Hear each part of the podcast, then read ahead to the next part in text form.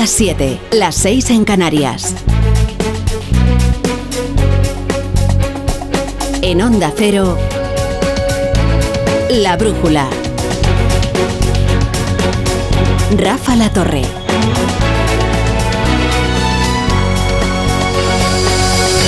Las grandes organizaciones agrarias, Asaja, COAG, UPA, se han sumado a esta movilización en marcha. Estaba previsto que comenzaran las movilizaciones del campo, pero les sorprendió la revuelta por anticipado y es la tercera jornada, en realidad, de estas protestas. Y hoy la protesta de los agricultores ha provocado enfrentamientos con la policía en distintos puntos. Y hay un guardia civil herido por una pedrada. El agente trataba de impedir el corte de la 66 a su paso por Zafra, Badajoz. En Burgos han sido detenidos dos agricultores que participaban en las marchas. Ha habido choques en Logroño, en Pamplona, en Vitoria.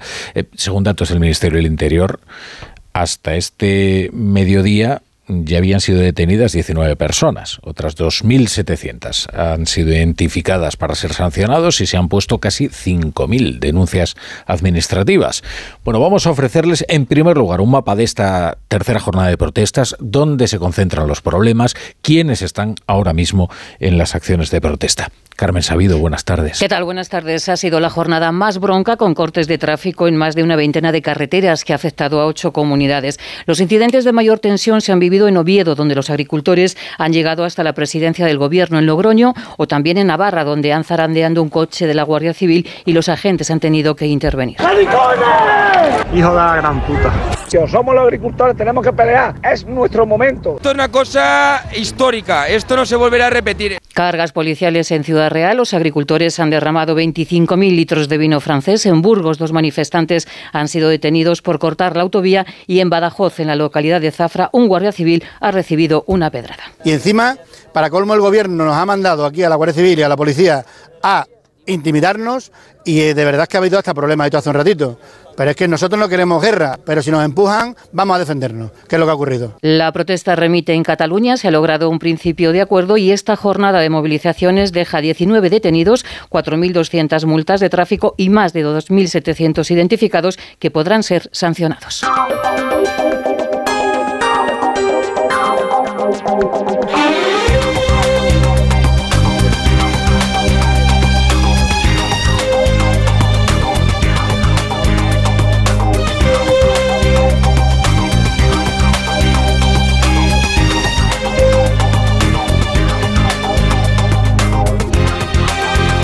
Bienvenidos a la Brújula. Estaremos con ustedes hasta las once y media, hasta las diez y media en Canarias con toda la información, el análisis, la economía y el deporte con los sospechosos habituales y con toda la actualidad.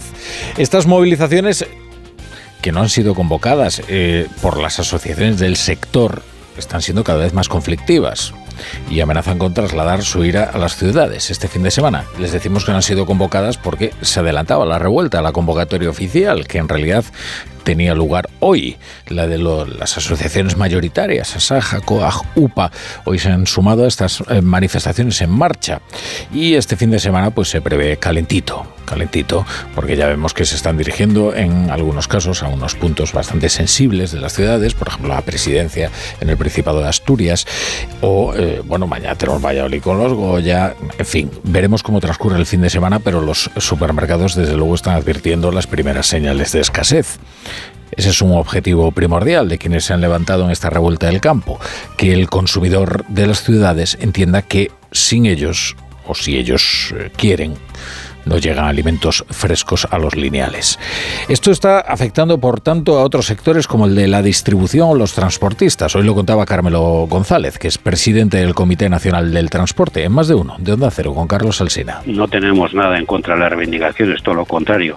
Nos eh, podemos dar nuestro apoyo, pero también pedimos que se nos deje circular para realizar nuestro trabajo. Los dos sectores somos esenciales y además son en muchos casos nuestros principales clientes, los agricultores y ganaderos. Eh, solo pedimos que nos dejen trabajar. Eh, claro, los transportistas necesitan repartir su carga y llegar a su destino y ahora mismo el corte de las carreteras y las marchas lentas de los eh, tractores están impidiéndoles transitar. Este es el, discurso que se repite por las más diversas personas representativas de distintos sectores, también del sector público. Hay, hay demandas que son muy razonables, hay otras que difícilmente pueden verse satisfechas eh, con las competencias de los gobiernos nacionales y, luego hay una parte de instrumentalización de quien pretende convertir a los agricultores en una especie de vanguardia reaccionaria o de chalecos amarillos. Eh, esto decía hoy el locuaz Oscar Puente, el habitualmente locuaz Oscar Puente, ministro de Transportes, que esta vez se ha mostrado más prudente que de costumbre, porque es verdad que este es un tema que es bastante difícil de manejar, es un tema delicado. Porque es cierto que hay una serie de reivindicaciones indiscutibles que obligan a los gobiernos a actuar y que la situación del campo es crítica y que eh, viene siendo agravada por una sequía persistente. Hay reivindicaciones como, por ejemplo, reforzar la inspección para que se cumpla la ley de la cadena alimentaria y, en concreto, la prohibición de vender a pérdidas, que eh, son necesarias y urgentes, porque además el abaratamiento de, los, de los precios de los productos eh, que se producen en el campo. Eh, bueno, pues junto con la carestía para producirlos, es lo que está provocando una situación verdaderamente asfixiante de estos agricultores. Bueno, esto decía Oscar Puente en Espejo Público de Antena 3. Yo creo que en lo que están reivindicando los agricultores hay muchos puntos de, de razón. ¿no? Pero también hay gente que se aprovecha de, esas justas reivindicaciones y trata de utilizarles para desestabilizar el país porque están en esa operación. ¿no? Pero yo desde luego no, no, no quiero tampoco eh, situar la paternidad de, de, las movilizaciones en ningún sector político porque creo que tienen también un cierto grado de, de espontaneidad y, de malestar legítimo que hay que respetar y lo que hay que tratar es de escuchar y, resolver. ¿no? Bueno, decía Oscar Puente, eh, esto de la paternidad de las manifestaciones, lo cierto es que ya había una serie de movilizaciones convocadas para hoy por las asociaciones agrícolas, pero esta revuelta del campo se les ha adelantado. Y de hecho ha sido hoy, cuando las plataformas agrarias han sumado su fuerza a las protestas.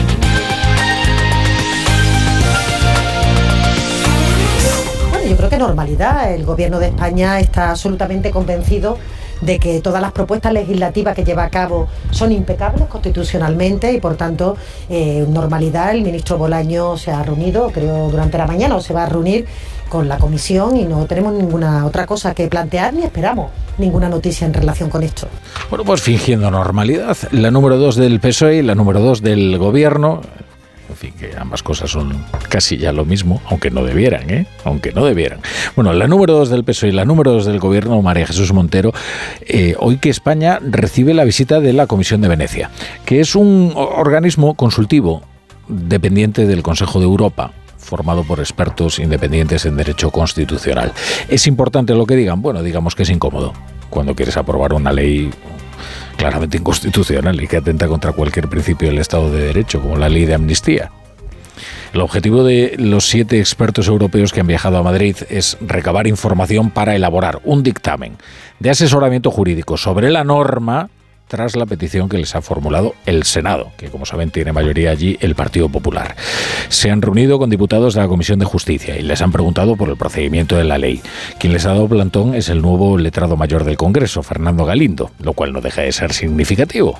Hombre, pudiendo explicarles ese innovador concepto del derecho constitucional, que es la palmaría inconstitucionalidad, que Galindo puso en su día en el informe que permitía la tramitación de la ley, Hoy se ha producido otro hecho incómodo para el gobierno, que es la resolución que expresa la profunda preocupación de la institución de la Unión Europea, el Europarlamento, por los contactos de los independentistas catalanes y el gobierno ruso, así como la preocupación por los esfuerzos de Rusia por socavar la democracia europea. Es una resolución que lamenta los ataques también contra los jueces que investiguen cualquier actividad de injerencia. En fin, ha sido aprobada con una amplísima mayoría porque también la aprobaron los eh, socialistas y también los socialistas españoles, que no pueden votar en contra, a pesar de que luego recen porque se archiven todas las investigaciones del caso Bolov, que son estas las paradojas de la amnistía. Porque creen ustedes que eh, va a aceptar Carles Puigdemont una amnistía que no incluya en su paraguas de impunidad a personas de su estricta confianza como Joseph Luis Alay, que son quienes están siendo investigados por sus eh, posibles vínculos con el Kremlin? Pues seguramente no. Y de la amnistía depende este gobierno. Hoy la portavoz adjunta del Partido Popular, Cayetana Álvarez de Toledo, se refería a la ley de amnistía, daba así también a la bienvenida a, los integrantes de la Comisión de Venecia. Que lo que está eh, en juego no es la convivencia entre catalanes o entre catalanes y españoles, sino la vigencia del derecho en España y por tanto la vigencia del derecho en Europa. Que la ley de amnistía es una transacción corrupta, incompatible con la Constitución española, con el derecho europeo y con el sentido ético más elemental. Es decir, que la amnistía condenaría no solamente a España, sino también a Europa. En Onda Cero, La Brújula, Rafa La Torre. Y repasamos ya otras noticias del día con Pablo Albella y Carlos Rodríguez.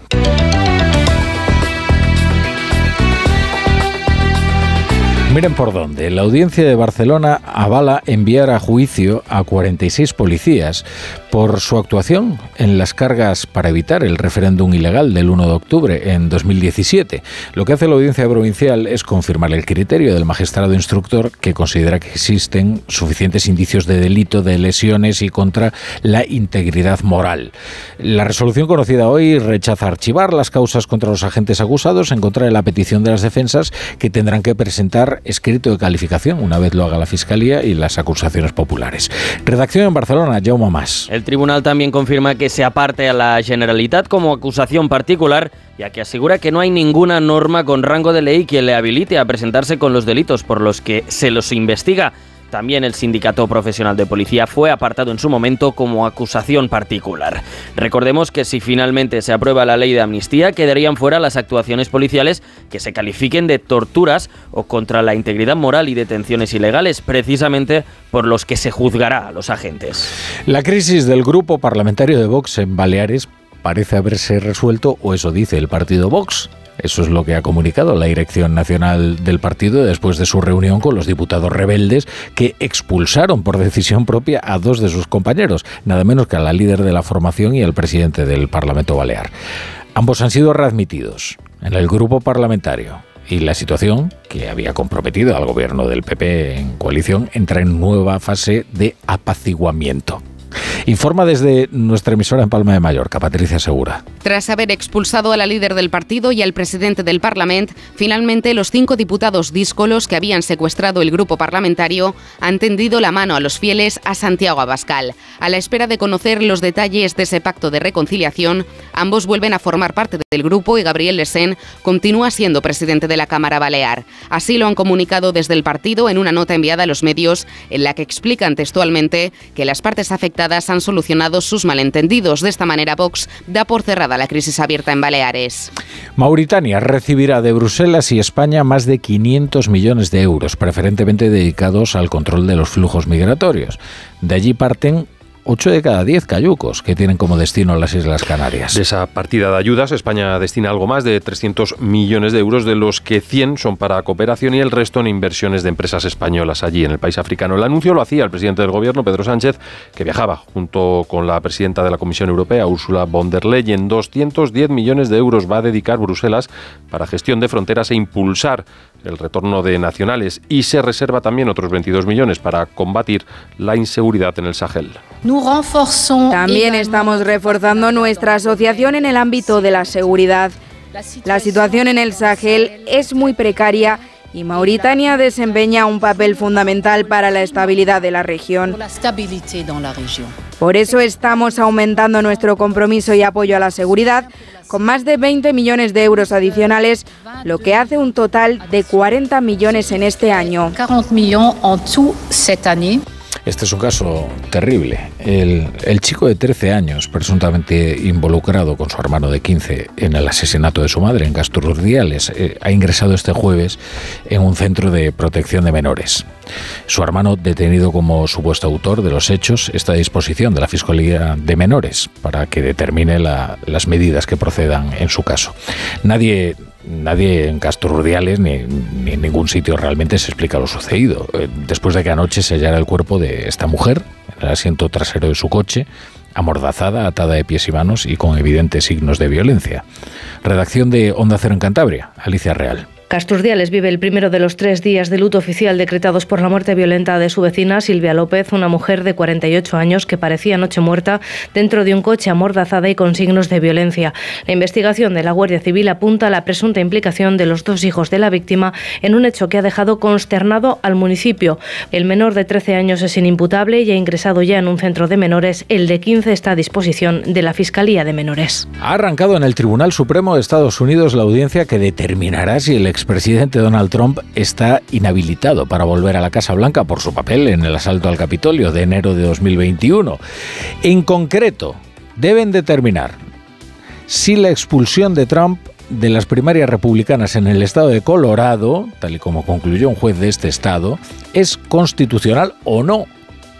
La decisión no se va a conocer hoy, pero podría alterar desde luego las elecciones presidenciales de noviembre. Corresponsal en Nueva York, Agustín Alcalá. Donald Trump va a ganar esta batalla ante el Tribunal Supremo porque la mayoría de los nueve jueces, liderados por los seis conservadores, han parecido por el tipo de preguntas a los argumentos de Jason Murray, el abogado del estado de Colorado, no creer que la sección tercera de la decimocuarta enmienda de la Constitución, que prohíbe que una persona que ha participado en una insurrección pueda ejercer un cargo público, incluye al expresidente. Murray ha mantenido que sí lo hace. El argumento principal del presidente Trump es que este tribunal debe crear una excepción especial de la sección tercera que solo se aplicará a él y solamente a él. Él mantiene que la sección tercera inhabilita a todos los insurrectos excepto a un presidente que nunca había ocupado un cargo público. Pero uno tras otro de los togados supremos ha mostrado su escepticismo y algunos incredulidad sobre los argumentos de Colorado. Y este jueves agentes de la Policía Federal de Brasil han irrumpido en la casa del expresidente Jair Bolsonaro para efectuar un registro y para requisar su pasaporte. Este es solo uno de los 33 registros, además de cuatro órdenes de prisión preventiva que se han llevado a cabo en el país. En una operación policial en el marco de la investigación en curso de una trama golpista para mantener en el poder a Jair Bolsonaro después de las elecciones de octubre de 2022. En total, incluye esa treintena de nombres que van desde antiguos ministros a militares de alto rango. Preguntado por ello en una emisora de radio brasileña, el actual presidente de Brasil, Luis Ignacio Lula da Silva, ha mostrado su creencia de que el golpe no hubiera ocurrido sin Jair Bolsonaro y ha apoyado con estas palabras la investigación. Están tratando de destruir algo que construimos hace muchos años, el proceso democrático. ¿Quién lo financió? ¿Quién lo pagó? No permitiremos que vuelvan a repetir los acontecimientos del 8 de enero. La brújula con la torre. ¿Un cóctel o un refresco? ¿Desayuno con zumo o café? Con la promo todo incluido de Costa no tienes que elegir. Las bebidas son gratis. Reserva tu crucero hasta el 12 de marzo y disfruta del paquete de bebidas gratis. Infórmate en tu agencia de viajes o en costacruceros.es. Costa. Te lo digo, te lo cuento. Te lo digo, cada año pago más por mi seguro. Te lo cuento. Yo me voy a la mutua.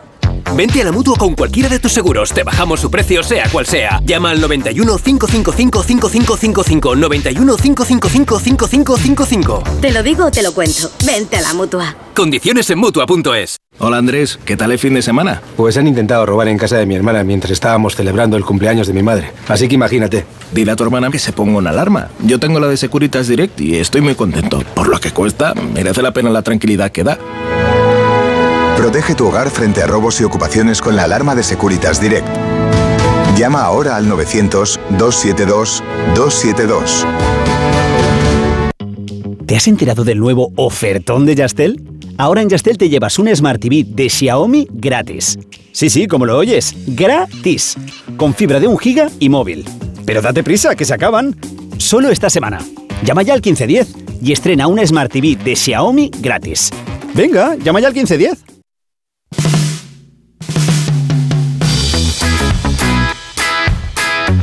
Edu Pidal, ¿qué tal? Buenas tardes. ¿Qué tal, La Torre? ¿Cómo estás? Qué día vibrante el que vivimos ayer. Un buen partido de la Copa del Rey en el Metropolitano entre el Atlético de Madrid y el Atlético de Bilbao con victoria para los visitantes. La vuelta en tres semanas, el próximo 29 de febrero, que este año es bisiesto y febrero tiene 29 días.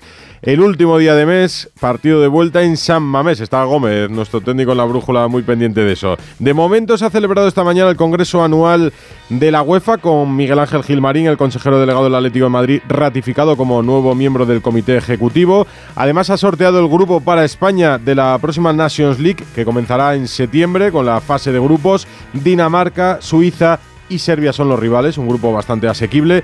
En el Real Madrid, que el fin de semana a las seis y media, el sábado, se enfrentará al Girona por el liderato de la liga, no pueden contar con Nacho, así que tendrá que buscar soluciones para el centro de la defensa. Ancelotti vuelve Chouameni y mañana la liga con un Cádiz Betis. Luego te cuento. Luego me cuentas, ahora se quedan 20 minutos con su emisora más cercana de Onda Cero.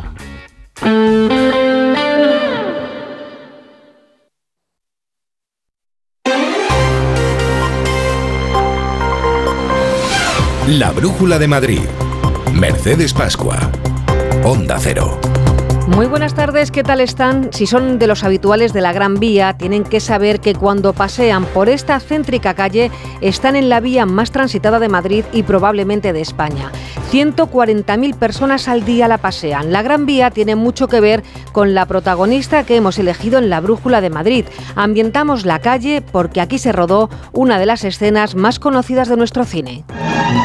Las chicas de la cruz. Y sí, como podrán comprobar, estamos hablando de Concha Velasco, que hoy acapara los titulares porque la Sala Roja de los Teatros del Canal va a llevar a partir de ahora el nombre de Concha Velasco, vallisoletana de nacimiento y madrileña de corazón. Además, la Sala Roja de los Teatros del Canal tendrán un nuevo nombre, Concha Velasco, en honor a una de las artistas más grandes de nuestra historia y que representa todo lo que hacemos en Madrid en este cruce de caminos. En Madrid, ha añadido Díaz Ayuso, la cultura brilla por su talento y no por su apego político. Es la noticia más amable que ha salido de la Asamblea. Hoy, celebrando pleno, el PSOE llevará a los tribunales la ley de simplificación para proteger la transparencia y el conocimiento de los hechos que tienen relevancia. Juan Lobato es el portavoz de los socialistas de Madrid. Que no desaparezca el Consejo de la Transparencia de la Comunidad de Madrid, que no se usurpen esas potestades, esas capacidades a la Cámara de Cuentas para fiscalizar la gestión de la presidenta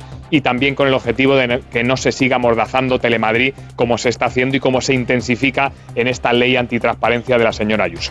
Así comienza la brújula de Madrid. Nos vamos ahora a comprobar cómo está el tráfico y el tiempo.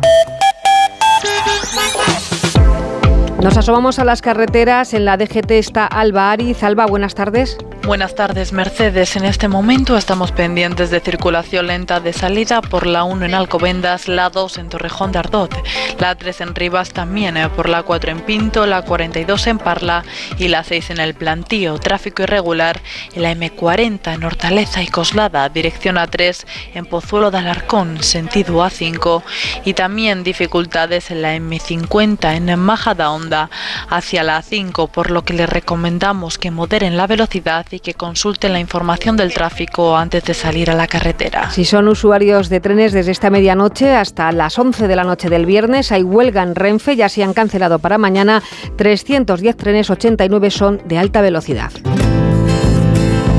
Tenemos previsto lluvia a partir de las 8 de la tarde. En algunos sitios ya está llovizneando. Entra la borrasca Carlota que nos va a dejar un viernes lluvioso con precipitaciones que van a ser más intensas por la tarde. A esta hora coja un paraguas si va a salir por si acaso y de temperatura media tenemos 10 grados, las 7 y 23.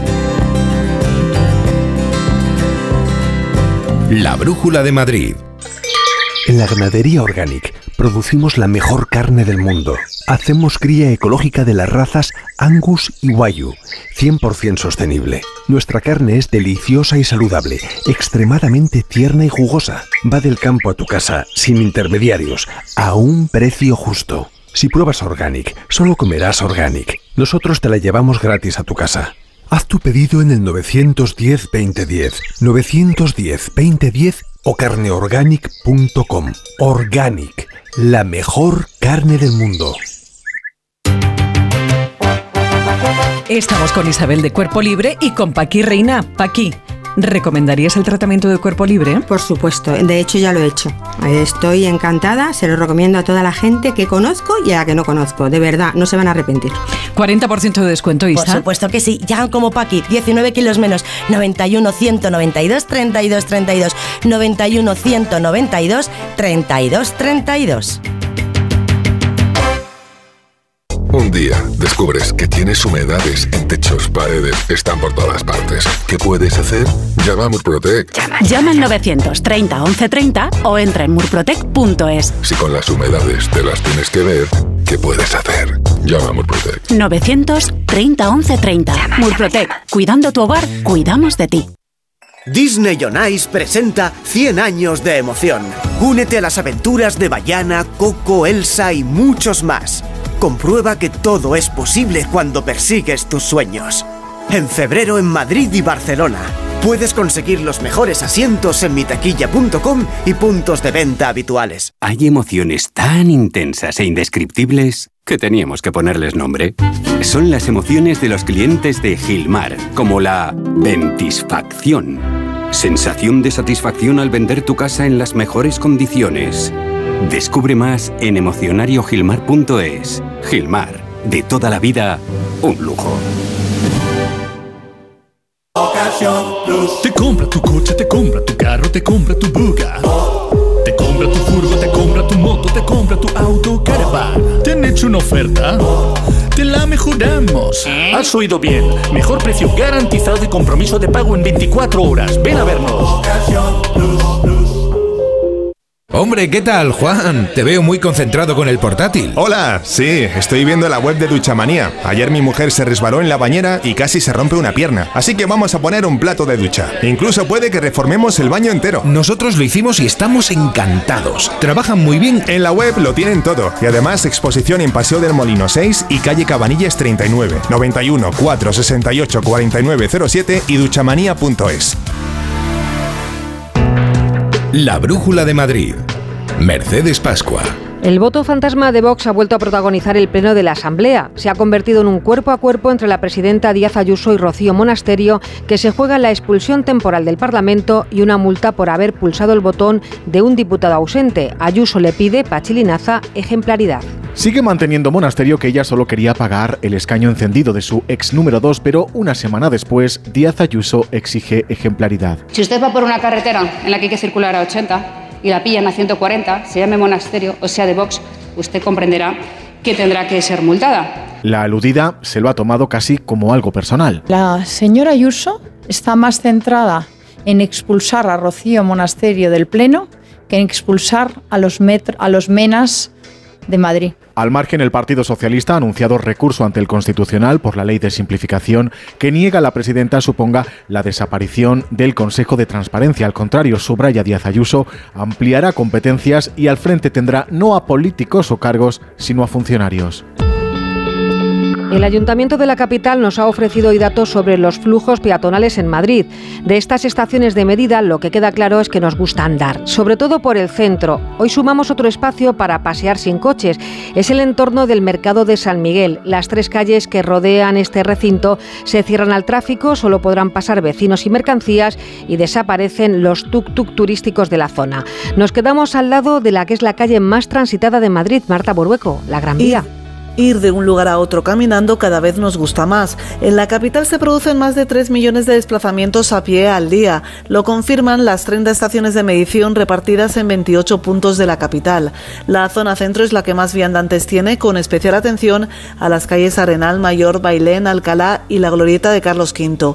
Encabezan este listado, según la portavoz municipal Irma Sanz, Gran Vía y la calle Fuencarral en Chamberí. Por la Gran Vía transitan 141.061 personas de media al día si contabilizamos los flujos de ambas, de ambas aceras.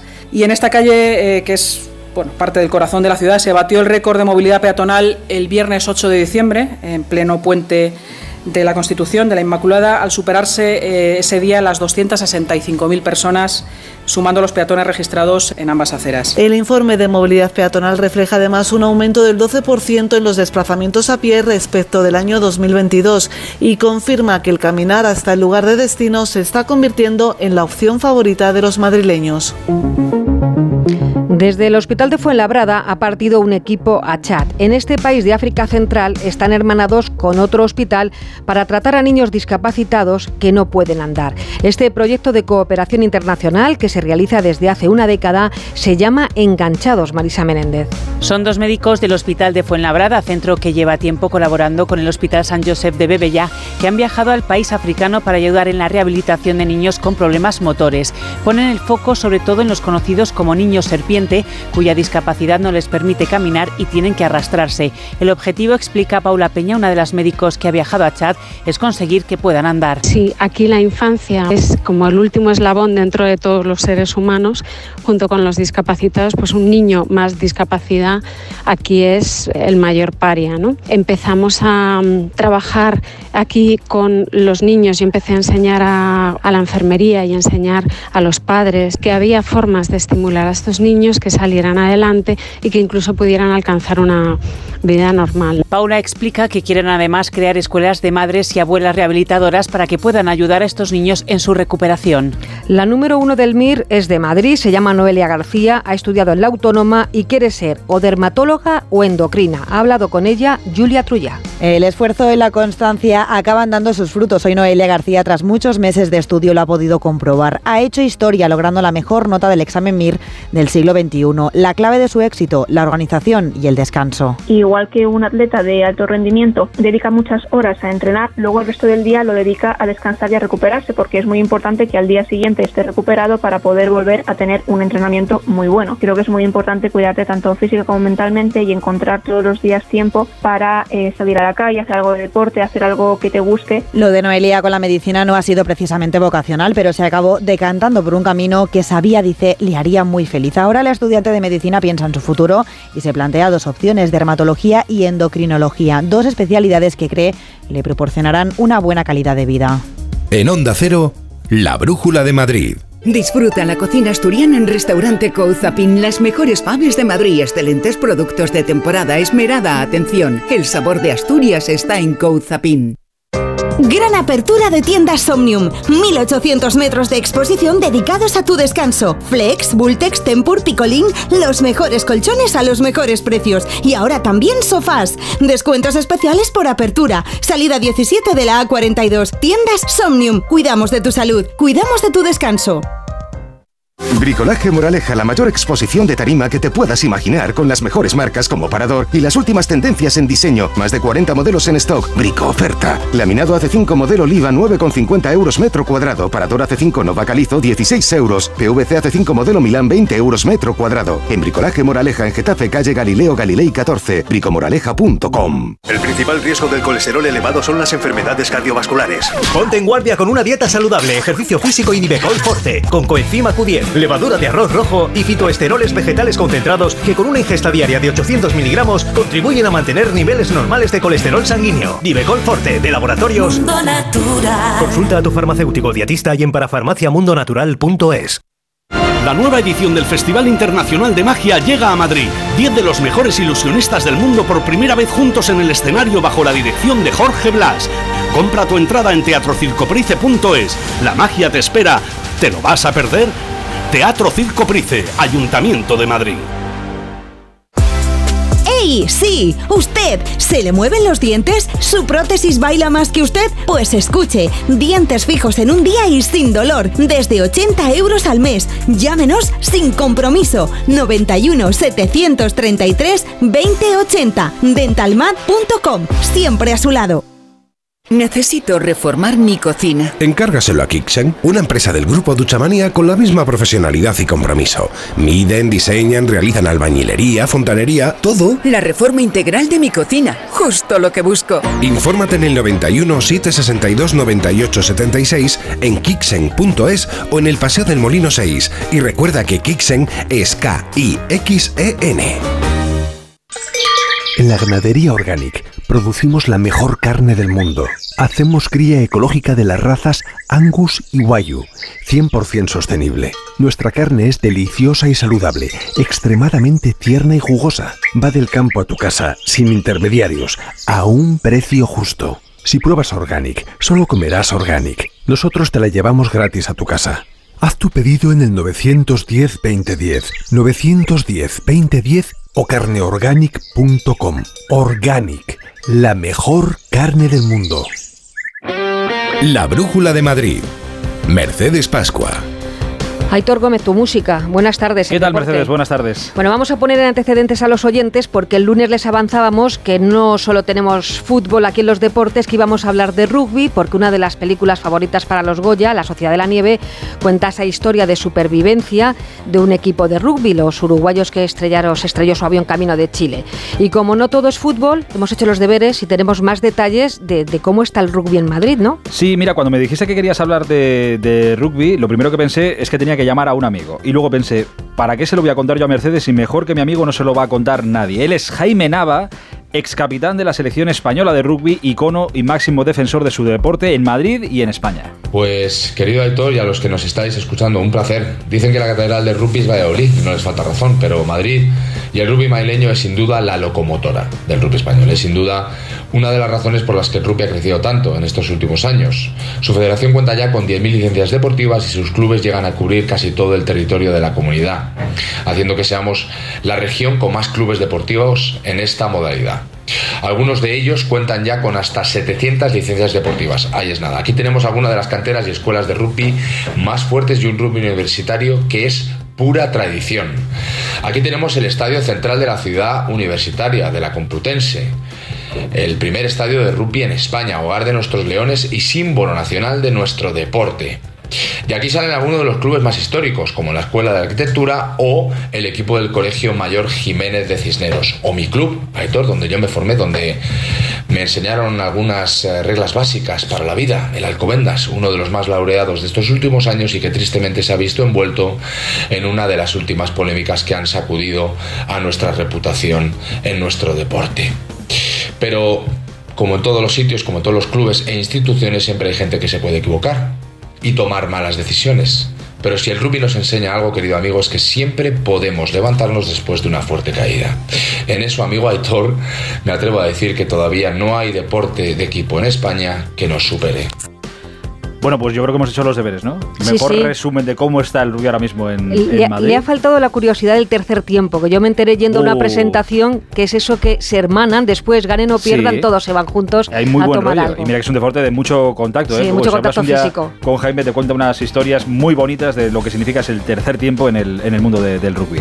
Bueno, de lo demás, te cuento que la selección española ya tiene rivales para la Nations League, que se ha sorteado esta tarde, que jugaremos contra Serbia, Suiza y Dinamarca. Defendemos el título.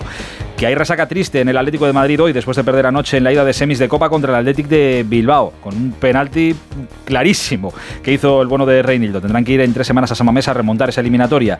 En el Madrid, buena noticia. Vinicius apunta a jugar, me decía Pereiro, contra el Girona el sábado y Rudiger me contaban también que mm, también podría estar disponible para el partido. Nacho se queda fuera por precaución. Por cierto, el Madrid ha expulsado a 16 socios de la grada fan por una pelea que hubo durante el derby. 16 a la calle, pelea que hubo entre aficionados propios del Real Madrid. En el Getafe han presentado esta mañana Leis Moriba, ex del Barça y del Valencia, llega como cedido después de jugar la Copa de África. Y dos citas, una a partir de las 8 y media y baloncesto, Euroliga en el Wizzing, en el Wizzing no, perdón, en Milán, Armani Milán, Real Madrid. Y a partir de las 9, Derby, Atlético de Madrid, Real Madrid, fútbol femenino, cuartos de la Copa de la Reina. El que gane pasará a semifinales. ¿Y quién expulsó, me has dicho, a los aficionados? El Real Madrid. El Real Madrid sí, por una pelea que hubo entre aficionados de un sector de la grada fan contra aficionados de otro anfiteatro. Tuvieron una pelea y de esa pelea resultado 16 aficionados expulsados del Real Madrid. Que sirva como ejemplo porque al fútbol hay que ir a pasárselo bien siempre, como Hay aquí que nosotros. Hay a quien le cuesta entenderlo. Entender que pierden incluso. Exacto. Hasta luego, Aitor. Adiós, Mercedes. La Brújula de Madrid. Estamos con Isabel de Cuerpo Libre y con Paqui Reina. Paqui, ¿cómo te encuentras? Pues estupendamente. muy ¿Por qué bien. decidiste ir a Cuerpo Libre? Pues porque era una gorda gordita, gordísima, y no podía tirar de mi alma. Entonces, bueno, me decidí bendita ahora. 40% de descuento, Isabel. 40% de descuento, 19 kilos menos tiene Paqui. 91 192 32 32. 91 192 32 32. Ahora solo piensa en disfrutar de tu Audi, porque de todo lo demás se ocupa Audi Selection Plus. Conduce tu Audi seminuevo o de ocasión con entrega inmediata, control de calidad de hasta 289 puntos de chequeo, financiación a medida y otros beneficios únicos. Y si visitas tu concesionario más cercano, podrás tasar gratuitamente tu vehículo con opción a compra. Con Audi Selection Plus todo son ventajas. Consulta condiciones y vehículos disponibles en Audi Retail Madrid. Estamos a punto de estrenar el nuevo año chino. El sábado entramos en el año del dragón y se programan múltiples actividades para disfrutar de las tradiciones y la cultura china. Entre ellas vamos a destacar una película, Chinas, que la van a poder ver en la Cineteca Madrid, en Matadero. Esta película está nominada a cuatro Goyas, cuenta la historia de dos niñas chinas, son compañeras de cole, pero no tienen nada que ver. Una niña es una chica adoptada por españoles y la otra es una hija de unos inmigrantes chinos que tienen un bazar, pero su vida se acabará cruzando. Esta película tiene mucho de Madrid porque se rodó en Usera, no es la única película rodada en Usera, también Que nadie duerma, que está, es un thriller castizo protagonizado por Malena Alterio que promete llevarse el Goya Mejor Actriz y que bueno, es una mujer que está en el paro, se rehace como taxista escuchando esta música de Puccini. En la producción Carlos León, en la realización eh, Juan Mafrasquet, se quedan con la brújula. La brújula de Madrid. Mercedes Pascua. Son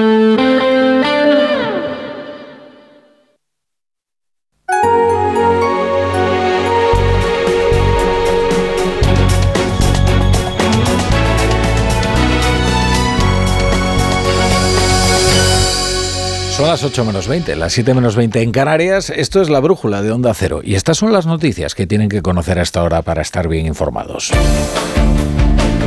Hasta este mediodía, en tres jornadas de protestas y tractoradas de agricultores y ganaderos, el Ministerio de Interior confirma que ha identificado a 2.725 personas para imponerles sanciones administrativas por actos contra la seguridad ciudadana, junto a otras 4.200 sanciones de tráfico por cortes de carretera. El Parlamento Europeo aprueba por 433 votos a favor y 56 en contra una resolución en la que se denuncian los intentos de injerencia del Kremlin en los procesos políticos europeos, al tiempo que insta a España a investigar y esclarecer los supuestos contactos entre dirigentes independentistas catalanes y altos funcionarios rusos. La audiencia de Barcelona ha confirmado enviar a juicio a un total de 46 agentes de la Policía Nacional por las cargas en diferentes escuelas de la ciudad de Barcelona durante la celebración del referéndum del 1 de octubre de 2017 declarado ilegal por el Tribunal Constitucional. La Fiscalía solicita el internamiento del menor de 15 años durante seis meses por el supuesto asesinato de su madre adoptiva junto a su hermano de 13 años en Castro Urdiales. Los dos menores de origen ruso han sido acusados de ser los presuntos autores del crimen.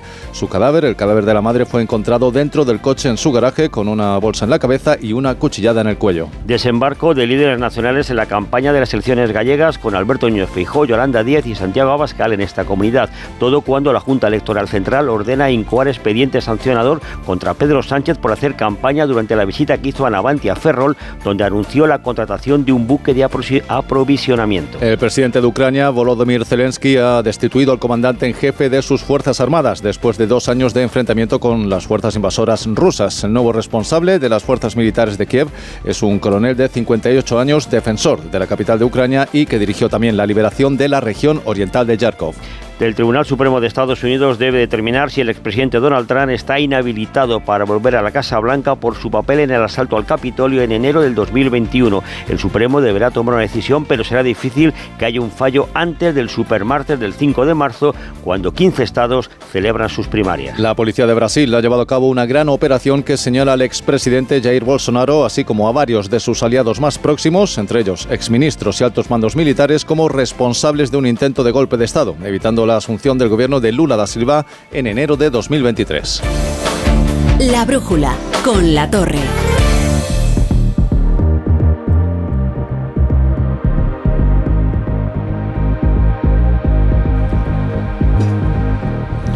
Y a eso de las 9 de la noche, las 8 en Canarias, comienza una sección de gran éxito, que es la brújula de la economía. Y como siempre, con Ignacio Rodríguez Burgos. ¿Qué tal, Ignacio? ¿Qué tal? Buenas tardes. Muy buenas tardes. Pues, pues ¿de qué hablamos? ¿De qué hablamos en la brújula? Yo ya me lo imagino. Pues mira, vamos a hablar de las tractoradas de los agricultores por las carreteras y calles españolas, pero antes, Rafa, déjame que pida vía libre para hablar de una de las empresas míticas del transporte español. Hablo de Talgo. Sobrevuela una OPA sobre el constructor de trenes de nuestro país, sobrevuela una OPA de una compañía húngara, Magyar Wagon, que podría lanzarse a por el 100% del capital de la industrial española. La Comisión Nacional de los Mercados y de los Valores ha suspendido hoy cautelarmente la cotización de las acciones de Talgo cuando subían más del 10%. Y es que, Rafa, los rumores hablan de una posible oferta de 5 euros por acción, lo que supondría valorar Talgo a toda velocidad por algo más de 630 millones Bueno, de euros. Pues mira, ahora que me hablas de trenes, mañana hay huelga en Renfe. Sí, en cercanía, larga distancia, media distancia, AVE, Pues cuida- convocada por cuidado. comisiones. Así que, pero bueno, que hay servicios mínimos del hasta el 75% en cercanías en hora punta y el 73% hasta el 73% en larga distancia y AVE. Bueno, ¿y qué me cuentas de las protestas de los agricultores? Pues que en este tercer día se ha elevado la tensión. Hay 5.000 denuncias y casi una veintena de detenidos. Los principales incidentes se han dado en Logroño, Navarra, Oviedo y en Zafra, donde un guardia civil ha resultado herido por una pedrada. Este jueves se han iniciado, esto hay que tam- decirlo también, las movilizaciones de las tres grandes organizaciones agrarias, Asaja, COAG y UPA. Movilizaciones convocadas hace casi un mes. Concentraciones en Salamanca, Ávila, Huesca, Ciudad Real.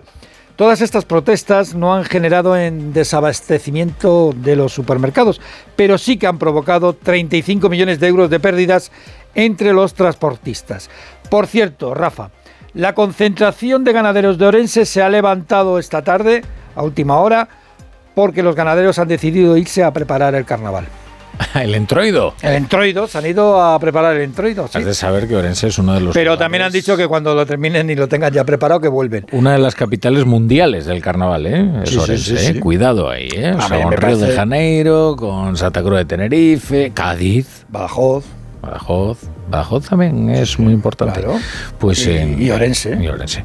Eh, donde también hay tensión y conflicto es en el sector de la banca. Los 140.000 trabajadores del sector financiero reclaman subidas salariales tras cinco años de congelación. Los trabajadores aducen que los beneficios de los bancos son históricos. En esto no se equivocan porque han sido históricos. Y que ha llegado el momento de aumentar los sueldos. Hoy se han manifestado unas, unos 3.000 trabajadores del sector bancario por la castellana eh, hasta Cibeles, que es donde está el Banco de España. Reclaman un incremento salarial para los próximos cuatro años de entre el 17 y el 23% y mejoras en los préstamos a los empleados. O sea, no solamente subida del salarial, sino que los préstamos sean más baratos. Pero donde hay incrementos estratosféricos es en el gas. En la llegada de gas ruso a España. El año pasado las importaciones de gas ruso aumentaron un 30% y se ha convertido Rusia en el segundo proveedor de gas de nuestro país. Bueno, en realidad el tercero. El segundo en barco, el tercero en- teniendo en cuenta el tubo de Argelia. O sea, Rusia solo está por detrás de Argelia y de Estados Unidos. Para que veas esto con la guerra de Ucrania, las sanciones, todas esas cosas, pero bueno. Esto es una obviedad, pero cuidado con Rusia. Te espero aquí a las 9, a las No 8 en Canarias. Solamente, no solamente vende gas. No, claro. Hombre, fíjate en el Parlamento Europeo. Están preocupados. Como para no estarlo, ¿verdad? Claro. Bueno, y para todos los que estáis al volante, esto os interesa, porque ahora con el seguro de coche de línea directa, además de ahorrarte una pasta, tienes muchas ventajas. Como vehículo de sustitución y no solo en caso de siniestro o robo, sino también por avería, para que no os quedéis nunca parados. Cámbiate y te bajan el precio de tu seguro de coche sí o sí. Ve directo a lineadirecta.com o llama al 917-700-700. 917-700-700. El valor de ser directo. Hoy estamos en Vigo. Yo este plato no, no lo volvería a pedir. Es lo más horrible que he visto en mi vida. No me faltes al respeto, por favor. Guapa. Así no te voy a contestar. Yo me levanto y me voy. Hacer mal por hacer mal. Batalla de restaurantes. Nuevo programa, esta noche a las diez y media en La Sexta. Ya disponible solo en A3 Player. Soy de legalitas porque cuando no sé qué hacer me dan soluciones. Como cuando pagaba IBI de más por una valoración catastral incorrecta y me ayudaron a recuperar 4.000 euros. O cuando me explicaron cómo contratar a la persona que cuida a mis padres. Hazte de legalitas en el 900 100 661 y siente el poder de contar con un abogado siempre que lo necesites. Y ahora, por ser oyente de Onda Cero, ahórrate un mes el primer año. Esto es un mensaje para todos aquellos que te dijeron que no podías cambiar el mundo. Ahora sí puedes gracias al efecto ser humano, un superpoder que nos convierte en la única especie capaz de revertir el daño que causamos al planeta y frenar el hambre y la pobreza. Es hora de utilizar este nuevo poder. Descubre cómo hacerlo con manos unidas en efectoserhumano.org. Hola Andrés, ¿qué tal el fin de semana? Pues han intentado robar en casa de mi hermana mientras estábamos celebrando el cumpleaños de mi madre. Así que imagínate. Dile a tu hermana que se ponga una alarma. Yo tengo la de Securitas Direct y estoy muy contento. Por lo que cuesta, merece la pena la tranquilidad que da. Protege tu hogar frente a robos y ocupaciones con la alarma de Securitas Direct. Llama ahora al 900-272-272.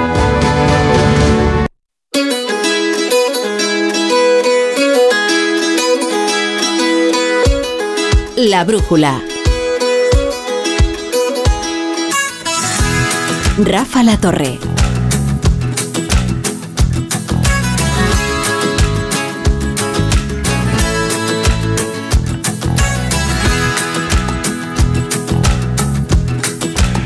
Bueno, y ahora vamos con la sección que tiene mejor nombre de toda la brújula, que es Pasemos un buen dato.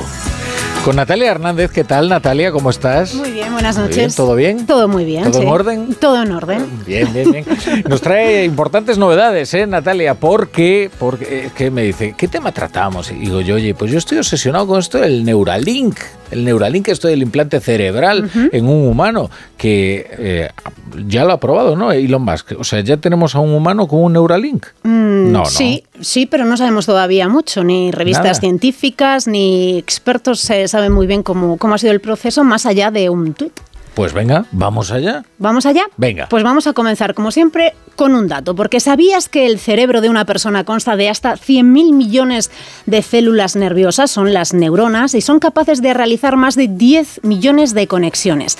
La red neuronal es increíble, nos permite leer, escribir, mirar, aprender, planificar, pensar, sentir, movernos y resolver problemas a diario. Sin nuestro cerebro perderíamos nuestra esencia como seres humanos. Es, no obstante, un órgano misterioso, complejo y lleno de secretos aún por desenmascarar, aunque con las tecnologías emergentes se abren notables posibilidades para decodificar su actividad y también para modificarla. Es lo que se conoce como neurotecnología.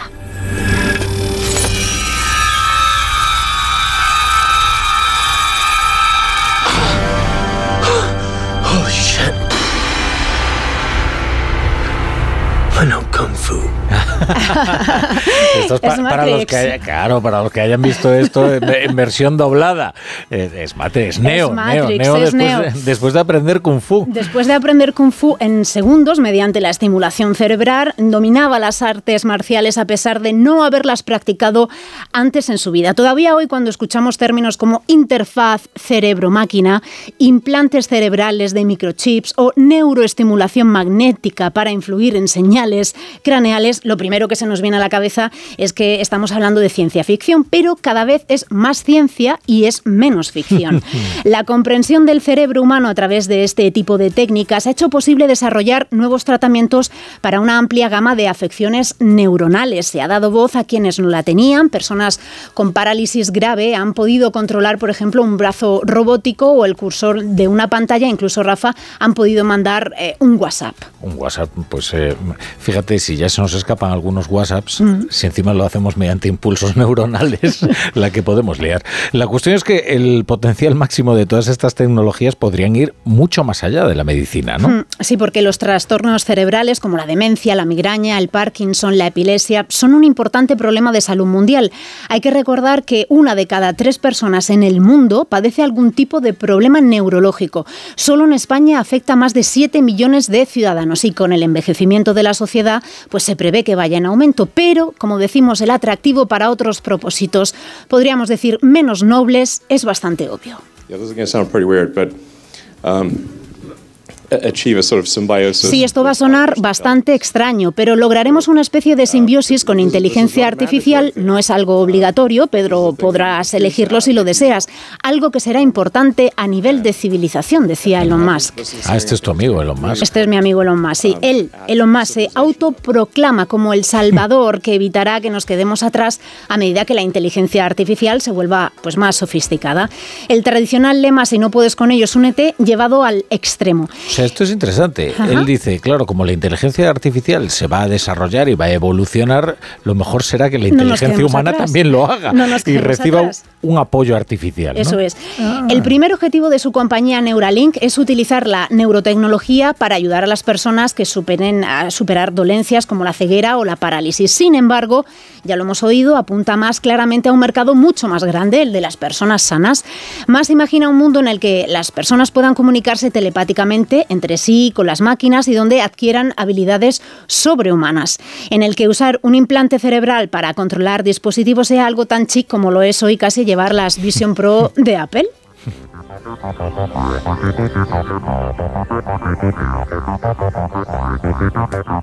Fundada en el año 2016, Neuralink reveló en 2019 que había creado un chip llamado Telepathy para recoger señales cerebrales, analizarlas y traducirlas en órdenes para controlar un dispositivo externo con los pensamientos, sin necesidad de tocar, escribir o deslizar el dedo.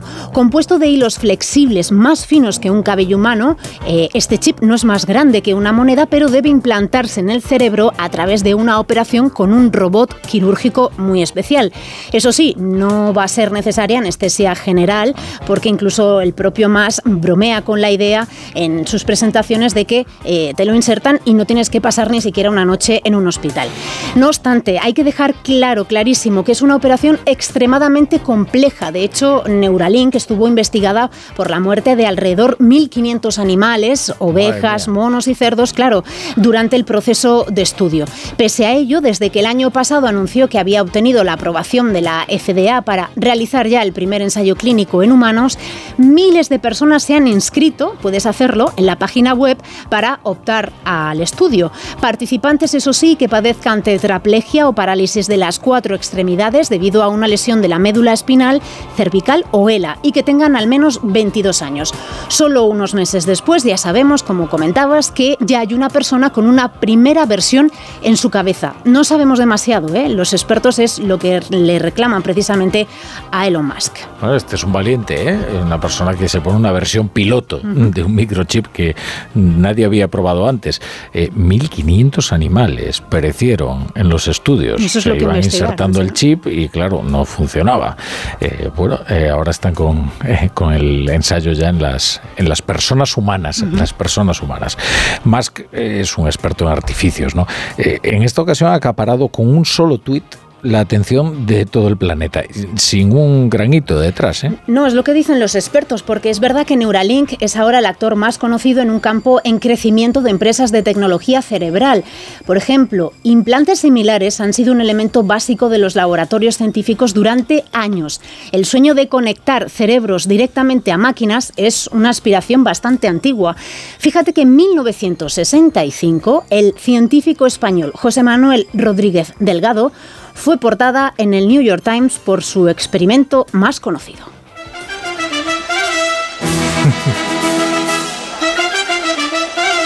El experimento era el de prevenir las embestidas de un toro bravo mediante estimulación eléctrica cerebral a través de electrodos implantados. El profesor de Yale se paró frente al toro en la Plaza de Toros de Córdoba, Anda. agitó el capote y justo antes de, de que, de que sufriera un atropello, pues detuvo al animal en seco activando los electrodos. Ole. Ríete tú de la puesta en escena de Elon Musk. Lo que pasa es que esto acaba con la tauromaquia. Imagínate, que no que, si sabemos ¿eh? que Roca Rey tiene dominado al toro y ya lo, lo manda por aquí por allá. Bueno, en realidad es lo que parece, pero sin microchip. Sí, portada del New York Times en 1965 lo calificó el periódico como la más espectacular demostración de la historia realizada sobre el comportamiento animal a través del control externo del cerebro. Años después, el propio Delgado comentaba así esta épica. La comunidad científica dijo, "Oh, espectacular, claro, español, bullfighter. ¿no? Y no se daban cuenta de la tremenda importancia que esto podía tener para el futuro, por la que tiene hoy. Hoy día se están volviendo a utilizar electrodos para meterlos dentro de la cabeza, además de utilizar campos magnéticos u otras técnicas no invasivas, pero sí es posible el cambiar la emotividad, la motivación, la agresividad, las emociones, lo que quieras. El cerebro es lo que lo dirige todo. Bueno, aunque la compañía de Elon Musk está llamada a marcar la diferencia tecnológica por la cantidad de información que su chip podría leer del cerebro y por la flexibilidad de sus materiales, no está trabajando en este campo en solitario. Hay al menos cuatro empresas emergentes rivales que trabajan en la medición y modificación de la actividad neuronal a través de diferentes técnicas. Por cierto, en varios casos estas empresas han sido eh, fundadas por antiguos empleados de Neuralink. Y ojo porque también trabaja en su propio proyecto el gobierno chino a través de Nuracom. Por supuesto, supuesto, todavía estos chips pues no están en el mercado, no han sido comercializados. Bueno, esto no es Matrix, esto no es un capítulo de Black Mirror, No, esto no, no. es la realidad, la realidad. Gracias, Natalia. Que pases un buen dato, ¿no? Lo habrás pasado, ¿verdad? No, decía, ojo al dato. Ojo, Ojo al dato. ¿Qué, qué me pones aquí? Con sus 100.000 neuronas y miles de conexiones. No, que recordemos este dato, porque es Sí. detrás de un dato siempre hay una gran historia y en este caso, pues nuestro dato nos lleva a contar lo que hay detrás de la neurotecnología. 100.000 millones de neuronas. No, no, y estamos a punto de vivir, es verdad, un gran salto en el tratamiento de enfermedades que antes se consideraban demoníacas. O sea, Ujú. fíjate lo poco que sabíamos de ellas, ¿no? Como son las enfermedades neurodegenerativas y qué decir de las parálisis, ¿no? Como estos experimentos. Bueno, pues muchas gracias, Natalia, muchas gracias. Te esperamos con nuevos datos en Pasemos un buen dato. Hasta luego.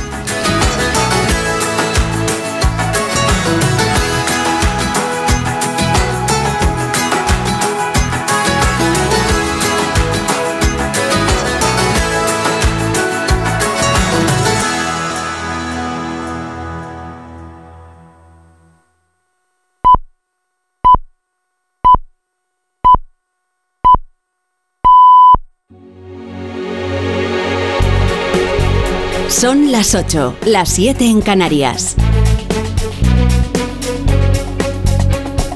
En Onda Cero, La Brújula. Rafa La Torre.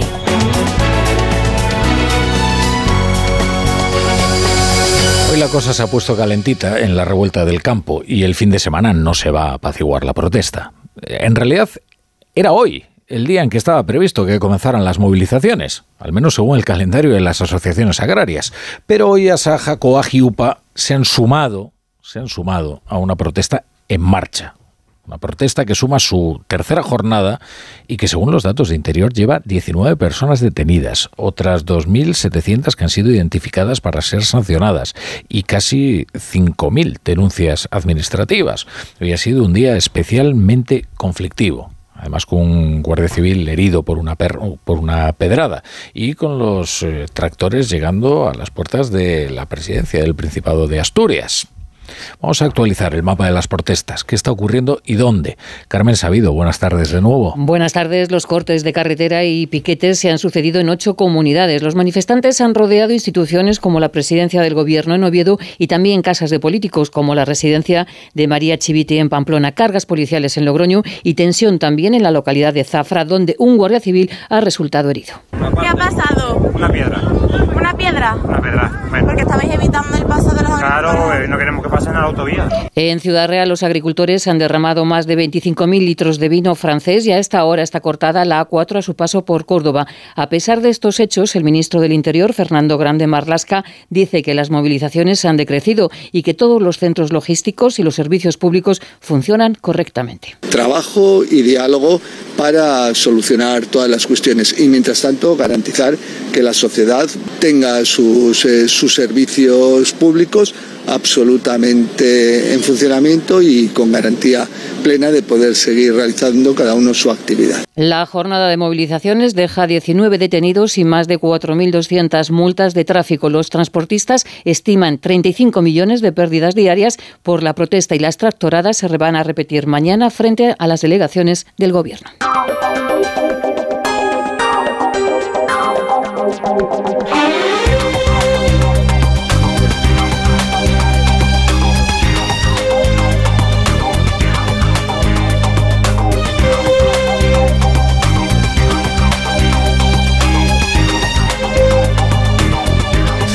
Bienvenidos a la Brújula, si se incorporan a esta hora, la sintonía de Onda Cero. La revuelta de los agricultores no va a descansar el fin de semana. De hecho, amenazan con llevar al centro de las ciudades su movilización y en concreto a la capital Madrid. Hay distintos llamamientos, es difícil saber cuáles tendrán seguimiento y si hay siquiera una estrategia común. Pero no hay duda, no hay duda de que va a ser un fin de semana calentito. ¿eh? No tenemos nada en contra de las reivindicaciones, todo lo contrario. Nos eh, podemos dar nuestro apoyo, pero también pedimos que se nos deje circular para realizar nuestro trabajo. Los dos sectores somos esenciales y además son en muchos casos nuestros principales clientes, los agricultores y ganaderos. Eh, solo pedimos que nos dejen trabajar. a pesar de que diferentes sectores, trabajadores igualmente están pidiendo que les dejen trabajar, como escuchábamos a Carmelo González, presidente del Comité Nacional del, Tra- del Transporte, esta mañana aquí en Más de Uno, en Onda Cero con Carlos Alsina. Hay transportistas que necesitan ponerse de nuevo en marcha y llevar las cargas a su destino. Lo que pasa es que los cortes de carretera y las marchas lentas les están complicando mucho la vida. Los supermercados ya están advirtiendo las primeras señales de escasez. Todavía no es algo preocupante y bueno, hay un abastecimiento suficiente, pero ya hay señales de que la distribución no está funcionando como, como normalmente. Claro, ese es un objetivo primordial, ¿no? De quienes se han levantado en esta revuelta del campo. Que el consumidor de las ciudades entienda que si ellos quieren, no llegan alimentos frescos a los lineales. Es decir, que los de las eh, ciudades sepan que dependen de los del campo. Ahora, es interesante el tiento con el que los gobiernos se enfrentan a la protesta. ¿eh? También el gobierno español, ¿eh? hasta sus portavoces más echados pa'lante, como el ministro de Transportes, Óscar Puente, por ejemplo, que seguramente tenga que manejar muy pronto una huelga de transportistas, se están conduciendo con bastante tiento, porque es una cuestión muy delicada y difícil de manejar. Es cierto que hay una serie de reivindicaciones indiscutibles en la protesta de los agricultores que van a obligar a los gobiernos a actuar. Por ejemplo, hay que hacer algo para evitar que se siga vendiendo a pérdidas, como se dice. Los precios están tirados, a los agricultores le- les cuesta cada vez más producir eh, unos productos que ahora están más baratos y eso es lo que provoca una asfixiante inseguridad económica en el, en el campo. Luego ya se mezclan proclamas maximalistas eh, y, algunas que indican que hay fuerzas eh, reaccionarias que están tratando de instrumentalizar el movimiento para poder imponer su muy particular agenda política, además de cariz eh, puramente eurófobo, ¿no? Crear una especie de vanguardia reaccionaria del tipo chalecos amarillos. Yo creo que en lo que están reivindicando los agricultores hay muchos puntos de, de razón, ¿no? Pero también hay gente que se aprovecha de, de esas justas reivindicaciones y trata de utilizarles para desestabilizar el país porque están en esa operación. ¿no? Pero yo desde luego no, no, no quiero tampoco eh, situar la paternidad de, de las movilizaciones en ningún sector político porque creo que tienen también un cierto grado de, de espontaneidad y, y de malestar legítimo que hay que respetar y lo que hay que tratar es de escuchar y, y- y resolver. ¿no? Bueno, esto decía Oscar Puente, ministro de eh, Transportes en, en Espejo Público de Antena 3, con Susana Griso, también eh, esta, esta mañana. Eh, bueno, eh, hablaba de la paternidad, de las movilizaciones. Bueno, en realidad es una doble paternidad. Una adelantada, que es que la revuelta del campo de repente se convocó por círculos alternativos antes, anticipándose a, las asociaciones mayoritarias que ahora se han sumado en esta tercera jornada. Tengo aquí todo esto lleno de papeles porque ha habido muchas decisiones muy importantes que a ver si conseguimos explicarles. Miren, si el gobierno cree que va a poder paralizar una investigación sobre la injerencia rusa en el procés, más le valdría atender a la amplísima mayoría que hoy se ha expresado en el Parlamento Europeo. Claro que preocupa la injerencia del Kremlin en las naciones continentales. De hecho, tanto preocupa que ni siquiera los socialistas españoles se han atrevido a votar en contra de una resolución que, entre otras cosas, expresa, y esto es literal, la profunda preocupación del Europarlamento por los contactos de los independentistas catalanes y el gobierno ruso, así como por los esfuerzos de Rusia por socavar la democracia europea, y que además lamenta los ataques contra los jueces que investiguen cualquier actividad de injerencia. Ha votado a favor de esa resolución el, pues, el Grupo Socialista y en concreto socialistas españoles, a pesar de que aquí en España tratan de garantizar como sea la impunidad de los investigados en el caso Bolov. Esa resolución eh, del Parlamento Europeo es crucial, es fundamental. Pues no, no. Aborda las relaciones de los independentistas catalanes con el Kremlin como aborda las relaciones de partidos de extrema derecha, de, de partido eh, pues, de Marine Le Pen, diversas eh, cuestiones. Es crucial. Bueno, el, par- el Europarlamento vota muchas cosas y esta no es demasiado comprometida, pero sí revela algo. Y es incómodo para Pedro Sánchez porque en España están siendo investigadas personas del entorno más cercano a Puigdemont por sus vínculos con el Kremlin. Josep Lluís eh, muy especialmente, que es el jefe de, de gabinete del presidente ¿Tragaría Carlos Puigdemont con una amnistía que excluyera a los, a los investigados por la injerencia rusa en el procés? Pues no parece. ¿Y tragaría Europa con una amnistía que paraliza la investigación de la injerencia del Kremlin para desestabilizar España? Pues tampoco parece. Porque a ver si todos persiguiendo lo que está haciendo el juez García Castellón en lo relativo a los delitos del terrorismo que pudieran haber cometido Carlos Puigdemont y otras 24 personas, y resulta que lo más relevante va a ser el caso Bolov y las decisiones que toma el juez Aguirre, que es quien lo está investigando. Porque lo cierto es que pueden ser endebles esas relaciones, pueden ser... Eh, puede ser una prospección que finalmente no llegó a ningún sitio, puede ser que solo eh, hubiera intención y voluntad por recabar eh, la solidaridad rusa para la aventura enloquecida del Pursés. Ya, pero hay sustancia para investigar. Y mientras se esté investigando el caso Bolov y mientras se estén investigando las posibles injerencias rusas en una nación continental, va a ser muy difícil que se apruebe una ley de amnistía que paralice esas causas.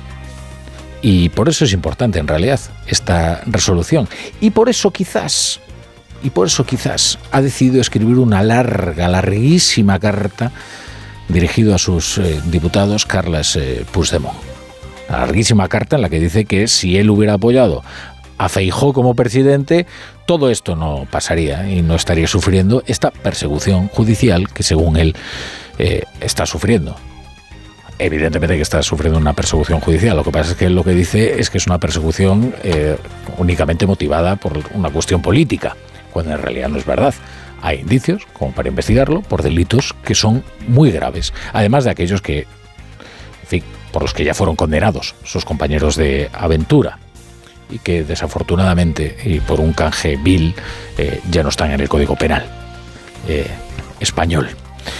Hoy se ha producido otra visita incómoda para el gobierno que depende de la amnistía. Siete señores, expertos independientes en derecho constitucional.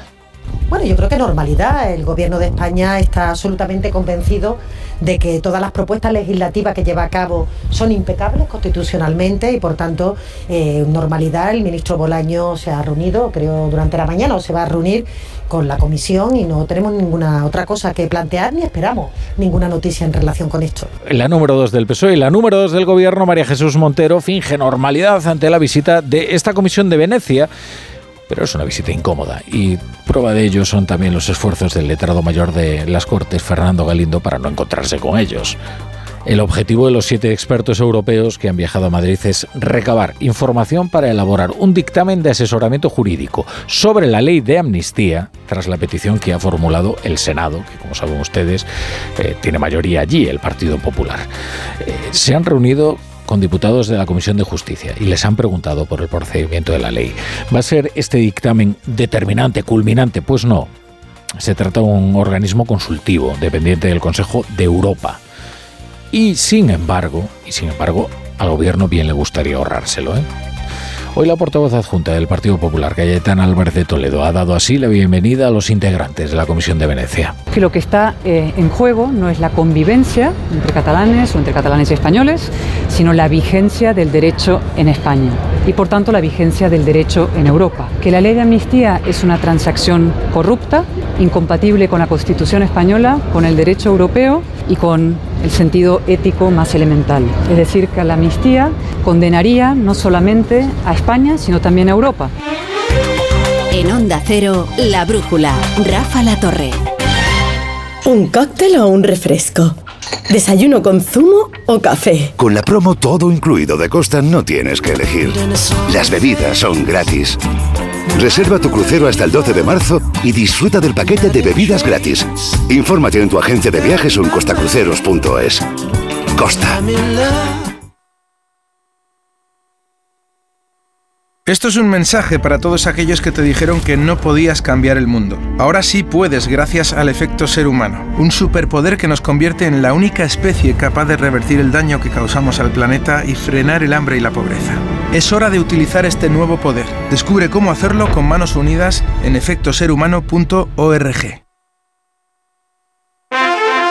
Si mientras estás disfrutando en una playa de Río tu cabeza está en España pensando si van a entrar en tu casa, te interesa el seguro de hogar de línea directa, que es tan completo que además de ahorrarte una pasta, incluye cobertura por ocupación ilegal y se encarga de todo lo importante en caso de que ocupen tu vivienda, para que siempre estés tranquilo. Cámbiate y te bajamos el precio de tu seguro de hogar, sí o sí. Ven directo a lineadirecta.com o llama al 917-700-700. El valor de ser directo. ¿Te preocupa el trabajo? Tranquilo, toma Ansiomet. Ansiomet con triptófano y asuaganda te ayuda en periodos de tensión en el trabajo. Venga, que tú puedes. Ansiomet de Pharma OTC. Tengo la memoria fatal, se me olvida todo. Si te falla la memoria, toma de Memory. De Memory con vitamina B5 contribuye al rendimiento intelectual. Y ahora para los más mayores, de Memory Senior de Pharma OTC. En Onda Cero, La Brújula, Rafa La Torre.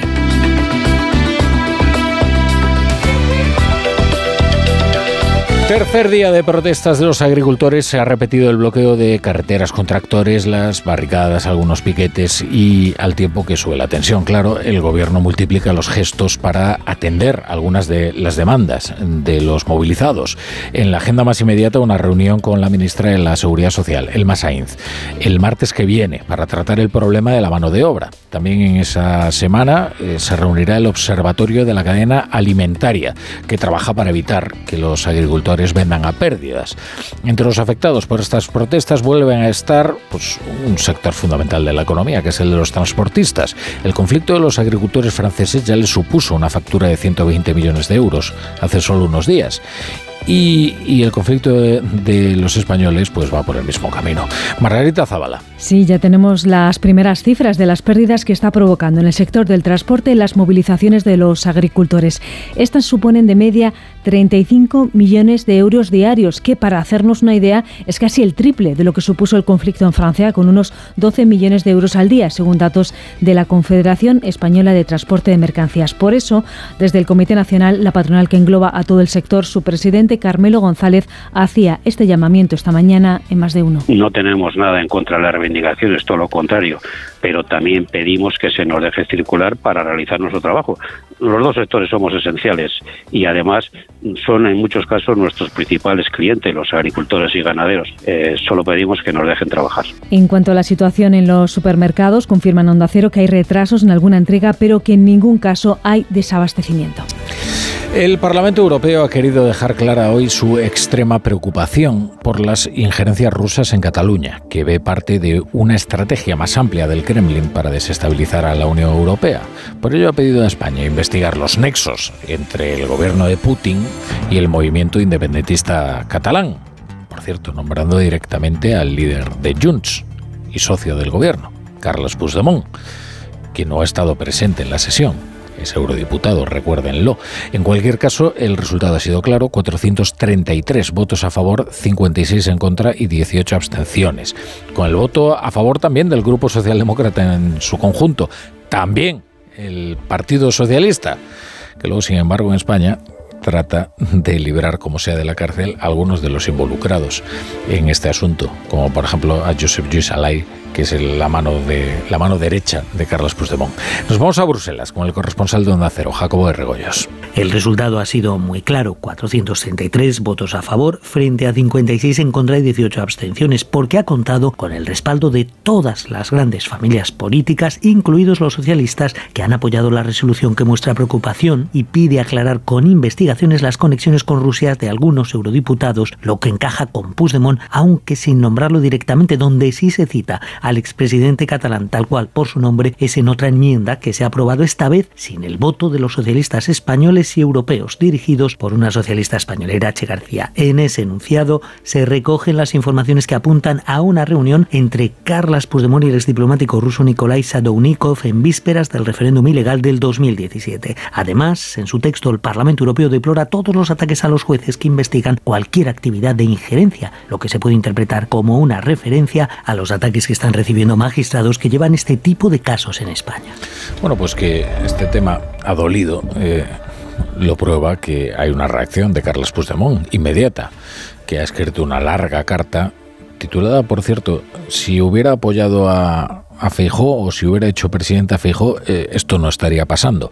En esa carta denuncia una persecución policial. Dice que si hubieran apoyado al PP esto no habría pasado y compara la trama rusa con la conspiración del 11M.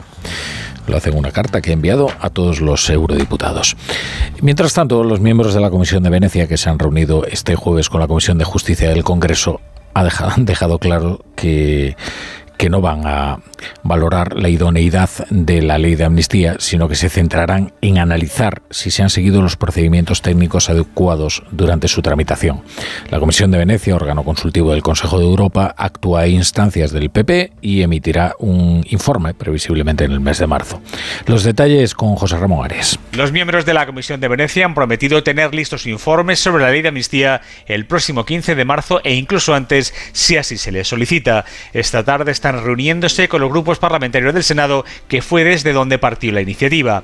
Por la mañana se han visto con el ministro de Justicia, que les ha dicho que a su entender todo está dentro del marco constitucional, como también así lo ha hecho el portavoz socialista del ramo durante la reunión que han mantenido en el Congreso. Han escuchado de boca de los diputados de Junts y de Esquerra que todo esto es porque quieren una amnistía total y completa, una sinceridad que ha agradecido la portavoz popular Cayetana Álvarez de Toledo, quien ha señalado que esta visita demuestra que Sánchez está asediado. Yo quiero concluir con todo esto es que Pedro Sánchez está cada vez más cercado. Él quiso levantar un muro contra la derecha y finalmente se ha dado contra el muro del derecho. La delegación de expertos del Consejo de Europa también se ha reunido esta tarde con el Consejo del Poder Judicial y con varias asociaciones. Las mayoritarias les han trasladado que se está conculcando la separación de poderes, la igualdad entre españoles y se da carta blanca a delitos como la corrupción y el terrorismo. Esta medianoche se cumple una semana del comienzo de la campaña electoral en Galicia. Entre los titulares de esta jornada, el expediente que la Junta Electoral Central ha abierto a Pedro Sánchez por una visita a Navantia en la precampaña. Resumen de campaña con Marta Rodríguez. En la inmigración ha centrado hoy el candidato del Partido Popular, Alfonso Rueda, este séptimo día de campaña con un acto en Vigo en el que se ha rodeado de un centenar de emigrantes retornados y en el que ha prometido asistencia sanitaria para todos los gallegos retornados, sean del país que sean. En los mítines, Rueda eleva el tono y acusa al BNG. Cos follós, cos barullos, cos desórdenes e co desgoberno que eso trae. Segunda cousa, derogación do Tribunal Constitucional. Está no programa electoral. Por qué? Porque lles molesta. Porque a algúns cumprir a Constitución lles parece un engorro e un impedimento para facer o que queren. Es una estrategia que les pasará factura al Partido Popular, decía Ana Pontón, candidata del BNG en Julia en la Onda, que cree que los populares ocultan al candidato. Que no confían ni en su programa ni en su gestión y que en estas elecciones ya no esconden las siglas, como cuando se presentaba Feijó, ahora parece que quieren esconder al candidato. Meeting central a esta hora en Coruña de Sumar Galicia, con la presencia de la ministra de Trabajo Yolanda Díaz apoyando a la candidata Marta Lois. La brújula.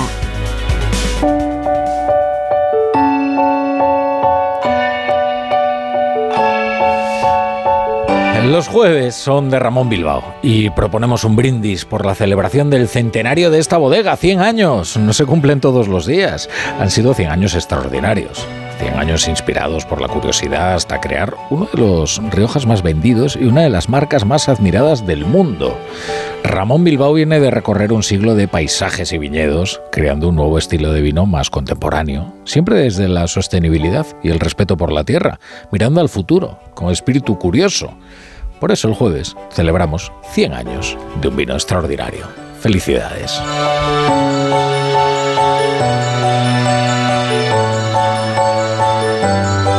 La brújula, onda cero. Juanjo de la Iglesia, ¿qué tal? Buenas tardes. Muy buenas tardes, Rafa. Pues vamos a ver qué has leído en los periódicos. Pues en la edición digital de La Razón, por ejemplo, leo una noticia relacionada con eh, los problemas de la sanidad en España. La mayoría de las regiones demandan a Sanidad que aborde el déficit de médicos de primaria, pese a que se trata del problema más grave que atraviesa actualmente el Sistema Nacional de Salud, el tema no aparece en el orden del día del Pleno del Consejo Interterritorial de mañana. En el Confidencial una noticia de estas inquietantes que suelen venir de China, casi siempre. China lanza una nueva red de vigilancia que lo ve y oye todo Es imposible esconderse. En realidad es un poco exagerado el titular porque es una red de vigilancia, bueno, satelital se supone que para la defensa, no para escuchar lo que hablas tú con tu, su- tu señora, por ejemplo, ¿no? Por teléfono. No creo que les interese. Por eso. Según un general norteamericano, los Estados Unidos deben cambiar sus tácticas de combate porque China ya no es el tigre ciego, qué bonita analogía, que era hace unos años. En 20 minutos aparece una curiosa galería de fotografías y datos de la Estación Espacial Internacional. Este es el titular. Es inhackeable, está llena de microbios y apesta. Curiosidades que desconoces sobre la Estación Espacial Internacional. Por ejemplo, tienen máquina de café, hay, micro- hay más microbios que donde los fabrican, hay moho que crece, es el gran problema que tienen ahí, es el moho, fíjate, porque hay tanta humedad y como no hay gravedad resulta que crece más deprisa que en la Tierra. Y luego los limpia. Luego eso de que apesta, aquí hay distintas versiones o distintos olfatos. Hay astronautas que dicen que es un hedor y otros que dicen que no, que no huele a nada, que son todos muy limpitos y no huele a nada. Serán estos los que huelen. son los demás. El agua reciclada, esto sí que sabíamos, pero siempre es curioso leerlo, proviene del sudor y la orina. Tiene una tasa de recuperación de agua del 98%. Pero pura, ¿eh? No te creas que conserva olores, ni sabores, ni, ni nada de eso. Un titular más. Pues mira, eh, una buena noticia para algunos. Viagra y otros fármacos contra la impotencia relacionados con menos riesgo de Alzheimer en hombres, lo publica El Mundo.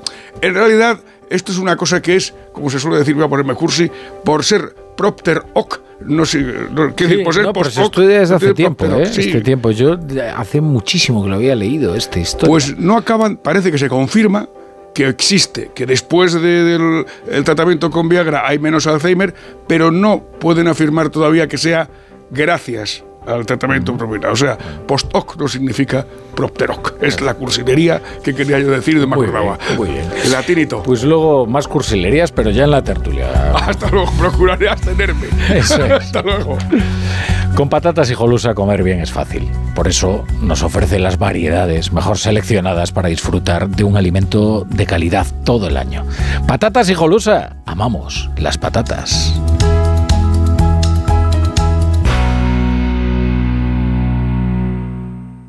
A ver esa foto, decid patata. ¡Hijolusa! En el supermercado, dale la vuelta al envase y encuentra nuestra marca para garantizarte una gran calidad en tu mesa. Patatas Hijolusa. Amamos las patatas. Empresa colaboradora del Plan 2030 de apoyo al deporte de base.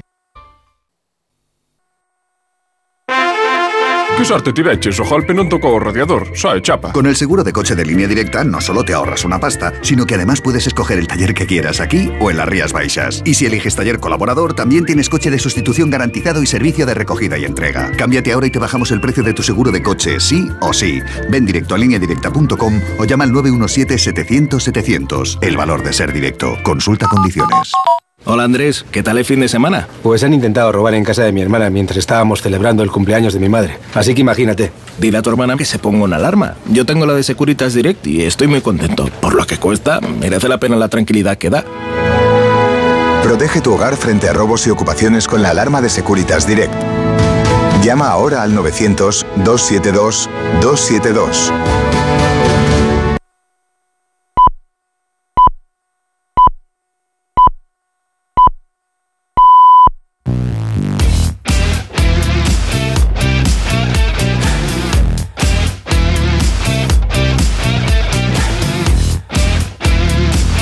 Ocho y media, siete y media en Canarias. Comienza la brújula del Radio Estadio. Como siempre con Edu Pidal. ¿Qué tal, Edu? ¿Cómo estás, La Torre? Bien. ¿Con ganas de fútbol después de la Copa del Rey? Muchas. Pues tienes un Real Madrid-Girona el sábado a las seis y media en el Santiago Bernabéu. Bien, duelo- Si te ir a verlo, vivirlo en casa, escucharlo en Radio Estadio. Desde luego, el liderato de la Liga está en juego Eh, en el Santiago Bernabéu. Duelo en la cima, ¿eh? ¿Puede ser definitivo? No, y además el, el Girona juega. O sea, Juega se, bien. Se, atreve y sube y eso va a dar un buen partido. Pero el Girona ha empezado a ganar partidos ya jugando mal, que es algo que va a necesitar Claro. si quiere disputar la Fundamental. Liga. Pues eso ya lo ha hecho y también. el martes, ¿no? Tenemos el Leipzig. El martes Champions. Eh, el martes miércoles hay Champions de nuevo. Bueno, mañana hay Liga. Hoy ha habido sorteo para la Nations League, de la que somos actuales campeones. Ah. La selección española empieza en septiembre la fase de clasificación. Hay baloncesto. Bueno, hay Vale, venga, bastantes bueno, cosas, bueno, bueno. ¿eh? Venga, vamos a ello, vamos a venga. ello.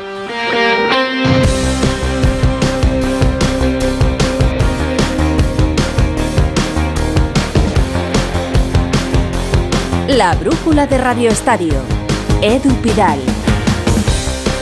Que somos vigentes campeones de la Nations League y ya conocemos nuestro camino para repetir ese título. La fase de grupos empieza en septiembre y hoy hemos conocido rivales. Yo diría que el grupo es asequible. Fernando Burgos, buenas tardes. Hola, ¿qué tal? Buenas tardes, Pidal. Cuidado con lo del grupo asequible porque lo importante casi casi no es el grupo. ¿eh? No, no, no. Porque ha cambiado el formato. Ahora de los cuatro grupos de esta Liga A se clasifican los dos primeros. Esos dos primeros, o sea, en total ocho, van a tener que jugar una eliminatoria de cuartos de final a ida y vuelta en el mes de marzo del 25, o sea, los cuatro primeros contra los cuatro segundos.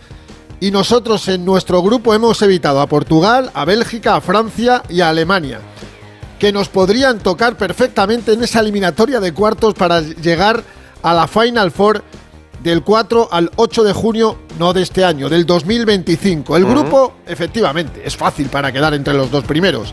Dinamarca, Suiza, que ahora últimamente siempre nos toca, y Serbia. Puh, hace ya casi 17, 18 años que España no juega en el pequeño Maracan- Maracaná de, de Belgrado. Ha sido un burgalés asturiano, Juan Mata, campeón del mundo en el 2010 y campeón de la Eurocopa en el 2012.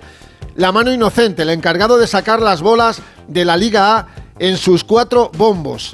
Hay grupos que están buh, Italia, Bélgica, Francia Israel, ¿eh? Ya, Cuidado, ya, ya. ¿eh? Croacia, Portugal, Polonia y Escocia.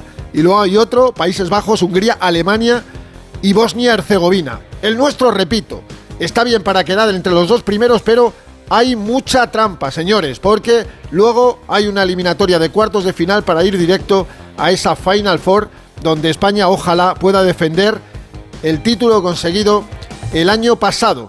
Recuerda que esta es la cuarta edición, que han sido eh, cuatro, tres campeones, eh, todos los de la península ibérica y un poquito más allá de los Pirineos, Portugal, Francia y España. Domina el fútbol ibérico indudablemente. Y atención porque después del sorteo han estado Albert Luque, el director de la selección, y el seleccionador nacional Luis de la Fuente. Bueno, ha evitado ir, nadie sabe por qué, el, presidente de la comisión gestora, Pedro Rocha, no tendría mucho que hacer. Pero después del sorteo, el seleccionador ha hablado de temas interesantes. De si ha habido suerte en el sorteo. Sí, también ha hablado de Kylian Mbappé. Y atención porque le abre la puerta de par en par a Brahim Díaz. Todavía no hay prelista, pero va a estar en esa prelista. Sí, tranquilidad todos. Y fíjate cómo ha hablado de todos estos temas, empezando por la posibilidad de que Brahim vuelva a la selección española. Nunca ha estado eh, apartado de las, eh, las opciones de estar en la selección. Es un jugador muy importante, es un jugador muy buen jugador y, que está muy bien valorado. Las cosas están bien dirigidas, hay que esperar los tiempos. Hay otras circunstancias ahora eh, habrá que atender primeramente. El mío no va a ser ningún problema y cuando corresponda pues se, se anunciará. Suerte después de que están aquí las 16 mejores selecciones, pues suerte, me parece un poco frívolo. Es que son todas muy buenas selecciones. Máximo respeto a todos los rivales, por favor. Me gustaría ver a los mejores jugadores del mundo en, nuestra liga. Sea Mbappé, o sea Dani Olmo, o sea Fabián, o grandísimos futbolistas que están jugando fuera de España. Ahora me encantaría que jugaran en España, sí. Pues ojalá, ojalá no solo Mbappé, sino también Fabián Ruiz, Carlos Soler. No creo que Marco Asensio vuelva ya a la Liga Española, digo, en un futuro cercano. Y por supuesto Dani Olmo, que va a ser el rival del Real Madrid la próxima semana en la ida de los octavos de final de la Champions con su equipo, el RB Leipzig. Recordamos el grupo España, Dinamarca, Suiza y Serbia. Comienza la primera jornada entre el 5 y el 7 de septiembre. Habrá dos ventanas en septiembre del 24, dos en octubre, otras dos en noviembre. Eh, los cuartos de final en marzo del 2025, la Final Four en junio del 2025. cinco, Esperemos que por tercera edición consecutiva esté España y lo próximo de La Roja dentro de cinco semanas. Viernes 15 de marzo. Ahí va a dar la lista definitiva de 25 más o menos Luis de la Fuente. Los próximos partidos amistosos el viernes 22 de marzo en Londres, en el Estadio Olímpico, frente a Colombia. Cuatro días después, martes 26, en el nuevo Bernabéu, frente a la Brasil de Vini y Rodri. Esos son nuestros rivales. El sorteo, este sorteo se ha celebrado en el marco del Congreso Anual de la UEFA, en el que se ha ratificado a Miguel Ángel Gil Marín como nuevo miembro del Comité Ejecutivo. Y tiene más detalles desde París, Manu Terradillos. Una cita en París Edu que ha dado mucho de sí. Alexander Seferin, el presidente de la UEFA, ha cargado muy duramente contra la Superliga en su discurso inicial. Dicen ser los salvadores del fútbol, pero están cavando su tumba. Juegan el papel de víctimas, pero no son otra cosa sino depredadores, ha dicho en este congreso, entre otras lindezas. Ya en rueda de prensa, además, el máximo mandatario del organismo daba la sorpresa.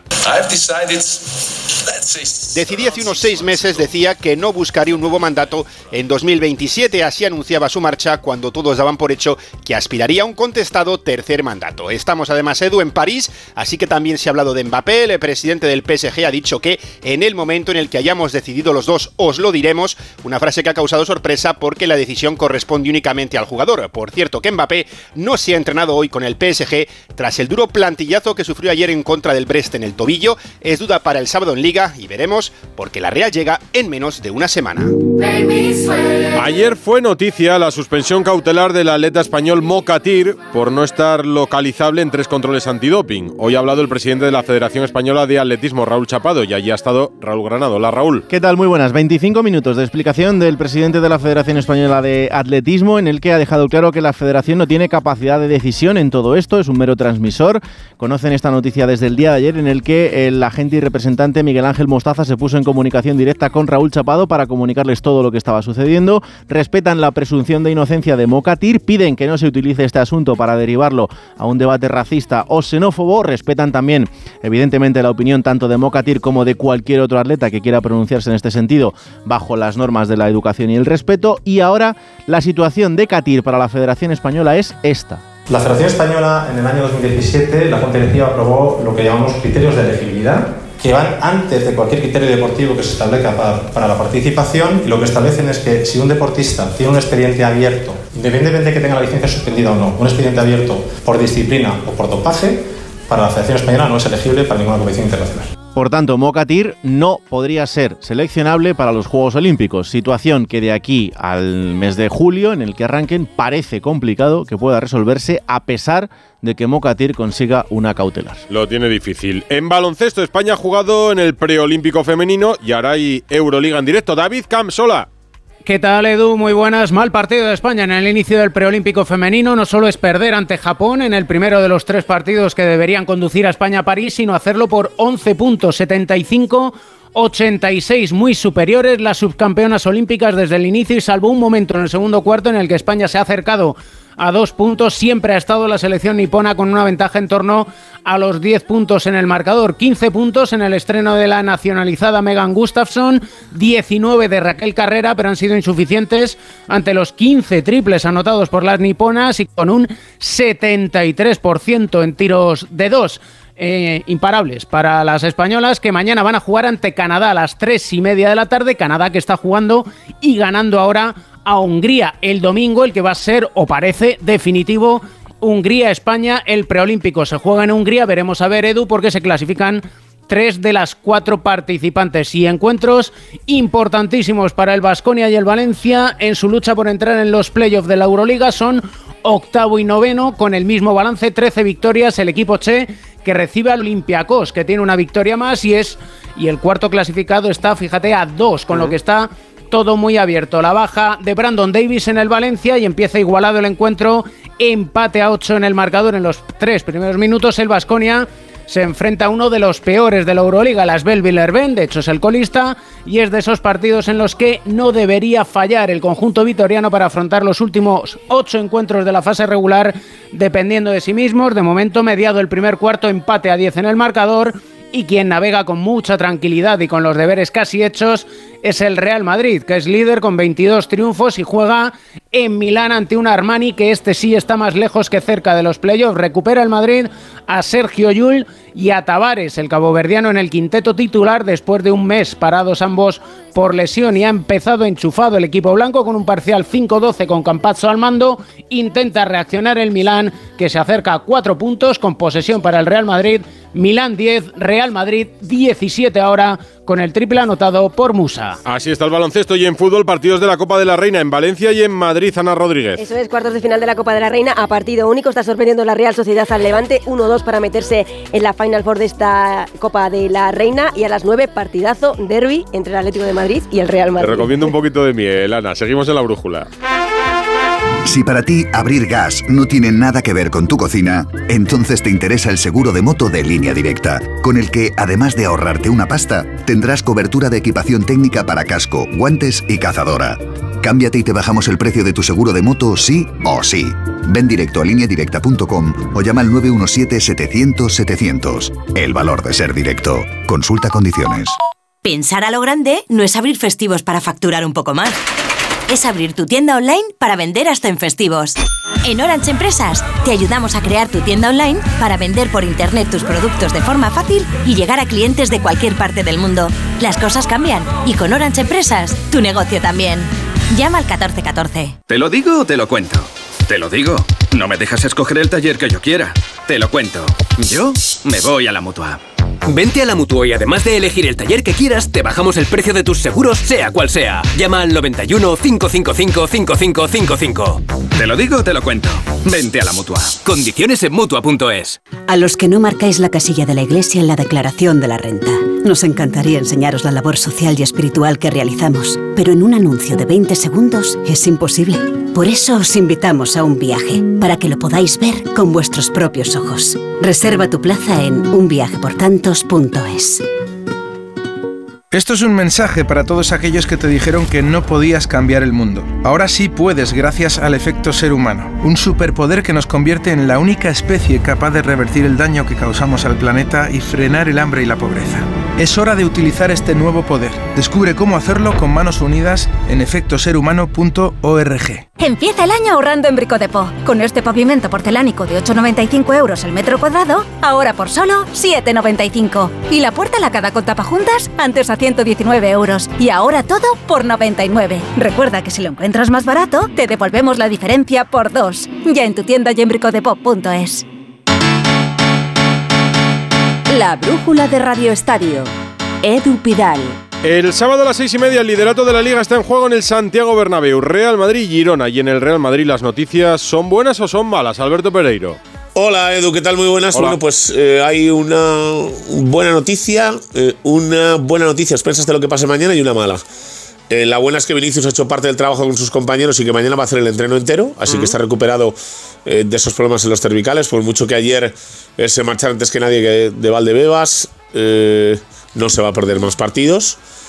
la buena expensas de lo que pase mañana es Rudiger, que hoy ha hecho trabajo aparte eh, pero los planes de Ancelotti está tenerle mañana a disposición eh, junto con el resto en la previa del partido, así que será titular junto con Chouameni en la pareja centrales porque Nacho no llega, Nacho necesita descansar, eh, lleva jugando con dolor desde la final de la Supercopa frente al Barça, en cuanto ha visto que Rudiger podía estar disponible para el partido y una vez recuperado Chouameni por tarjetas, ha decidido que había que parar, así que quiere estar eh, medianamente listo, nunca lo estará al 100% porque arrastra molestias en ese bíceps de la pierna derecha para el partido del Leipzig la semana que viene, el martes, en la ida de los octavos de final de la Champions en, en Alemania. Así que eh, Vinicius sí, Rudiger a expensas de lo que pase mañana también. Y Nacho se va a caer de ese partido. Eh, Camavinga jugará de 5. Suamení y Rudiger serán centrales. Carvajal volverá al lateral derecho. Y Mendy volverá al izquierdo en un Bernabéu que va a presentar un aspecto maravilloso. No queda nada de las entradas. Los socios están devolviendo muy pocos abonos. Sábado seis y media es buena hora. Así que estaremos cerca otra vez de los 76.700 que vimos el otro día frente al Derby, que es la mejor entrada del Bernabéu desde que empezaron las obras. Por cierto, que el club, el Real Madrid, ha expulsado a varios miembros de la grada fans, ¿no? Por una pelea que acabó con varios heridos en el último partido. Pues sí, Edu, lo hemos conocido en el día de hoy, que el Real Madrid ha expulsado a 16 de los miembros de la grada de animación porque en el despliegue del tifo previo al eh, derby frente a Atlético de Madrid, en la parte del tercer anfiteatro no se desplegó la parte donde se leía la inscripción de este tifo y eh, uno de los líderes de la fans, acompañado por otros 15 miembros eh, de la gran animación madridista, subieron a ese tercer anfiteatro y tuvieron una pelea con alguien que debía ser de la antigua vieja guardia de Ultrasur, ya te digo. Eh, hubo gente ingresada en el Hospital de la Paz después de la paliza, el Madrid ha tomado cartas en el asunto, también la policía, pero uno de los ámbitos desagradables del fútbol que sigue ocurriendo. No son Ultrasur, pero a veces algunos actúan como tal. Tremendo, mira, ya no estarán en el partido del sábado. El rival es el Girona que se presentará sin Blink y sin Mitchell en el banquillo, Víctor Yusia. ¿Qué tal, Edu? Muy buenas, Muy buenas. sin complejos. Así se presentará el Girona en el Santiago Bernabéu este sábado con las bajas de David López por lesión y las de Yangel Herrera y Dali Blin por sanción. Además, el técnico madrileño del Girona, Michel, no se podrá sentar en el banquillo merengue por su expulsión la pasada jornada. Pero lo ha dicho en rueda de prensa, han afrontado otros partidos importantes con bajas destacadas y que igualmente espera un gran rendimiento de los suyos. También se ha referido a las bajas del Real Madrid en defensa. A pesar de eso, sabe que su equipo va a tener que sufrir. Tienen una- un plantillón y, y un entrenador con, con muchísima experiencia y que conoce a la perfección su equipo. Me espero un Madrid dificilísimo, complicadísimo. eh, tendremos que sufrir. Hemos vuelto a escuchar a Deco en Barcelona. Alfredo Martínez, muy buenas. Hola, muy buenas tardes. Sí, un Deco que sobre todo se ha mostrado muy parco y muy hermético a la hora de tratar de dar pistas para la temporada que viene. Del tema entrenador dice que todavía no han empezado a hablar, que hay que respetar a Xavi y que lo quieren tomar con calma. Eso sí, ha descartado a Márquez, dice, bueno, Márquez podría ser una solución intermedia, eh, provisional. También ha descartado a Tiago Mota y que todavía no ha hablado con ninguno de los entrenadores que han sonado por ahí. En cualquier caso, ha dicho que el objetivo será mejorar la plantilla la temporada que viene, pero que no habrá grandes fichajes. Ya avanza que no puede haber muchos fichajes porque no hay mucho dinero. Es más, podría haber alguna venta. Y preguntado, fíjate qué pregunta curiosa, si cambiaría Mbappé por De Jong y Araujo, así contesta, no podía tener otra respuesta, el director deportivo del Barça. Yo creo que no sé qué pasará con Mbappé, pero mm, también sería un mejor vender a Araujo y, y a Frenkie. O sea, como te dije, yo creo, me gustaría es mejorar la plantilla, no empeorar, porque al final tú eh, es como quitas un brazo y, y ponen una pierna. treure Araujo i Fre- i Frenkie de Jong portar Mbappé No. és fer pitjor l'equip? Yo creo que sí.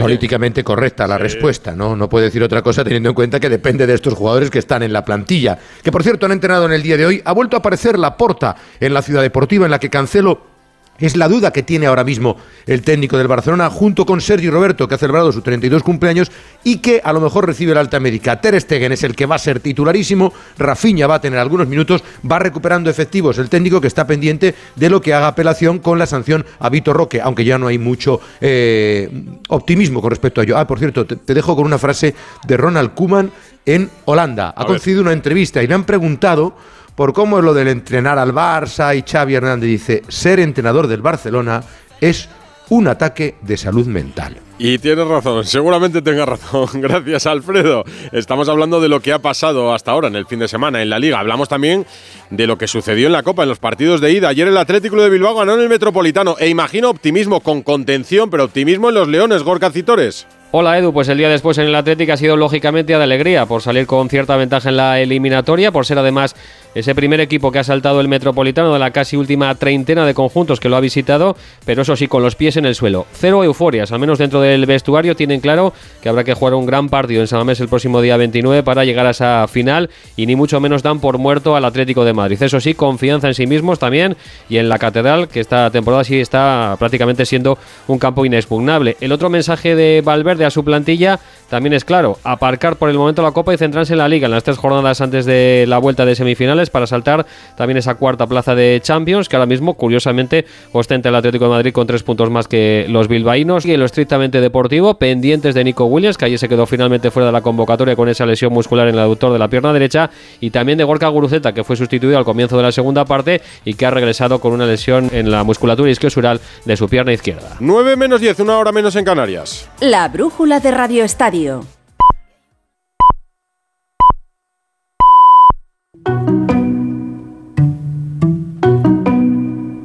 En Onda Cero, La Brújula, Rafa La Torre.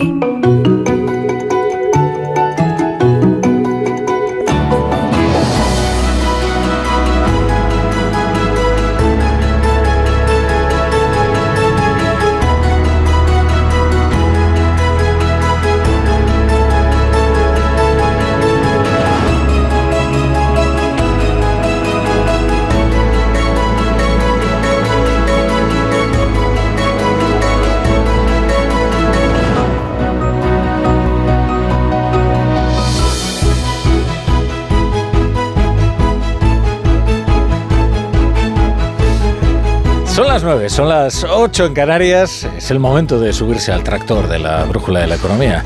Hay mucha información económica que arar y que elaborar.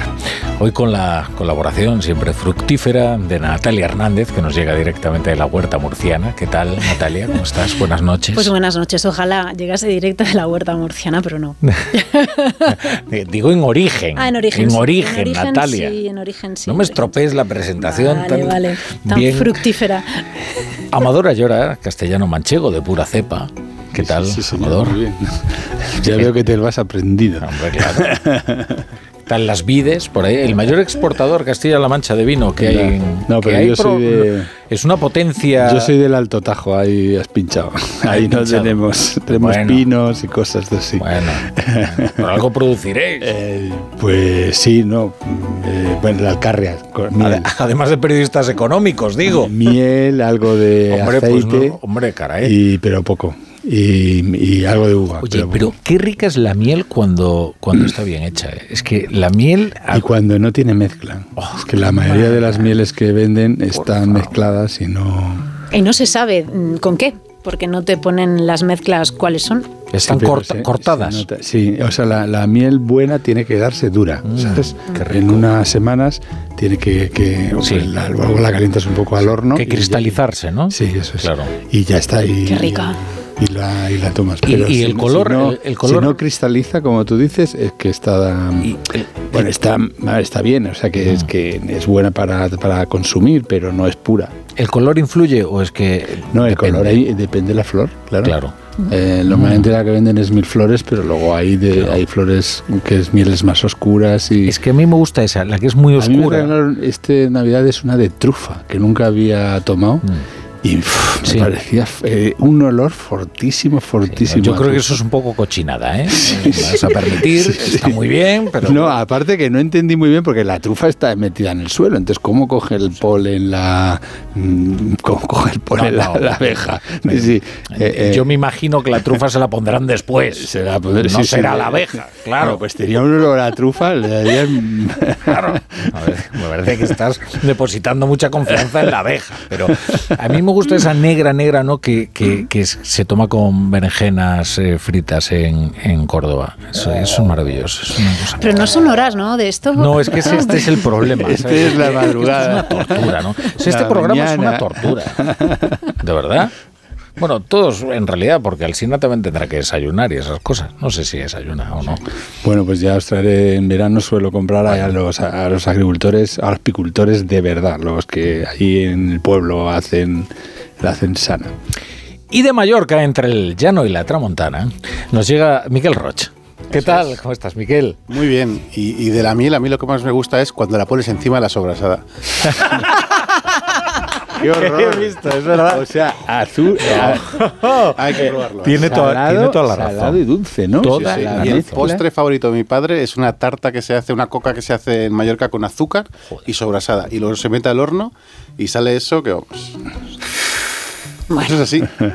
A ver cómo remontamos no esto. horas Sí, para sí, esto, podré ¿eh? soportarlo. No son horas. Sí, pedir algo No a Globo. horas. Eh, eh, pero Miguel, eh, vamos a ver, hay algo mejor que la sobrasada en este mundo. Es que la sobrasada es muy importante. ¿eh? Yo el día que descubrí la sobrasada, siendo muy pequeño, eh, dije, pero ¿y este prodigio? Pero cómo, o sea, tiene todo, todo lo bueno que puede, o sea, lo unta, ¡buah, qué maravilla. Eso es, y sobre todo cuando la haces en casera en Mallorca con todos los protocolos eh, tradicionales y vamos, y haces sobrasada para todo el año. Que luego nunca dura todo el año porque ah, se, Se acaba, se acaba rápido. Pero al menos hasta junio, ¿no? La matanza suele ser en noviembre y cuando empieza a hacer frío. Y luego ya hasta junio ya te, ya te aguanta. Luego ya hay que hacer un poco de. Por favor. O sea, la sobrasada es uno de esos productos que así vistos, ¿no?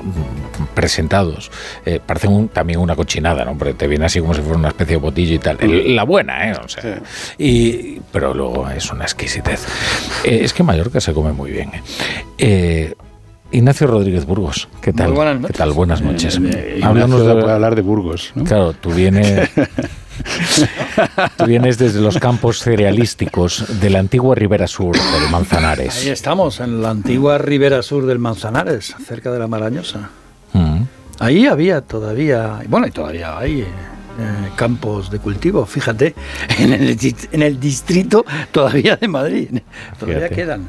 Bueno, es que en Madrid habría, había agricultura. Ahora. Hombre, Vallecas, por ejemplo, que yo soy de Vallecas. Vallecas en el escudo ¿eh? Eh, se honra eh, la panadería. Porque éramos los que, mis- nuestros antepasados y tal, los que se dedicaban a, bueno, pues a la fabricación de pan ¿eh? de- para Madrid. Mm. Eh, aprovechando que todo el sur de Madrid era eh, zona de cereales. Fíjate, ahora es zona de urbanizaciones. Me vas a permitir, me vas a permitir ponderar también el- la buena evolución de los vinos madrileños. Sí. Vinos muy buenos. Se Ya sé que parece mejorando. que estoy obsesionado, Natalia. yo lo No, sé. no, no, Pero- mí Que las chicas de Molina de Segura lo que quieren es que hables de la fruta. Pero es verdad que Madrid produce A mí la fruta me vinos. encanta, sí. Claro. es También, verdad, la verdura, pero el vino también, claro. Yo soy más Y en vino. Murcia hay buenos vinos, ¿eh? Sí, eh, sí, bueno, claro. va- vamos a reconocer una cosa. L- Las denominaciones de origen en España, todas han mejorado una barbaridad, Una barbaridad. Desde que los ingenieros agrónomos han puesto su conocimiento al servicio del deleite. En Galicia los vinos eh, tintos se consideraban repugnantes y ahora tienes algunos vinos que son prodigiosos. En la Ribeira Sacra, qué decir. Y, y, pues, por ejemplo, una denominación que mm. se consideraba así como... ay. ¿El? El godello. No, el Godello sí, eso sí, pero de- digo, por ejemplo, antes decías un vino de Utiel. Y la gente decía, Sí, sí, ah, sí. eso. Pues ahora Pues ahora de son Utiel muy ricos. De muy Jumilla, buenos. hay Y de de Jumilla. Yecla. hay de toro, de muchísimos. to- toro era, ¿te acuerdas ese vino que era, era Sí, no, y muy- Bueno, era y la estrella ahora mismo que es el Bierzo. O sea, el Bierzo es que el- el- lo, como dicen ahora, lo peta en, en los premios, Y- y- y en- en los el parques. Alto Aragón. Y en la miel, en la miel, ahora estoy recordando, cerca de- del pueblo de, de Amador, la miel de lavanda en Brihuega Ah, o en eso es. Pastrana. Ah, sí, sí, sí. Muy buenísimo. bonita, sí, sí. Esto, Ignacio, antes de Muy que nos desmayemos, campos. Sí, eh, aquí estamos haciendo un agujero en el estómago que ya quisiera. Bueno, es un preludio para hablar de la, de la huelga de, los- Eh, de los claro, agricultores, claro. claro. Es decir, que todos estos productos están ahora tirados. Es la demostración de cuánto queremos a nuestros agricultores. Eso es, eso que nos dan es. de comer. Que nos dan de comer. Como se dice en el Bernabéu, ¿cómo no los vamos a querer? ¿Cómo no los vamos a querer? Pues nada, Ignacio, vamos con tu mirada cítrica. Pues mira, los agricultores siguen con sus protestas y llevan tres días de tractoradas, pero en esta jornada la tensión se ha elevado. También es cierto que la Guardia Civil y la Policía, con órdenes del Ministerio del Interior, han intervenido con más decisión y contundencia que en pasadas jornadas para frenar los cortes y la ocupación de calzadas, calles, carreteras y autopistas. Hay más de 5.000 denuncias, casi una veintena de, de- de detenidos y un guardia civil herido en Zafra. Nos lo cuenta lo del guardia civil herido, Daniel Lara, que es uno de los portavoces de los agricultores de la zona.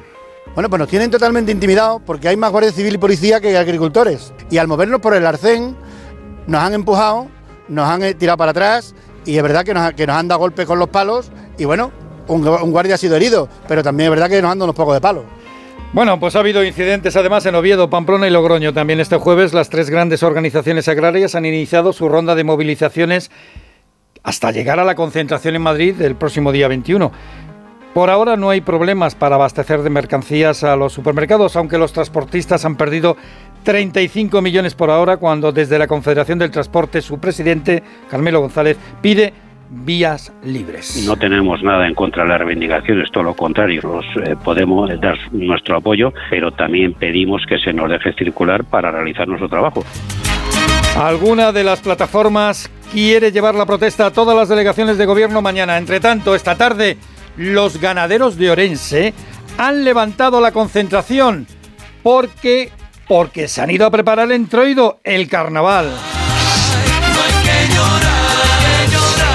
Bueno, la agricultura no es el único sector donde se están dando conflictos laborales y económicos en España. Los empleados de la banca se están manifestando y reclaman subidas salariales ante los elevados resultados de, de los bancos. Los trabajadores del sector financiero argumentan que los bancos han cosechado unos resultados espectaculares. Por ejemplo, los grandes bancos más de 26.000 millones de euros en el pasado ejercicio. Por eso piensan que ha llegado el momento de que suban los salarios. Los sindicatos de la banca reclaman un incremento que iría entre el 17 y el 23% para los próximos cuatro años. Y en el mundo de la empresa, ¿qué es lo que está ocurriendo con Talgo? Pues que pide paso, pide paso un grupo húngaro. La CNMV ha suspendido la cotización de Talgo cuando subía más del 10% ante los rumores de una OPA del grupo húngaro Magial Vagón por la totalidad del capital. Se rumorea un precio de compra de 630 millones de euros. Oye, y el nuevo año chino es el año del dragón, ¿no? El año del dragón y del tropiezo. ¿Por qué? Pues mira, llega el año nuevo chino el sábado, ¿eh? es el 4722, que, que me he acordado. El año del dragón, símbolo de poderío y prosperidad, pero el dragón chino llega con la flamígera deflación entre sus fauces. Y es que por primera vez en 15 años China despide el año con una inflación negativa de 8 décimas, lo cual es una demostración de su debilidad en el consumo, su caída en la industria manufacturera y también lo que es más peligroso. ¿eh? Es peligroso porque China empieza a incrementar su deuda pública y encima con la deflación, pues esa deuda pública será más difícil de pagar. Y su aliada Rusia se ha convertido en el tercer suministrador gasístico de España, que ya es decir, después de Estados Unidos y de Argelia. Y lo que sigue inflándose como un globo son los procesos de Hacienda de la Hacienda Española contra Shakira. La cantante hoy ha declarado desde Miami en la segunda causa penal, esta vez por un presunto fraude de 6 millones de euros. El mundo ya me da igual si te vas, si te vas, si te marchas. Yo siempre estaré aquí si te vas, si te vas. El problema es que a Hacienda no le da igual. No, pero ella ya está en Miami. Sí. Eh, estaba pensando yo que Pedro Pablo González nos viene también de fértiles campos y prósperas ganaderías, ¿no? ¿Y esto a cuento de qué? Perdón. No, por, por esta introducción que hemos hecho cada uno. eh, Hombre, él viene del- presentando, presentando la materia prima de nuestra tierra. Él viene del pueblo de la cerámica, de Madrid. Donde vivo, sí. Yo- la, la ce- la cerámica no es masticable.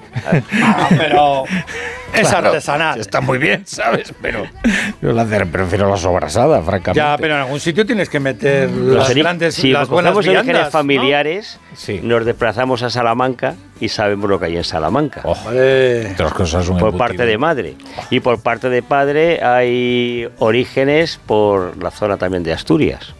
Entonces, si empezamos así a buscar alimentos, podemos mezclar, podemos mezclar un poco de queso, de sidra con embutidos. Qué bueno. Ya, ya, ¿no? Y sale Y ya Pedro hacemos Pablo. una cenita. y ya. Bueno, Pedro Pablo, pues vamos a contar alguna noticia, ¿no? Eh, México supera a China como principal exportador de bienes a Estados Unidos. Sí, hacía más de 21 años que México no era el principal exportador, bueno, que China era el principal exportador, mejor dicho. Ha ganado 475.600 millones de dólares el valor que ha exportado México frente a los 427.000 del gigante asiático. Y es que los estadounidenses también han estado reduciendo sus compras de bienes como productos electrónicos que se producen ampliamente en China desde que desapareció esos cuellos de botella ampliamente en China. Y no olvidemos que muchas empresas de Estados Unidos producen en su vecino de abajo. En la madrugada del domingo al lunes tenemos la Super Bowl, que es el acontecimiento deportivo más espectacular del mundo. Y ya hay una polémica con uno de esos anuncios también pagados, ¿no? Que se ponen en el descanso y resulta que es que se burla de las personas con alergias. Sí, es Uber Eats que resta ahora protagonismo en los medios de comunicación a Kansas City Chiefs y a San Francisco 49ers, que son los que van a jugar en Las Vegas esta Super Bowl. Y es que su anuncio en esta prueba se burla de las personas con alergia a la crema de cacahuete, algo que es muy típico y muy clásico en Estados Unidos. Inaceptable. Un- una broma sobre tomar la crema con un pequeño aviso que no se ve, que le dice que les da igual, de cuidado alérgicos.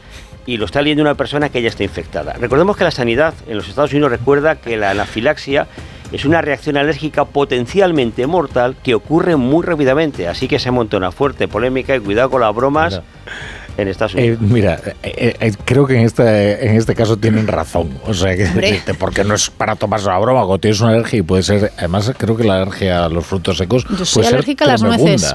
¿Ah, sí? Sí, y es letal. ¿Y qué te pasa si...? Pues que no puedo, no, no puedes respirar, te falta el Claro, oxígeno. Pues fíjate tú la broma. Y te hinchas como un globo y se hincha todo, claro, no puedes respirar. Como un fugu, un pez globo. Y pues es que es verdad que, que solo te puede acabar como una persona. O sea que esto, es, en fin, no, no es lo más conveniente, ¿no? Eh, que hagan bromas de otras cosas, yo qué sé. Eh, por cada coche nuevo se compran más de dos vehículos de segunda mano y el 40% de ellos tiene más de quin- de 15 años. Sí, en enero en nuestro país hubo 155.000 vehículos de segunda mano adquiridos y los datos evidencian cómo el grueso de estas operaciones, como bien indicabas, pues se centran en modelos de más de 15 años. Eh, por cierto, el 40% de las ventas del mes pasado y de estos el 60% eran vehículos diésel. Y la antigüedad media, eso sí, del usado vendido en España, pues se sitúa en 11,3 años. Y es que desde el sector también nos recuerdan que tampoco hay tanto dinero para vehículos nuevos. Bueno, pues me dejéis poner unos consejitos, todos muy respetuosos con la audiencia, también con la audiencia que sufre alguna alergia y enseguida regresamos a la brújula de la economía. La brújula. La torre. ¿Te lo digo o te lo cuento? Te lo digo. No me dejas escoger el taller que yo quiera. Te lo cuento. Yo me voy a la mutua. Vente a la Mutua y además de elegir el taller que quieras, te bajamos el precio de tus seguros, sea cual sea. Llama al 91 555 5555. Te lo digo o te lo cuento. Vente a la mutua. Condiciones en Mutua.es. Hola Andrés, ¿qué tal el fin de semana? Pues han intentado robar en casa de mi hermana mientras estábamos celebrando el cumpleaños de mi madre. Así que imagínate. Dile a tu hermana que se ponga una alarma. Yo tengo la de Securitas Direct y estoy muy contento. Por lo que cuesta, merece la pena la tranquilidad que da. Protege tu hogar frente a robos y ocupaciones con la alarma de Securitas Direct. Llama ahora al 900-272-272.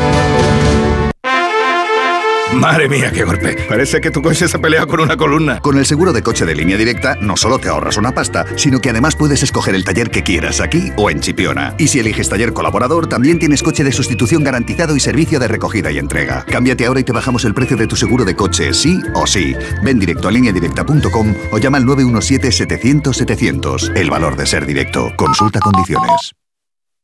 A los que no marcáis la casilla de la iglesia en la declaración de la renta. Nos encantaría enseñaros la labor social y espiritual que realizamos, pero en un anuncio de 20 segundos es imposible. Por eso os invitamos a un viaje, para que lo podáis ver con vuestros propios ojos. Reserva tu plaza en unviajeportantos.es.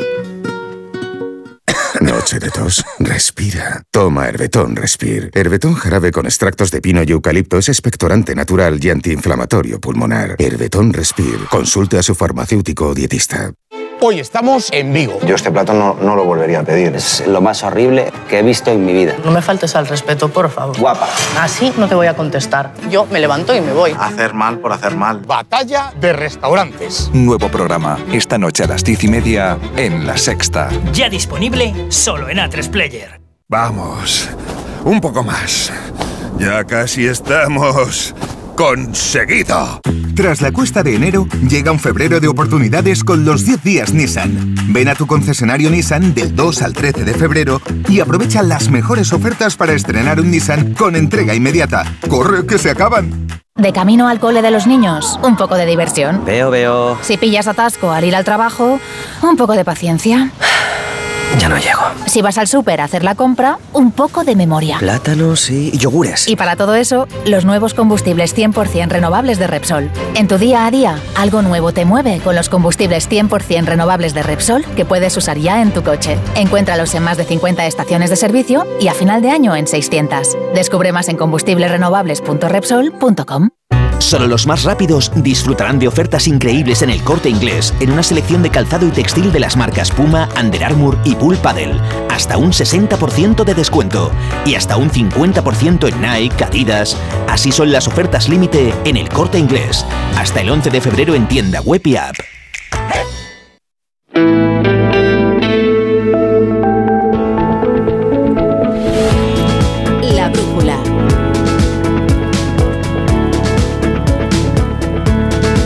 Rafa La Torre.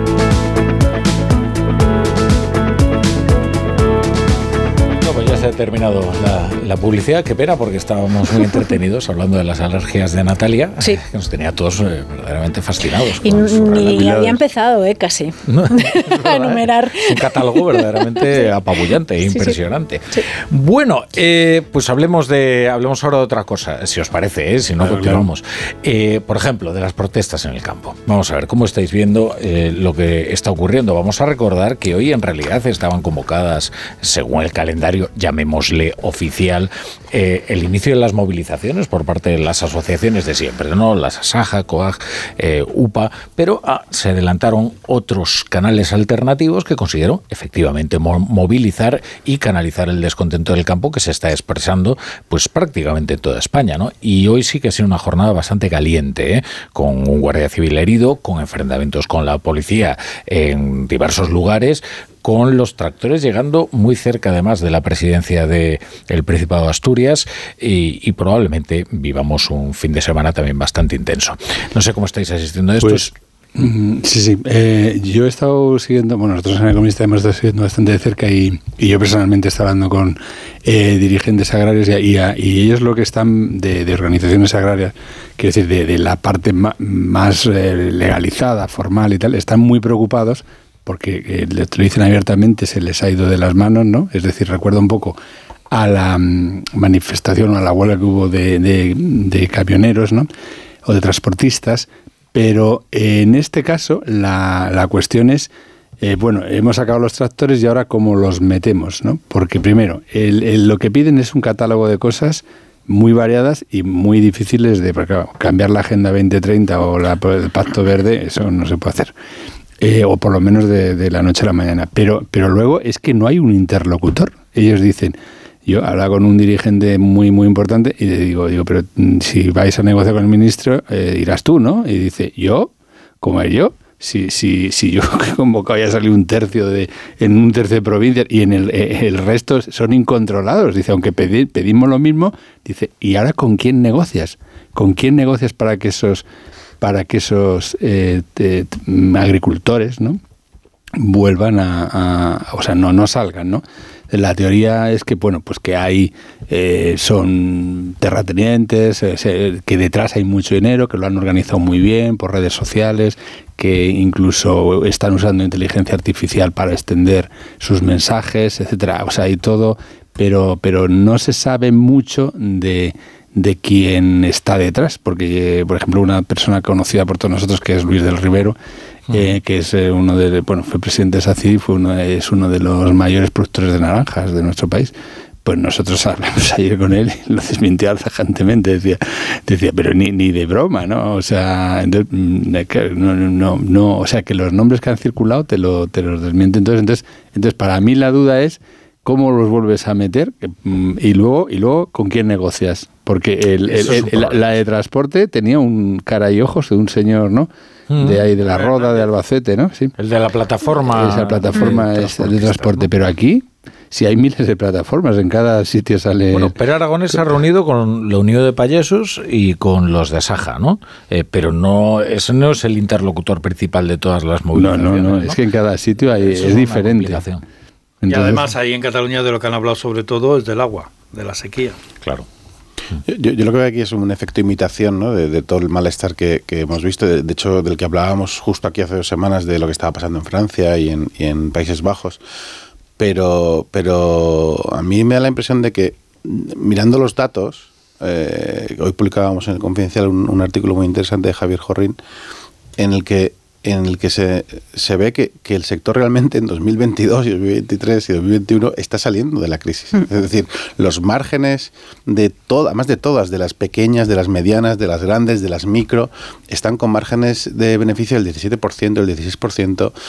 Eh, eh, entonces, claro, eh, hay una especie de, de, de, ¿no? de- de anticlímax. Es decir, cuando ahora estás empezando a salir de la crisis es cuando emergen todos los agravios que probablemente, es verdad, llevan acumulados desde hace mucho tiempo. Claro, es el problema. Claro, entonces la, la Agenda 2030, eh, a mí me hace mucha gracia cuando el otro día decía Luis Plana, sí, es que Bruselas tiene que escuchar más a los agricultores. Hoy Yolanda Díaz también decía, Hmm. no, es que, claro, Hmm. hay que quitar trabas.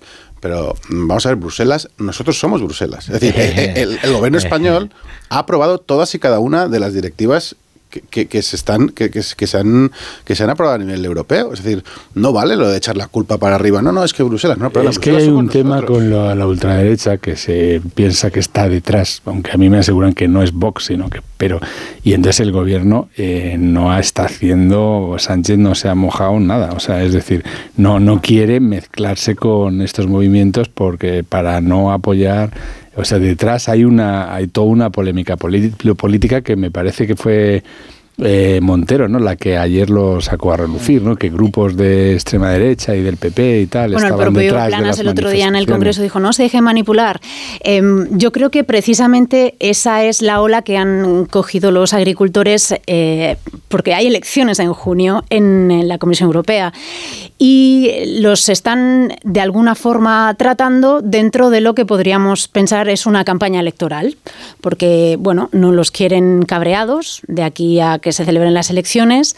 Eh, y oye, han conseguido muchas cosas, han conseguido cosas. Eh, no algo han conseguido que, nada. Bueno, eh, lo, lo, de los el, fitosanitarios el acuerdo y, comercial, y el, el, acuerdo comercial. Lo de los fitosanitarios lo iba a quitar ya porque y el barbecho las concesiones a ucranias porque ya lo había decidido el Parlamento Europeo. Bueno, me parece que par paralizar el acuerdo comercial o al menos ponerlo en stand-by, ¿no? El Mercosur es importante.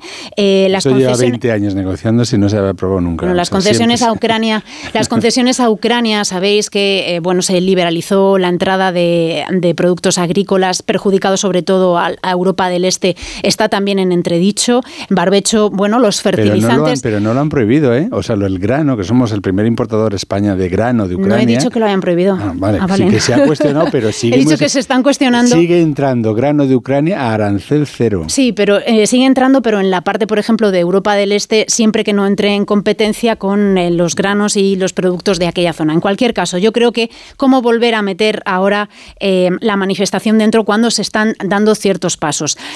Y hablábamos de rentabilidad. Es verdad, Miquel, que en los últimos años quizá el sector haya recuperado parte de lo perdido, no solamente durante la COVID, sino también durante los últimos años. Es que hay datos, además, que son eh, oficiales de la Comisión Europea, donde se justifica por qué existe todavía una PAC, una ayuda de este tipo que es de 1962. Y son claros, los ingresos de los agricultores, eh, pese a la importancia básica que tienen en la producción alimentaria, son alrededor de un 40% inferiores al de otros sectores, por ejemplo. Depende además también más del clima, eh, que, otros, que otras industrias y sus condiciones meteorológicas eh, están eh, bueno, pues bastante en riesgo según las previsiones y además eh, dice la propia comisión ¿no? que hay un lapso inevitable entre la demanda del consumidor y el momento en el que el agricultor puede satisfacer esa, esa oferta. No es lo mismo que tener la leche disponible que tener un tomate o tener una, una berenjena. ¿no?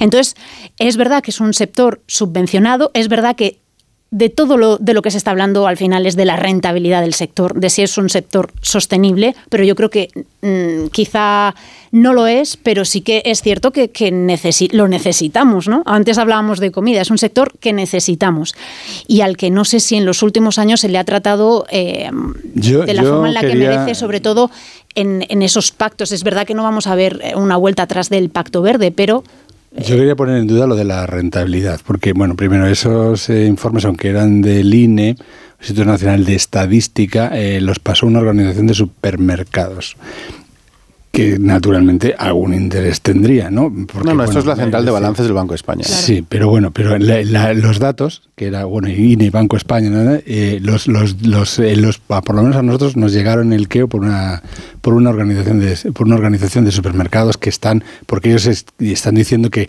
o sea, hay una pequeña guerra de que los márgenes nuestros son muy pequeños y, o sea, que no les echen a ellos la culpa de que los márgenes de la subida de los alimentos sean de los supermercados, que es verdad que son pequeños, y, y, y, para defenderse de los agricultores. Pero es que eh, cuando coges las estadísticas y teniendo en cuenta cómo está la estructura del sector agrario, ¿no? Que, mmm, que eh, hay una parte que le, le, va bien, todo esto de, de, del kiwi, de no sé qué, y luego hay una, en la mayoría, un, una parte son, de verdad, son terratenientes que producen grandes extensiones. Entonces, entonces claro, estas que se van a la... Eh, pasa como con el transporte, estos que están saliendo son pequeños agricultores con, con tierras muy modestas que no saben, no han podido modernizarse, que además, ol, ol, o sea, olvídate de de, de, de, de, hacer tecnología y tal. Entonces, claro, en esa renta eh, eh, está mezclado los grandes propietarios que sí que tienen rentabilidades y que además son capaces, pues eh, se ha puesto de moda, o sea, son capaces de cambiar el cultivo para aquello que, que en, ese, en, ese, momento es más, es más rentable. Por ejemplo, ahora estaban los pistachos. Creo que hay una, ah. una revolución y en gran parte de Castilla-La Mancha se están cambiando cultivos por pistachos porque eso, eso no lo, un pequeño agricultor no tiene esa capacidad. Entonces, es decir, que, cuando ves la renta, esa renta media, eh, eh, que ese dato era la renta media está subiendo y los costes de producción están bajando. Los costes de producción están bajando en el último año porque ha bajado la energía, algo los fertilizantes y tal. Pero, pero la renta media esa no, no refleja la, renta de eso, de, la mayoría de los agricultores, porque hay un 20% que son que, está en manos de grandes propietarios que, mm, desvirtúan esa, esa media. las grandes son precisamente las que menos rentabilidad tienen, el 12,8, y las que más son las medianas con el 18,5.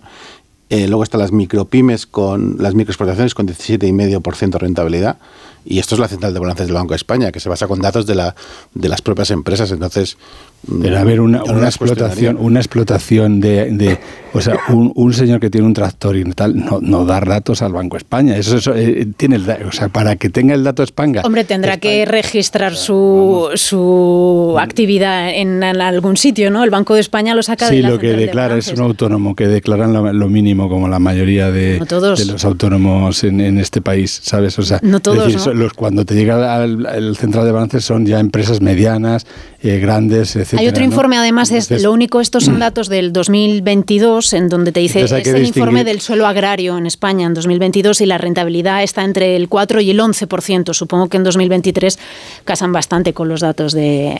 y luego hay que decir la rentabilidad bruta y neta, ¿no? Porque claro, es decir, una cosa es lo que, lo que tienes de el, rendimiento que tienes del producto del campo y luego los, los costes que El problema en el rendimiento es que eh, mucha parte del, o sea, la mayor, el mayor rendimiento viene del regadío. Y es verdad que en España vamos a tener un problema con el secano eh, y con, o sea, con, con, la sequía, ¿no? Y ahí el regadío sí que puede estar eh, la rentabilidad en un futuro entredicho. De todas formas, al margen de rentabilidad arriba o abajo, lo que sí que creo que la pandemia puso en valor un sector y nos hizo ver que al margen de que sea rentable o no, pues es un sector necesario y está bien estratégicamente tener una industria agroalimentaria fuerte eh, cerca. Eh, y si la tienes dentro, pues te, eres una. De hecho, somos una potencia exportadora España de, productos agroalimentarios. Y, pero luego, así como han tenido varios, eh, o sea, lleva varios años con muchas crisis, es la crisis inflacionista y la del COVID al sector agrario no le ha ido mal, porque le ha permitido subir unos precios que probablemente no podía no llevaba, no podía, no tenía la capacidad de subirlos eh, anteriormente. Entonces, de hecho, el, en noviembre pasado, en septiembre pasado, sacábamos, los agricultores españoles son los que más han podido subir los precios con la crisis inflacionista. Es decir, de verdad, no. Pero que no es así. O sea, eh, se le han disparado pues los costes. Es el se le han disparado. si no va el Eurostat, no va el Banco de España. Pues. Quizás sea la gota que ha colmado el vaso, ¿no? Y también un efecto contagio. Se le han disparado los costes, los costes de los combustibles, se le han disparado los costes de los fertilizantes en una gran parte no han obtenido cosechas por la sequía. Por ejemplo, toda la, toda la aceituna en Andalucía, eh, o sea, el aceite habéis visto, ha subido un 50%, ¿no? ¿Por qué? Porque no había cosechas. Eh, yo eh, soy de la Alcarria y la, poca aceituna que hay llevan dos años sin cosecha. Es decir, eso tiene unos costes de, de mantenimiento, etcétera, etcétera, que no los están recuperando.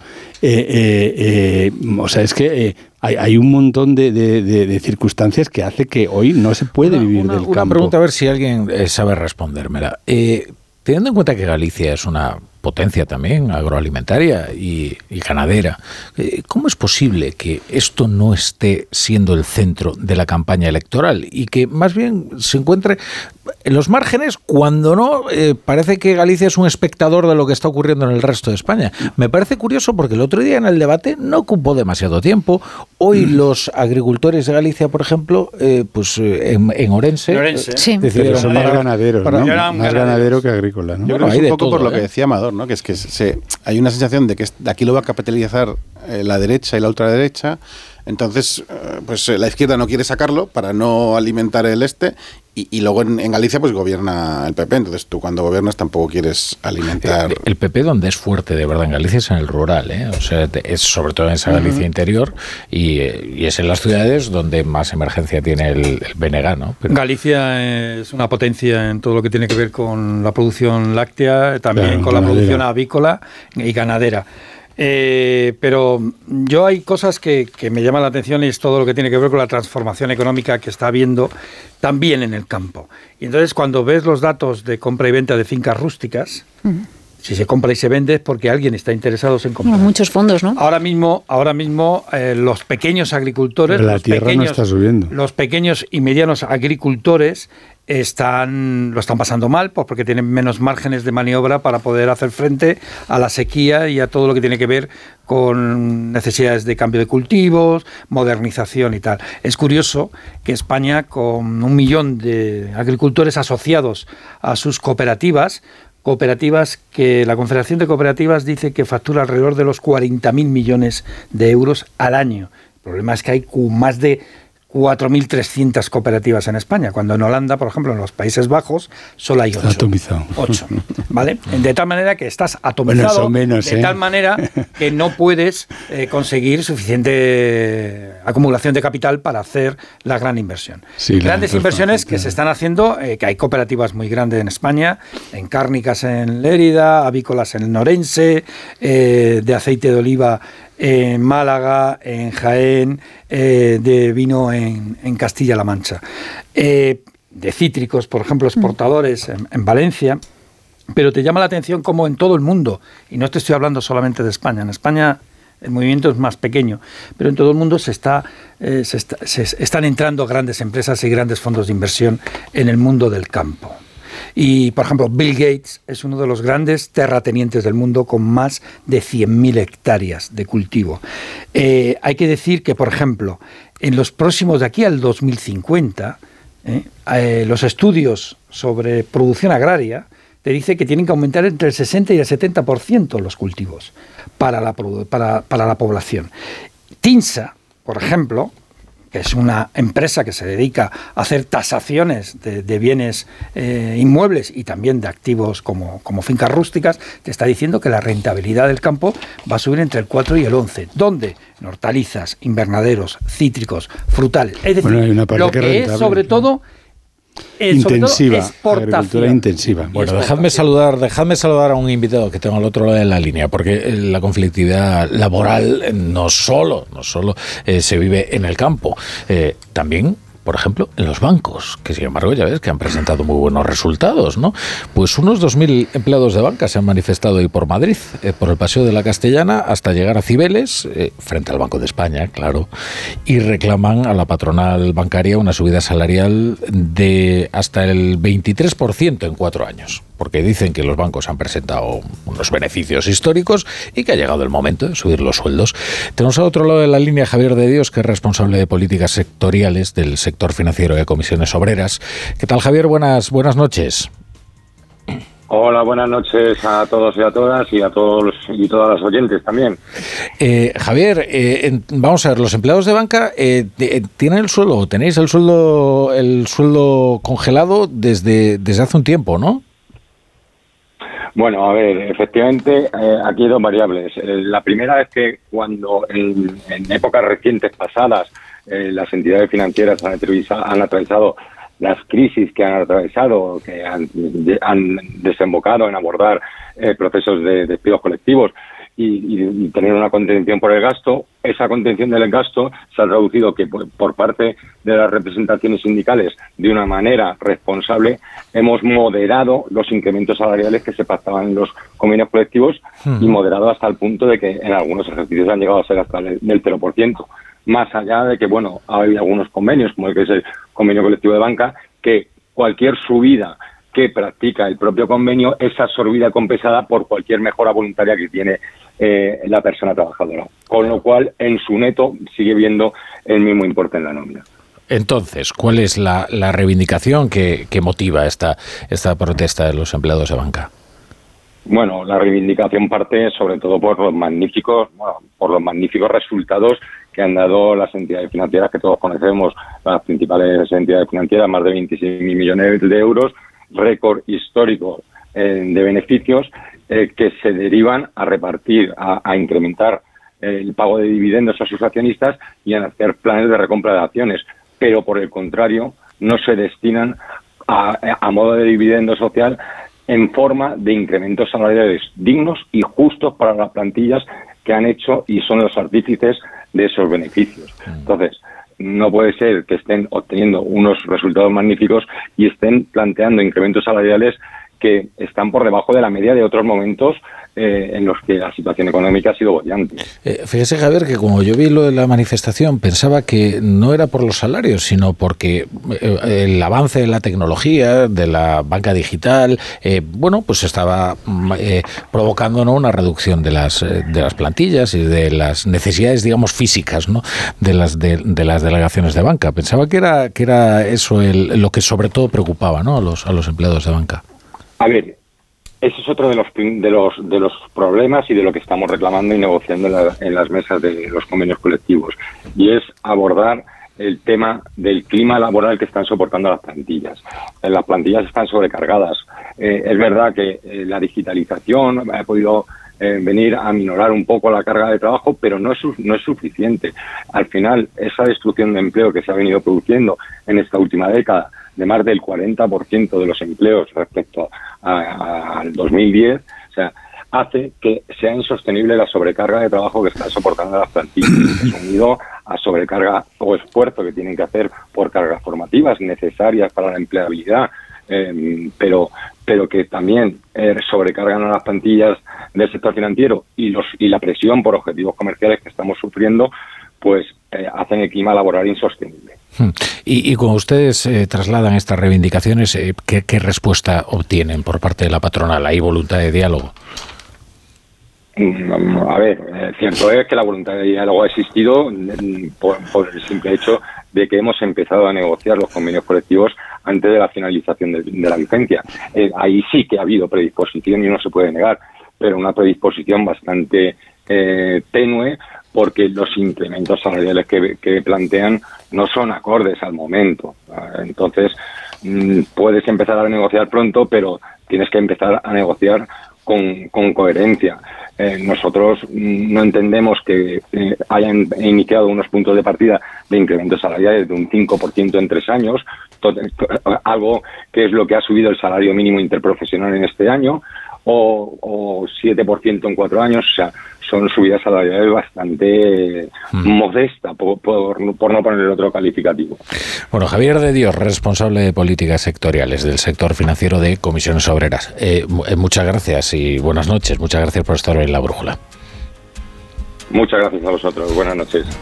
Bueno, fijaos, me estaba acordando yo que eh, uno de mis abuelos era, era trabajaba en un banco, ¿no? Entonces, cuando decía esto, todo el mundo. Ibas a decir banquero, claro, que no tiene que ver. Claro, todo el mundo pensaba, madre mía, y tal. Y ahí es cuando, claro, yo aprendí desde muy pequeño que el que trabaja en un banco no necesariamente tiene por qué ser rico. Él siempre decía, yo es que veía pasar unas cantidades. Toda mi vida he visto pasar unas cantidades de dinero, ¿sabes? De aquí a allá. Por aparte, era la época en que todo iba en mano, ¿eh?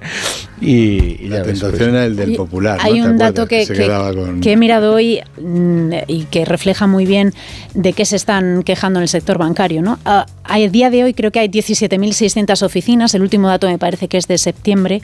En los años en el 2008, 46.000. O sea, la, caída ha sido de casi el 60%. Estamos en niveles de los años 70 en oficinas. Es verdad que mucha eh, parte es la digitalización, los eh, procesos, las aplicaciones, pero bueno, la es banca telefónica. la banca Pero es que los bancos han perdido mucho dinero, ¿eh? Entonces eh, yo em, oyéndole y cuando dice es que su vida es cero, mm, Sí, en la prensa también tenemos subidas cero y seguimos teniéndolas. Pero eso no significa que no eh, nos tengamos que quejar, cuando, claro. Cuando, cuando perdían dinero tendrían que haber bajado, ¿no? Y no bajaron, pero... Bueno, despidieron, ¿no? Despidieron, claro. Bueno, recortaron con prejubilaciones, ya me gustaría a mí... Sí, es verdad que hay un eh, discurso eh, que a mí me resulta mm, especialmente incómodo. Con prejubilaciones fantásticas. A beneficio Eso es, sobre todo aquel que considera que el beneficio es algo culposo ¿no? para las empresas y que entonces tiene que haber una forma de compensación. Cuando dices, bueno, es que los beneficios son per se buenos para las empresas.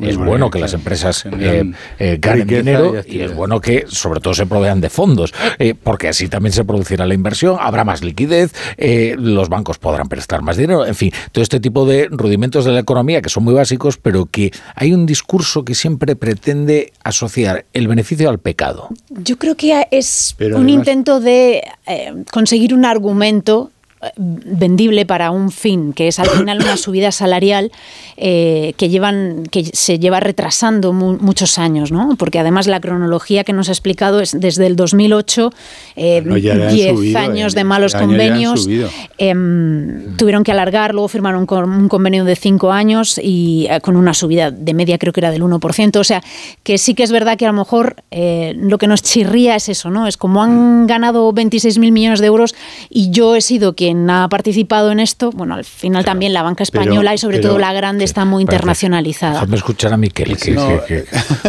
a mí me, mm, lo que sí veo son unos paralelismos ¿no? entre las procesas agrarias y las de los bancos, pues son dos sectores que están sumidos los dos en una transformación estructural. O sea, una eh, guiada por, por una agenda de pues 2030 encaminada a transformar la, la agricultura hacia algo más sostenible, pues menos contaminante, y el otro, eh, eh, el, otro sector, eh, pues está siendo totalmente transformado por, por la digitalización.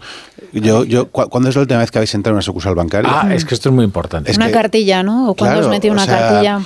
Es, decir, para qué es que los bancos, las sucursales están siendo cada vez menos necesarias. Entonces, eso es una realidad y, y que de hecho los propios consumidores estamos votando por eso, no yendo a las sucursales.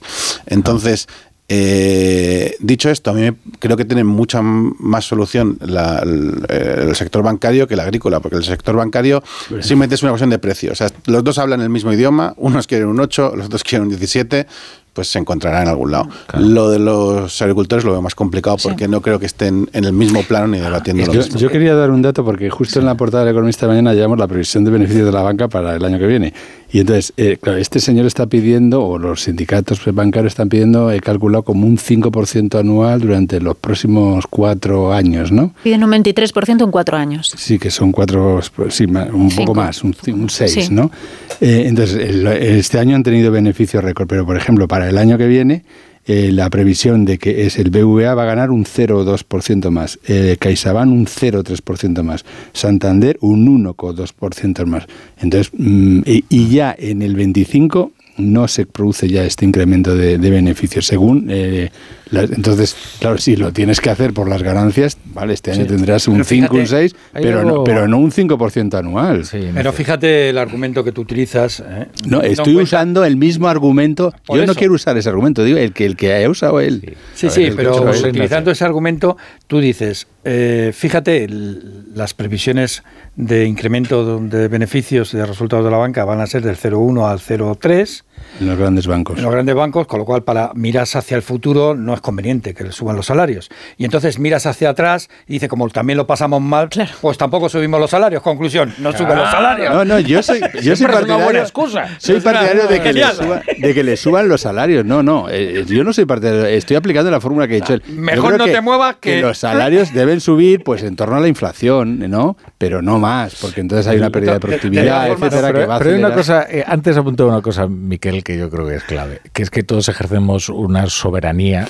con eh, no, declarativa, ¿no? Que eso es muy fácil, no decir, oh, ojalá suban los salarios a todo y no desaparezca esto o lo otro. Pues al final, como consumidores somos soberanos en, los procesos laborales, económicos y con nuestras acciones cotidianas. Y lo cierto es que la, la banca digital se ha impuesto, se ha impuesto de una manera arrolladora y lo ha hecho por la pura comodidad. Es decir, mm. esto forma parte de la destrucción creativa del capitalismo, ¿no? Pero a veces, Rafa, yo creo que nos dejamos llevar por nuestro entorno. Eh, seguramente en nuestro entorno la banca digital sea el, uso eh, prioritario, pero hay otras muchas formas de acceder a los servicios financieros, hay muchas más edades y hay muchas características, muchos, muchos tipos de clientes. ¿no? Entonces necesita una solución particular, lo que no puedes hacer es porque haya una serie de segmentos de la población que necesiten una ayuda y, y bien está y que se legisle para que sus necesidades financieras estén cubiertas, porque no olvidemos que hoy en día la banca es una necesidad básica, no puedes, y eso está, bien está, pero tú no puedes condicionar todo el sector a, a las necesidades de una población que es que, es que no, no, no puede. No, lo decía porque ellos mismos dicen que están sobrecargados de trabajo. Yo lo digo desde mi punto de vista personal. No, eh, que decir, yo siento mucha solidaridad con aquellas personas que necesitan entrar en una delegación física, porque yo voy, yo soy de los que voy, porque como yo soy un ignaro y siempre lo digo y estas cosas no me manejo bien, yo necesito que haya un señor que me explique y que me ayude, un señor o una señora en mi ah. caso además. Ah. Y, hablando de digitalización, cuidado con el campo, ¿eh? porque yo conozco una fábrica, o sea, un mm. fabricante de galletas que tiene que necesita mucho cereal y ha comprado miles de hectáreas y no tiene agricultores. Los tractores... Que se utilizan eh, drones, o sea, en los campos... Los tractores están, eh, son autónomos, están... También la inteligencia artificial terminará por... Están en Palencia, que es donde no hay ningún obstáculo, pero... No, pero hay uso de drones en, los campos, en lugar de ir a ver qué es lo que está provocando que se te seque esa, esa rama, ¿no? esa plantación, lo ves desde arriba. No, no, pero aquí el, tractor cultiva el cereal, eh, llega a, la punta da la vuelta y no lleva ningún conductor. Fijaros, la banca telefónica comenzó, ¿sabéis dónde? En, eh, África. Comenzó en África. En las, es la manera que tuvieron. tan, tan. No, eh, pasaron. ese es un titular muy interesante que hubo en un periódico cuando habló de esta cuestión, que fue del tantán a la, a, la banca telefónica. Ah, en, el, en, el, este de África, en las zonas rurales, y en Sudáfrica. Fue una forma rápida, revolucionaria de llevar los bancos, los créditos y la capacidad de financiación a las zonas rurales. Mm. En el momento que ponían una antena de telefonía, llegaba un banco. Eso fue una revolución en los años 80 en África que después se extendió al resto del planeta. De tal manera que en Kenia, en Tanzania, en Sudáfrica, mucha gente pudo acceder a financiación para sus negocios rurales. Esto ¿eh? fue un salto evolutivo increíble, porque pasaron de los bancos en las ciudades grandes a de repente la banca telefónica digital sin tener que pasar por las redes de sucursales y de filiales en el territorio. A mí me pareció una genialidad. ¿Sabes dónde pasó algo muy similar? En la India. Sabéis que la India, aunque, lo que conocemos es la tecnología, los servicios eh, tecnológicos, es un país eh, netamente agrario. Y en 2009 em, hay datos que dicen que 400 millones de ciudadanos no tenían de un documento de identidad, entonces no podían abrir una cuenta bancaria. Crearon un sistema digital que con solo el reconocimiento facial eh, podían identificar quién era y con eso ya podías acceder a, un crédito. Uno de los problemas de los países más pobres mm, es precisamente la falta de bancarización, es decir, la incapacidad de acceder a créditos y por lo tanto a, capital para incrementar tu negocio.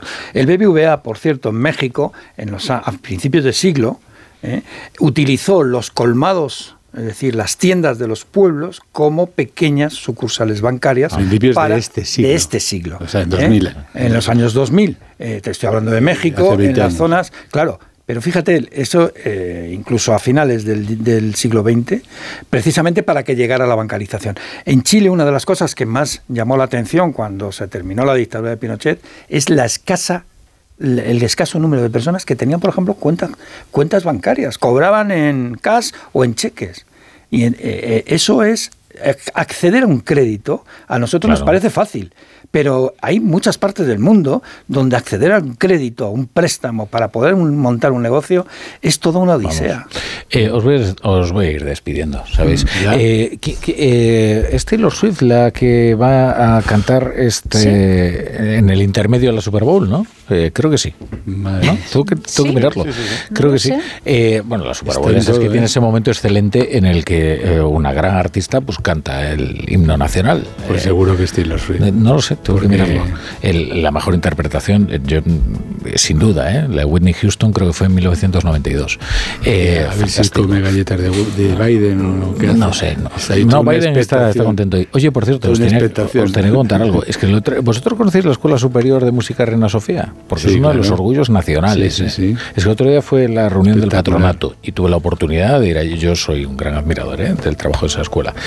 Y, tuve la oportunidad de moderar ahí una charla entre los, entre los patronos. Eh, que preside la Reina Sofía, como es su nombre, una implicación muy fuerte de Palomosía. Y, bueno, y la cuestión es que, bueno, allí se habló de la potencialidad de la cultura como no solo cohesionador de sociedades, como, sino también eh, económicamente, como dinamizador de la economía y tal. Y es verdad, eh, oye, es una escuela con un 100% de empleabilidad. A ver qué universidad tiene eso. Es verdad que es un centro de élite, élite de verdad. O sea, entra pues Me encanta, muy pocos alumnos, pues deben de entrar cada año una remesa de, no sé, en total deben estar 150 una remesa de 30 alumnos, claro, grandes maestros internacionales en las cátedras. La verdad es que fue verdaderamente impresionante. No quería dejar de compartirlo con vosotros. Y ahora cada uno de vosotros, pues idos a vuestro hogar o a donde os apetezca. Tenemos que ir a Sobre todo a cenar. bajo la lluvia. Bajo la lluvia. Y que no nos encontremos con una tractorada. No, es de noche. ah, bueno. Anda, que no se encuentra la tractorada con vosotros. ya veremos el fin de semana. Muchas gracias.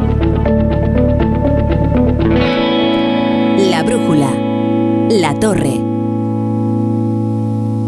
Hay dos tipos de motoristas, los moteros que disfrutan la carretera como nadie y los mutueros, que hacen lo mismo, pero por menos dinero. Vente a la mutua con tu seguro de moto y te bajamos su precio sea cual sea. Llama al 91 555 5555. Hay dos tipos de motoristas, los que son mutueros y los que lo van a ser. Condiciones en mutua.es. Hola Andrés, ¿qué tal el fin de semana? Pues han intentado robar en casa de mi hermana mientras estábamos celebrando el cumpleaños de mi madre. Así que imagínate. Dile a tu hermana que se ponga una alarma. Yo tengo la de Securitas Direct y estoy muy contento. Por lo que cuesta, merece la pena la tranquilidad que da. Protege tu hogar frente a robos y ocupaciones con la alarma de Securitas Direct. Llama ahora al 900-272-272. Toma Energisil Vigor. Energisil con maca contribuye a estimular el deseo sexual. Recuerda, energía masculina, Energisil Vigor. El cáncer de mama metastásico es una enfermedad incurable. La mayoría de las pacientes diagnosticadas nos estamos muriendo. Y esto duele. Ponte en mi piel. Porque yo antes era como tú, y tú mañana puedes ser como yo. A pesar de esto, amo la vida. La vida mola. Danos vida. Hazte socio. Cancermamametastásico.es. Acero.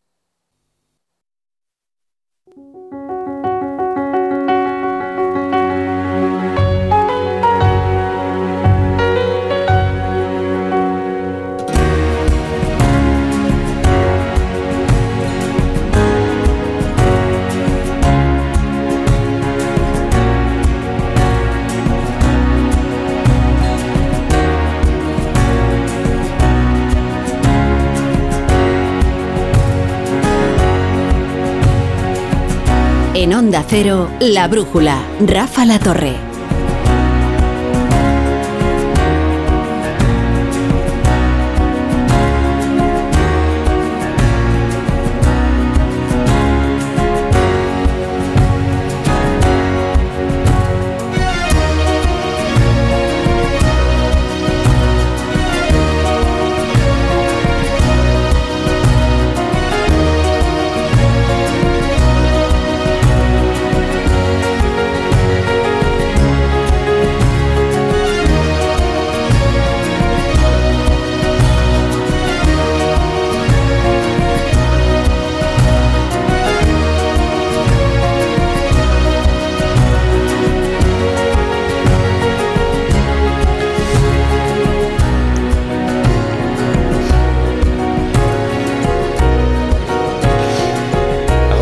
García le apodaron butanito, ¿no? Porque se le noche. veía desde... Empezamos bien la noche. Empezamos bien la noche. Hombre, es... Voy a callar. Ketty, tú entiendes, no es Es un butano. melocotón, no es un naranja butano. Es que ha venido con un jersey muy colorido, Chema Crespo. Entonces no he podido evitar la referencia. Es que Claro, me pues la memoria. esto ahora huele a invierno y están cayendo gotas, que lo sepáis. Ya los oyentes ya no deben saber ni lo que es llover. Está lloviendo un poco. Pues eso es de celebrar, mira. Hombre, que es de celebrar. Vamos a decirlo, si no- nosotros creemos que las buenas noticias también son noticia. Y que llueva es una gran noticia, la mejor de las noticias, porque por cierto eh, va a venirle mejor al campo que, eh, que se cumpla cualquiera de las exigencias que le han pedido al gobierno. Eh, la lluvia desde luego es... En vez de sacar a San Isidro hemos sacado los tractores y ya empezó. Exactamente, es el mejor paliativo para los problemas que tiene el campo, desde luego que sí. Y en eso sí que va a haber unanimidad, da igual... Digo yo. da igual a qué asociación te dirijas, todas están deseando que llueva. Que llueva. José Antonio Vera, ¿qué tal? Buenas noches. Buenas noches. No, estaba aquí muy entretenido con vuestra Deslumbrado conversación. Ah. No, sí, pero ten en cuenta que butanito siempre es peor que butano, ¿eh? o sea que... Y te, claro, eh, y él es el, el jersey es butano, no, es no, te pases, Vera, porque tú pareces un filósofo existencialista sí, es francés. Cada uno lo que es. Claro, ha venido aquí. es que ha venido vestido intelectual y, y, se mete con Chema. Le falta un gato. Cada uno lo que es. Y la que ha venido impecable es Ketty Gara. ¿Cómo estás? ¿Qué tal? ¿Qué Muchas ¿Cómo gracias. estás? Muy bien. Viene de, de, ver a gente importante, se, se nota. Bueno, ¿A que sí? sí. Alguno por ahí. Gente, de, gente, del gobierno, son los, únicos importantes que hay en España. Son. Bueno, cada vez menos importantes. ¿eh? Ha contestado como si, como si no le hubiera apetecido nada ¿eh? ver a quién vio, pero no vamos a desvelarlo. José Miguel Azpiroz, ¿qué tal? Buenas noches. Muy buenas noches. Bueno, cuéntanos a ver cuál es el menú de la tertulia y nos ponemos a discutir sobre ello. Pues eh, el asunto principal del día, la resolución del Parlamento Europeo denunciando la injerencia rusa en Europa para socavar y destruir la democracia.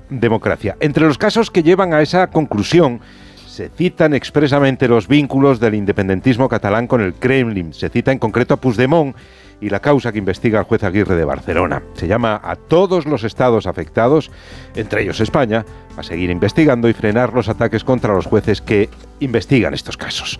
La resolución ha sido aprobada por una abrumadora mayoría del Parlamento Europeo con el voto de los socialistas, que sin embargo se han desmarcado de las enmiendas, entre ellas la que eh, cita expresamente al expresidente catalán. Por cierto, Puigdemont ha mandado una carta a todos los eurodiputados arremetiendo contra los jueces y asegurando que esto no pasaría si hubiesen hecho presidente a Alberto Núñez Feijo. ¿Qué valor da la tertulia a la resolución del Parlamento Europeo? ¿Qué es lo más destacable? ¿Cómo queda el gobierno español y el Grupo Socialista en el Parlamento Europeo? Coincide la resolución con la visita de la Comisión de Venecia, un órgano consultivo del Consejo de Europa que recopila información sobre la ley de amnistía. Sus miembros se van a reunir con políticos, jueces, fiscales y emitirán un informe a mediados de marzo. Hoy mm, se han visto con el ministro Bolaños, con diputados, con senadores, con el Poder Judicial. Gobierno y Partido Popular hacen diferente lectura de la visita. Bueno, yo creo que normalidad. El Gobierno de España está absolutamente convencido de que todas las propuestas legislativas que lleva a cabo son impecables constitucionalmente y por tanto no tenemos ninguna otra cosa que plantear ni esperamos ninguna noticia en relación con esto. Que la ley de amnistía es una transacción corrupta, incompatible con la Constitución española, con el derecho europeo y con el sentido ético más elemental. Es decir, que la amnistía condenaría no solamente a España, sino también a Europa la tertulia dirá. Antes de entrar en otros asuntos, noticias relacionada con Cataluña, el independentismo y la amnistía. Lluís Llach rompe con Puigdemont, abandona el Consejo de la República por los pactos con el PSOE. Si tú les tires por per aquí y yo les tiro por per allá, segur que tomba, tomba, tomba, con lo que molaba la estaca, ¿verdad? Ah, sigue molando, sigue molando. Sí, pues eh, algunos dicen que ya le ha dado un estacazo a Puigdemont. Yo, muy fácil. Chiste fácil. Chiste fácil. Bueno. A huevo, se lo ha puesto el mismo. Está también desgastando a Puigdemont la negociación de la amnistía. Protestas del campo ha sido asunto de la brújula de la economía, pero interesa la lectura política hoy con los primeros incidentes violentos.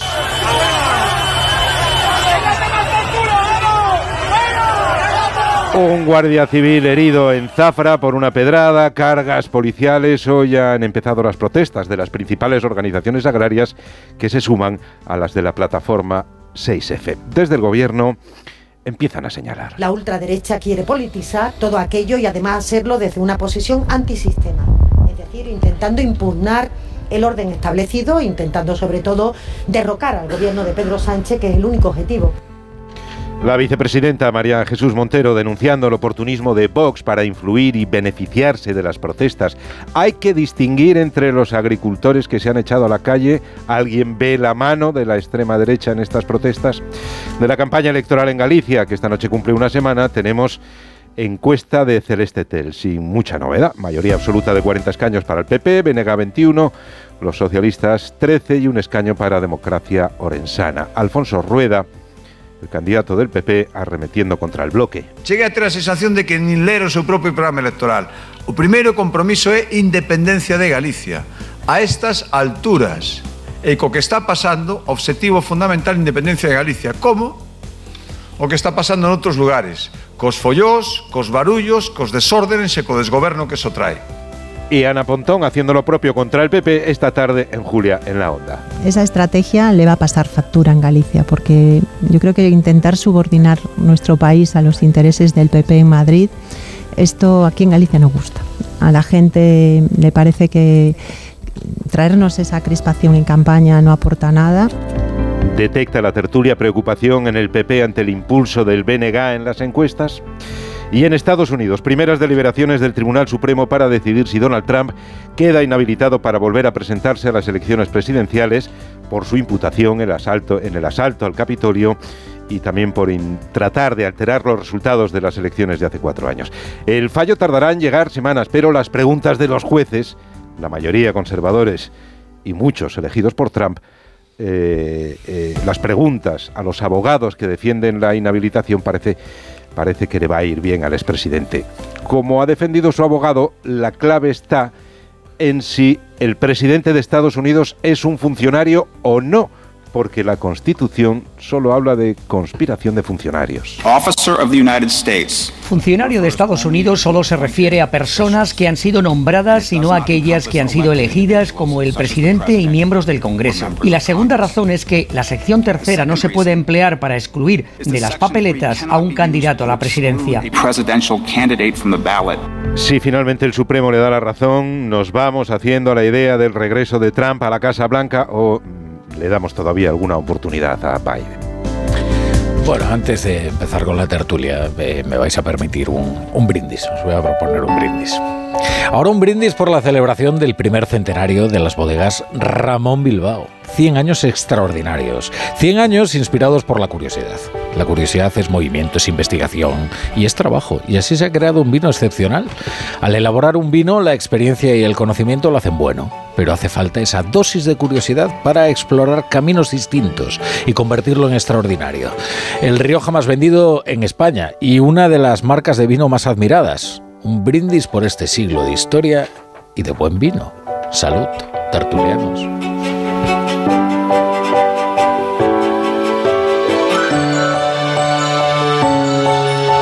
La brújula. La torre.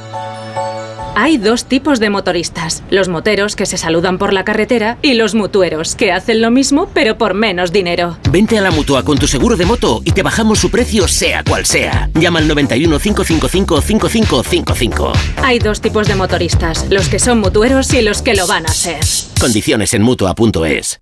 La Razón te ofrece las sartenes de acero al carbono que usan los mejores chefs, profesionales. No se pegan gracias a su antiadherente natural y su fondo pulido. Calor uniforme, sin revestimientos ni tóxicos, con elegante mango de madera de cedro, para todo tipo de cocinas y para toda la vida. Este sábado la cartilla con La Razón. Pensar a lo grande no es poner el logo gigante para que todo el mundo lo vea es que todos te conozcan a través de Internet. En Orange Empresas te ayudamos a crear tu página web profesional y mejorar tu posicionamiento en Internet para aumentar tu visibilidad y conseguir nuevos clientes. Las cosas cambian y con Orange Empresas tu negocio también. Llama al 1414. Con este estrés no consigo concentrarme. Toma Concentral. Con su triple acción de lavacopa, rodiola y vitaminas, Concentral consigue aliviar el estrés ayudando a una concentración más estable y duradera. Concentral, consulte a su farmacéutico o dietista. Pequeños momentos, grandes experiencias. Así es la Semana Santa en Viajes El Corte Inglés. Reserva ya tu viaje a islas, Europa, Caribe o hazte un circuito sin gastos de cancelación y con hasta un 20% de descuento. Consulta condiciones en viajes del corte inglés y si encuentras un precio mejor, te lo igualamos. Con este estrés no consigo concentrarme. Toma Concentral. Con su triple acción de lavacopa, rodiola y vitaminas, Concentral consigue aliviar el estrés ayudando a una concentración más estable y duradera. Concentral, consulte a su farmacéutico o dietista. En Peugeot estamos listos para ayudarte a llevar lo más importante, tu negocio. Por eso, en los días Peugeot Profesional vas a poder disfrutar de condiciones especiales en toda la gama.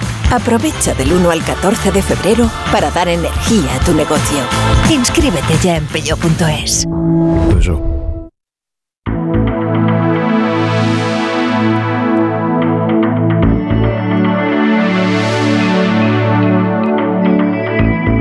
La brújula. Rafa La Torre.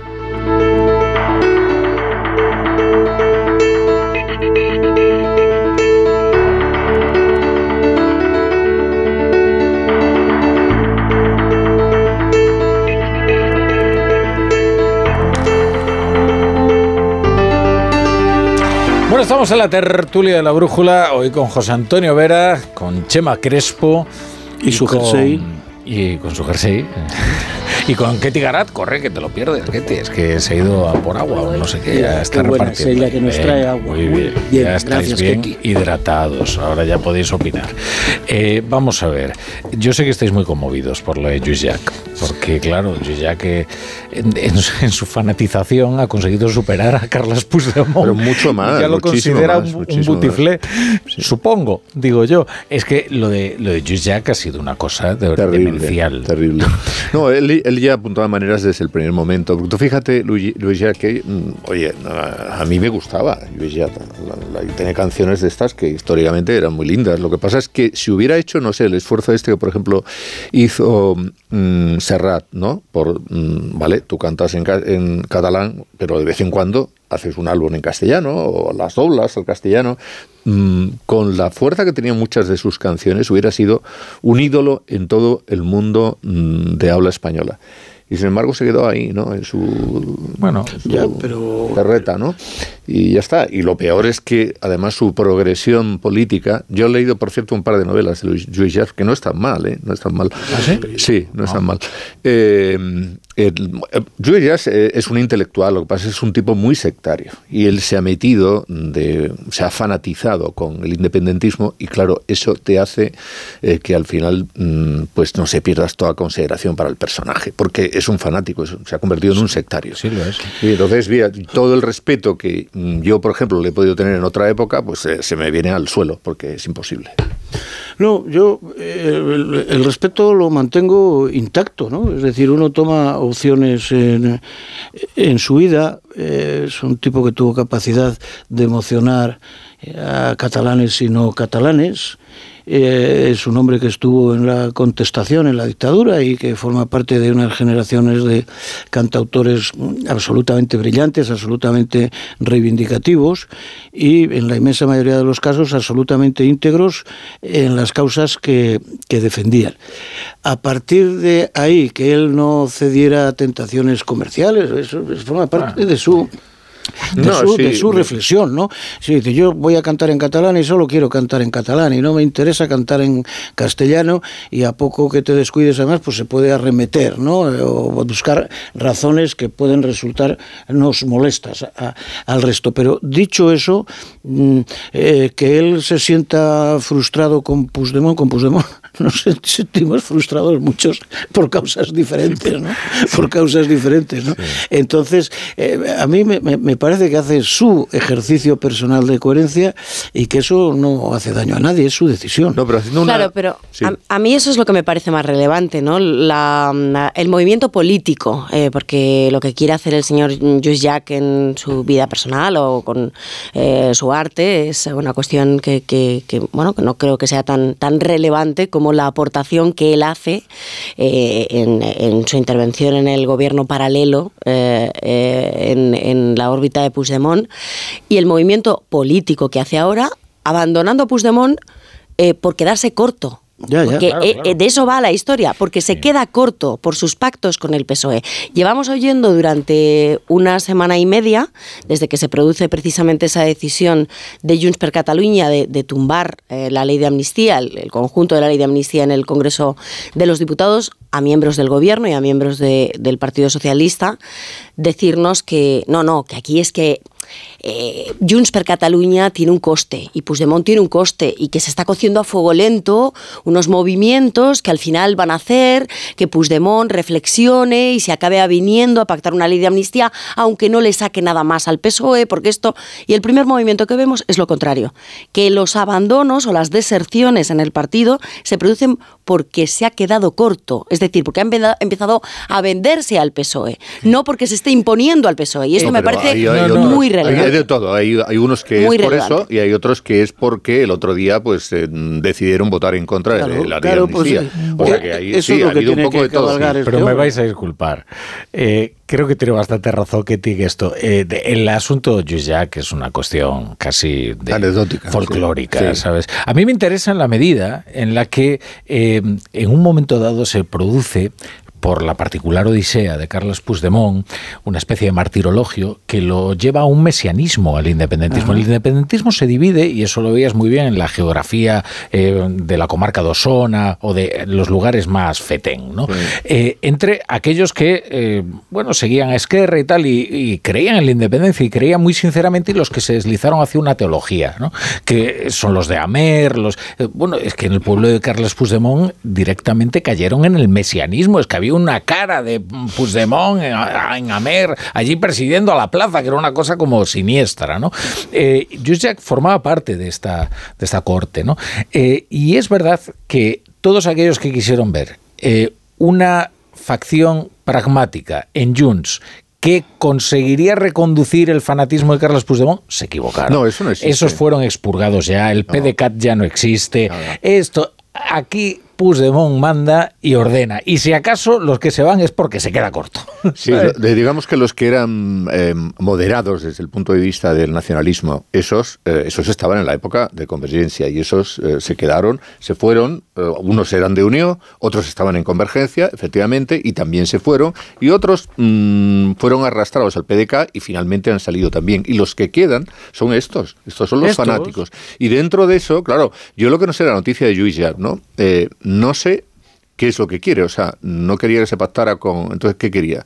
Que no hiciera nada. ¿Qué es lo que.? Eh, sí, pero no sé, eso dónde, dónde le lleva. Yo creo que es un movimiento de presión para a que la no se produzca exactamente eh, El eh, acuerdo. ese el acuerdo, exacto. Es un movimiento de presión, o sea, que empiezan las deserciones con el objetivo de influir precisamente en Puigdemont y de influir en Junts per Catalunya para que no tengan la tentación de cerrar el acuerdo de la ley de amnistía cuando no va a beneficiar ni a Puigdemont ni a una treintena o más de mm, personalidades de Junts per Catalunya. Y por eso es tan importante, a pesar de que la votación no sea tan relevante, lo que ha ocurrido hoy en el Europarlamento. Sí, sin duda. Porque quizás estamos siguiendo el señuelo equivocado, que es la instrucción de García Castellón acerca de los posibles delitos de Exacto. terrorismo de Carlos Puigdemont, cuando lo importante quizás sea el caso de la injerencia rusa. Aunque no hubiera llegado a ningún sitio, aunque fuera una prospección eh, que llevaba a una vía muerta, aunque fueran, como se diría vulgarmente, unos flipaos, que se reunieron con unos agentes del Kremlin creyéndose que eran eh, espías de James Bond. Eh, da igual, si hay sustancia para investigar, tú no vas a poder salvar a Josep Lluís Alay, porque no vas a poder eh, paralizar una investigación en curso sobre las injerencias del Kremlin. Y si no puedes eh, salvar a Josep Lluís Alay, no va a llegar a un acuerdo, Carlos Puigdemont. Bueno, eh, fíjate tú, yo creo, creo que esto que dices es una línea eh, coherente, ¿no? Yo, este asunto ruso, yo pensaba, digo, esto es cosa de la fachosfera, ¿no? ¿Cómo es posible? Pero efectivamente te das cuenta que también, Rusia, tú también. que Rusia, no, escucha, No que- caigas, vuelve, vuelve Rusia al lado, al lado bueno de la fuerza. Putin han entrado, han, eh, han, eh, cometido injerencias en todos los procesos electorales que ha habido en Europa, etcétera, etcétera. Pero uno tiende a pensar y dice, bueno, pero oye, y la cuestión catalana llega al Kremlin y, y dice, pues claro, pues claro que sí. Entonces yo creo que eso exige una aclaración por encima de todo y me parece de relevancia extrema, incluso aunque se hubieran reunido con unos estafadores sí, que sí, de la calle Arbat de Moscú. Que, es que, igual eran eso, ¿sabes? Que, no, no, eran gran cosa, pero da igual. Está, es que no es, no estas es cosas importante. ocurren, ¿eh? de repente uno se reúne con una persona y dice, no, no, yo te consigo 10.000 soldados que van a combatir bueno, y te bueno, han eso, eso, podía ser verdad, porque Oye, te manda, y- él y- te y manda luego, como nos manda al, Seja- al Sahel, te manda a la gente de los Wagner, y y o no. Fíjate que, eh, en un momento determinado, como uno pues tiene un componente de, ingenuidad y tal, cuando se plantea esta posible salida, ¿no? De amnistiar a tantos centenares de personas, coño, que se vieron ahí en esa eh, epopeya mm, ficticia, ¿no? Del referéndum y todo esto, digo, esta gente no puede estar condicionada y marcada por todo esto. Yo pensaba, digo, "Joder, vaya oportunidad de Puigdemont de negociar y convertirse en un auténtico héroe catalán. Es decir, señores del gobierno, necesitamos una amnistía para esos centenares de personas, esos profesores, esos policías, esos ciudadanos, esos comités y tal. Y al mismo tiempo yo comparezco ante la justicia española como hizo su vicepresidente como hizo Oriol eso no hacer nunca este. No, no, ya, ya, pero quiero decirte que, digo, porque eso sí que le habría podido convertir en un auténtico héroe nacional para decenas y decenas de miles de personas. Pero claro, nada más lejos. La evolución de la posible ley de amnistía, que cada vez está más lejos, lleva a que sea el salvavidas de Carlas Puigdemont. Y por lo tanto, los problemas los puede tener con todas aquellas personas que ya veían cerca tener una cierta solución al problema eh, en el que, digamos, de manera incauta se habían metido y esta negociación puede hacer que esto eh, eh, embarranque. Y junto a ello, y junto a ello, pues claro, aparecen los, los Luis Jack y otros. Presidente, resiste, resiste, no negocies, no pactes. ¿Pero para qué? ¿Pero para qué?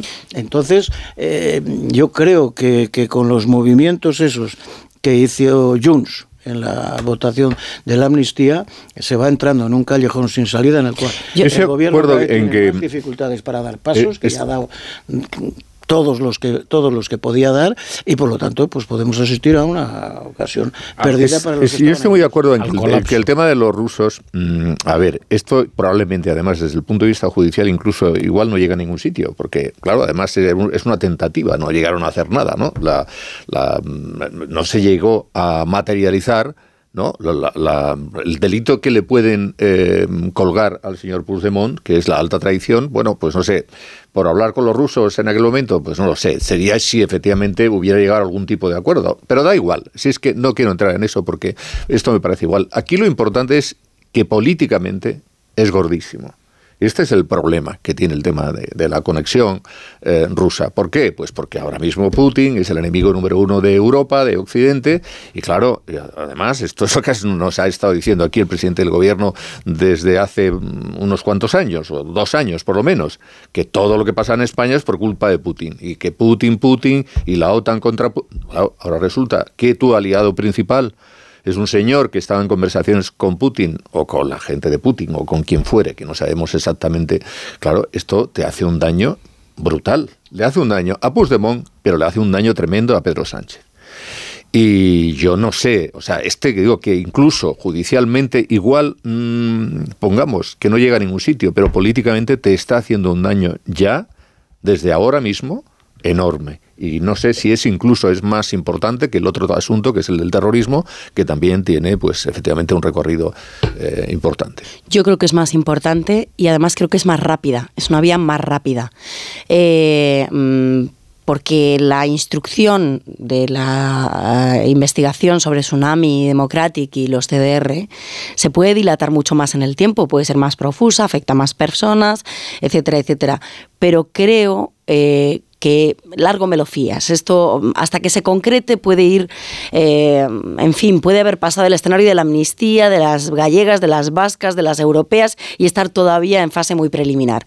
La cuestión de Bolov, eh, del caso, de la investigación del caso Bolov, yo creo que, eh, primero, inquieta más, alarma más a las instituciones comunitarias, porque no nos olvidemos que son muchas cosas. Aquí eh, estamos hablando de la utilización precisamente de vínculos con los rusos para desestabilizar las instituciones españolas en un momento en el que eh, bueno, pues había una amenaza eh, y un riesgo evidente de subvertir el orden constitucional y de hecho se llevó a término. Mm, no será un golpe de Estado porque no se califica así, pero desde luego fue un delito de sedición juzgado, aunque luego se haya eliminado del Código Penal. Con lo cual, eso por una parte. Un luego, golpe separatista sí que puede. No, sí, sí, totalmente. No nos olvidemos que aquí ha habido personas de la Generalitat de Cataluña, es verdad que por otra causa, de momento, y no tenemos, porque están clasificados esos documentos, eh, la certeza de que los pinchazos a determinados dirigentes catalanes, entre ellos el actual presidente, Per Aragonés, tuviera que ver a lo mejor con esto. Porque si sabemos que ese pinchazo aragonés no era concretamente aragonés, venía de antes, con lo cual ni sabemos cómo, ni por qué, ni a cambio de qué.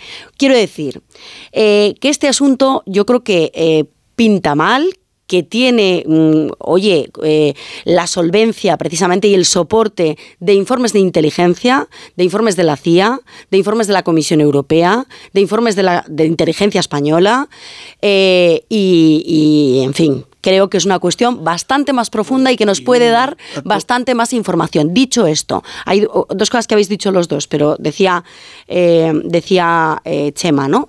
Eh, estamos ante una ratonera, ante un callejón sin salida. La amnistía veremos a ver si cada vez está más lejos, no está más lejos. Yo personalmente creo que al margen de lo que nos dé de sí el caso Bolov, se están acumulando las señales que apuntan a que cada vez es más imposible la adopción de un acuerdo eh, para la amnistía. Vemos eh, lo que ha pasado hoy en el Parlamento Europeo. Mm, hoy vemos eh, la precipitación de la Comisión de Venecia, que es que hace unas semanas era imposible eh, pensar que la Comisión de Venecia se iba a adelantar al mes de marzo. De hecho, la Comisión Europea fijó en el mes de diciembre que no, no, ya iremos, porque total, cuando vamos a emitir un informe será el 14-15 de marzo. Y lo que vemos hoy es que se ha aceptado la vía del PP, la vía de urgencia que solicitaba el PP para hacerlo cuanto antes. Vemos lo que ha pasado en la Junta de Fiscales, que no es una cuestión menor, como todos sabemos, pero que creo que hay que hacer hincapié en el juego de las mayorías. Aquí pese a todo lo que decimos constantemente, se han roto los bloques de progresistas y conservadores y ese 12 a 3 es un clarísimo varapalo, lo quiera reconocer o lo quiera ver el gobierno o no, porque hay muchos fiscales progresistas que se han sumado precisamente por el, la dureza y la, y la gravedad de los asuntos que vamos conociendo. Yo personalmente bueno, empezamos a percibir precisamente por parte de miembros del gobierno, del Partido Socialista, ya unas dudas que verbalizan sobre la posibilidad de que se vaya a aprobar la amnistía o no. Yo personalmente creo que nos vamos a, a expirar el plazo del 21 eh, que no hay acuerdo el día 21, que hay una prórroga a la Comisión de Justicia, que nos vamos al día 6 y que el día 6 de marzo no tendremos acuerdo en la Comisión de Justicia del Congreso. Bueno, yo no sé exactamente. Ahora aquí tenemos una persona que se moja por de pronto, ¿eh? lo cual ya es... hay que agradecerlo, ¿eh? hay que agradecerlo. y de repente llega Kate y dice, abrid paso, que, que ahora voy con mi predicción. Yo voy a introducir una cosa así rápida. No sé si estamos ante unas elecciones eh, autonómicas que son importantes, que son importantes para todos, ¿no? Y yo también creo que mm, ahora mismo eh, al Partido Socialista tampoco le interesa moverse demasiado con relación a este asunto. Es decir, lo va a dejar aquí como está muerto, no va a mover absolutamente nada hasta después.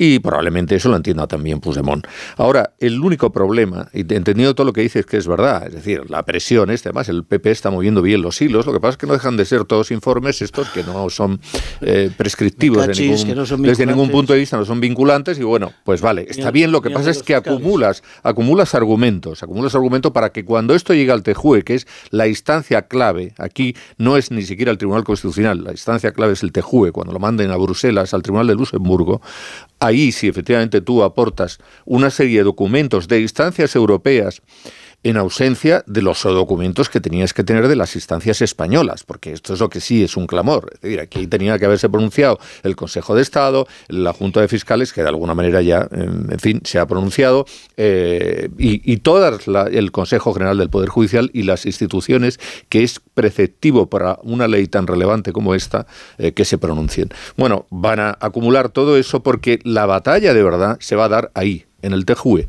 Ahí es donde se va a dar cuidado, porque como el TJUE admita la denuncia que van a mandar ahí los, eh, lo- los jueces, que son los que pueden hacerlo, eh, la paralización es automática y es por dos años. Y en dos años sí que pueden pasar muchas cosas. En el caso Volov, que es lo de Rusia, o en el caso de Tsunami y los CDR.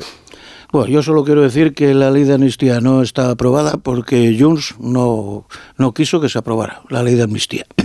A partir de ahí, si esa ley se hubiera aprobado, tendría los recorridos eh, primero nacionales que culminan en el Tribunal Constitucional y por lo tanto pues habría adoptado una norma que si es avalada por el Tribunal Constitucional estaría en vigor y tendría los efectos que se recogían en esa ley. No se aprobó porque Puigdemont no ha querido.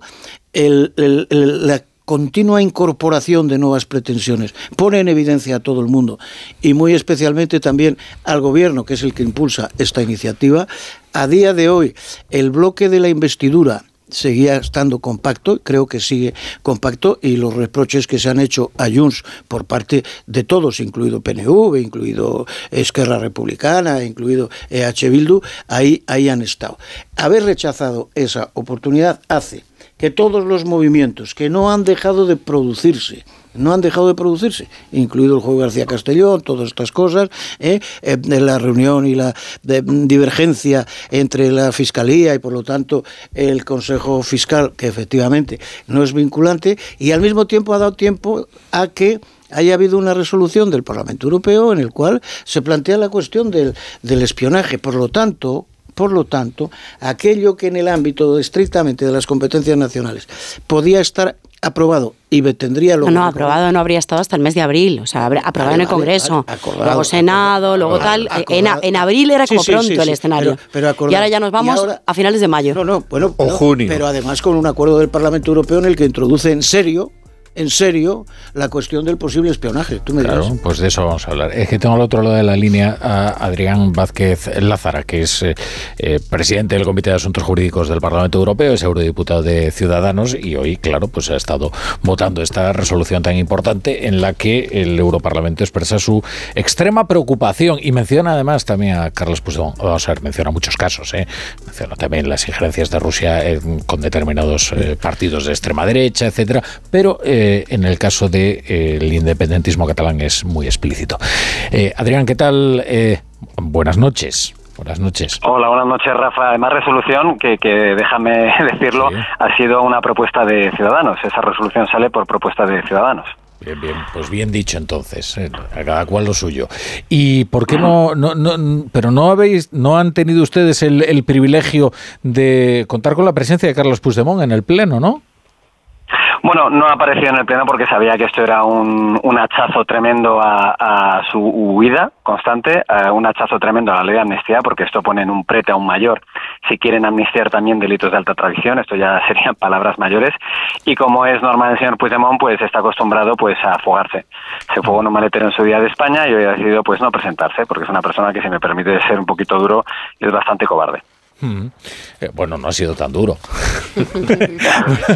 El- el- Para, para, para mi tono, eso ya es eh, un poquito duro. sí, sí. Bueno, creo que creo que el punto más interesante es el punto undécimo, ¿no? En el que pues expresa la profunda preocupación por las supuestas relaciones. Es un lenguaje, sí, efectivamente eh, muy preciso el que utiliza esta resolución. Eh, ¿Y ahora qué? Que es lo que eh, mucha gente se pregunta. ¿Y esto a dónde va? Bueno, es que no va a ningún lado. Lo estáis diciendo muy bien ahora con el lío eh, legal en el que se van a meter, si hay prejudiciales que vayan al Tribunal de Luxemburgo. Eh, la media son 15 meses en resolver esas prejudiciales, pero esto es una constante huida hacia adelante que no va a, a ningún lado. Además, el señor Puigdemont no va a poder gozar de la amnistía en ninguno de los casos. Entonces, realmente yo no sé por qué el señor Sánchez sigue basando toda su estrategia en contentar a un fugado de la justicia, que para que entendamos solo tiene dos posibilidades en su futuro, o entregarse a la justicia española y ser juzgado, o acabar en un país que no tenga extradición. No queda, no queda más. Lo de hoy ha sido muy importante también, eh, si me permi- permite Rafa, porque por primera vez hemos visto ya las divisiones en la familia socialista europea. Por primera vez eh, yo he estado en la negociación, he sido co-negociador con, con, eh, con Nathalie Loiseau, mi compañera francesa del partido de Macron. Eh, por parte del PP estaba también el señor Zarzalejos, que también ha hecho una labor estupenda, la verdad. pero lo que esto define de manera clara es que el Grupo Socialista, lo que les ha dicho a los socialistas españoles es pasen o no pasen las enmiendas donde se habla de Puigdemont, donde se habla de amnistía, ustedes tienen que votar a favor de esta resolución. Porque si ya los socialistas españoles, con todo lo que están generando, toda la problemática, encima votan una resolución, en contra de una resolución como esta, ya, eso ya sería probablemente motivo incluso de que les expulsen o de que les inicien un procedimiento de sanción a, los socialistas españoles. Eh, entonces, eh, ¿usted cree o usted considera que los eh, socialistas españoles votaron forzados esta, esta resolución? A mí me parece muy relevante cuál es el voto de los socialistas españoles. Me parece que no se podían descolgar en una cuestión tan delicada y que afecta además a la seguridad de la Unión Europea. Eh, pero me dice usted que, incluso con riesgo de expulsión del grupo.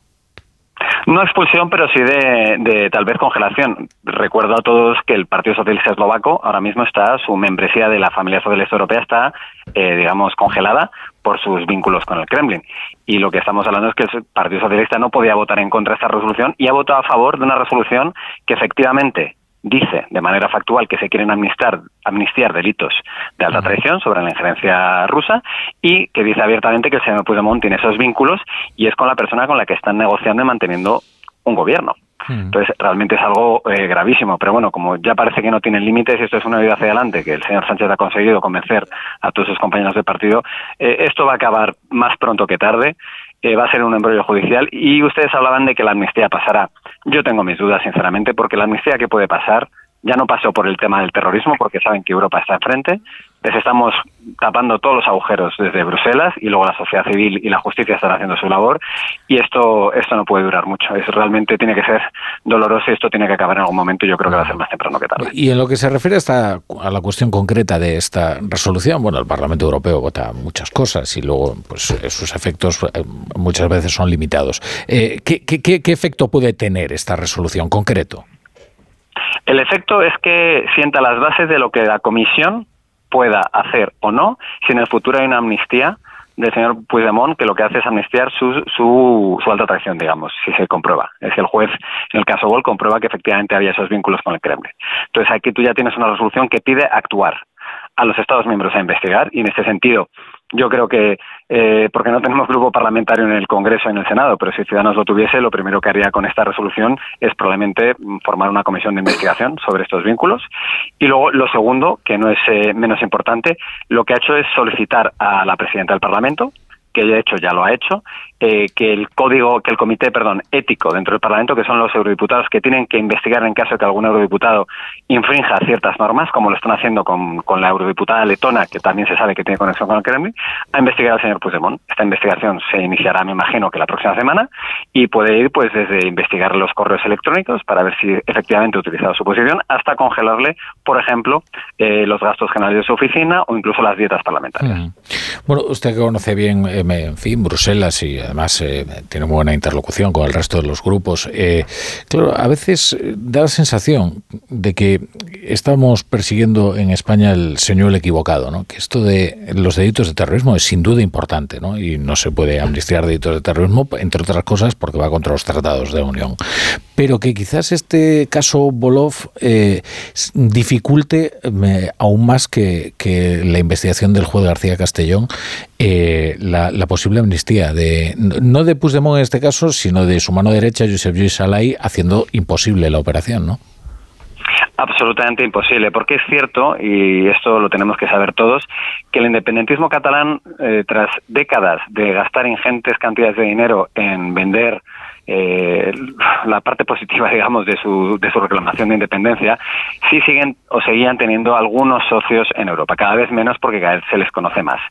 Hmm. El que haya saltado que han utilizado esa posición de poder eh, para tejer alianzas con el Kremlin, con la que está haciendo el señor Putin en los últimos años, es incluso a sus socios más cercanos, como puede ser el grupo de los verdes en el Parlamento Europeo, es una bomba atómica.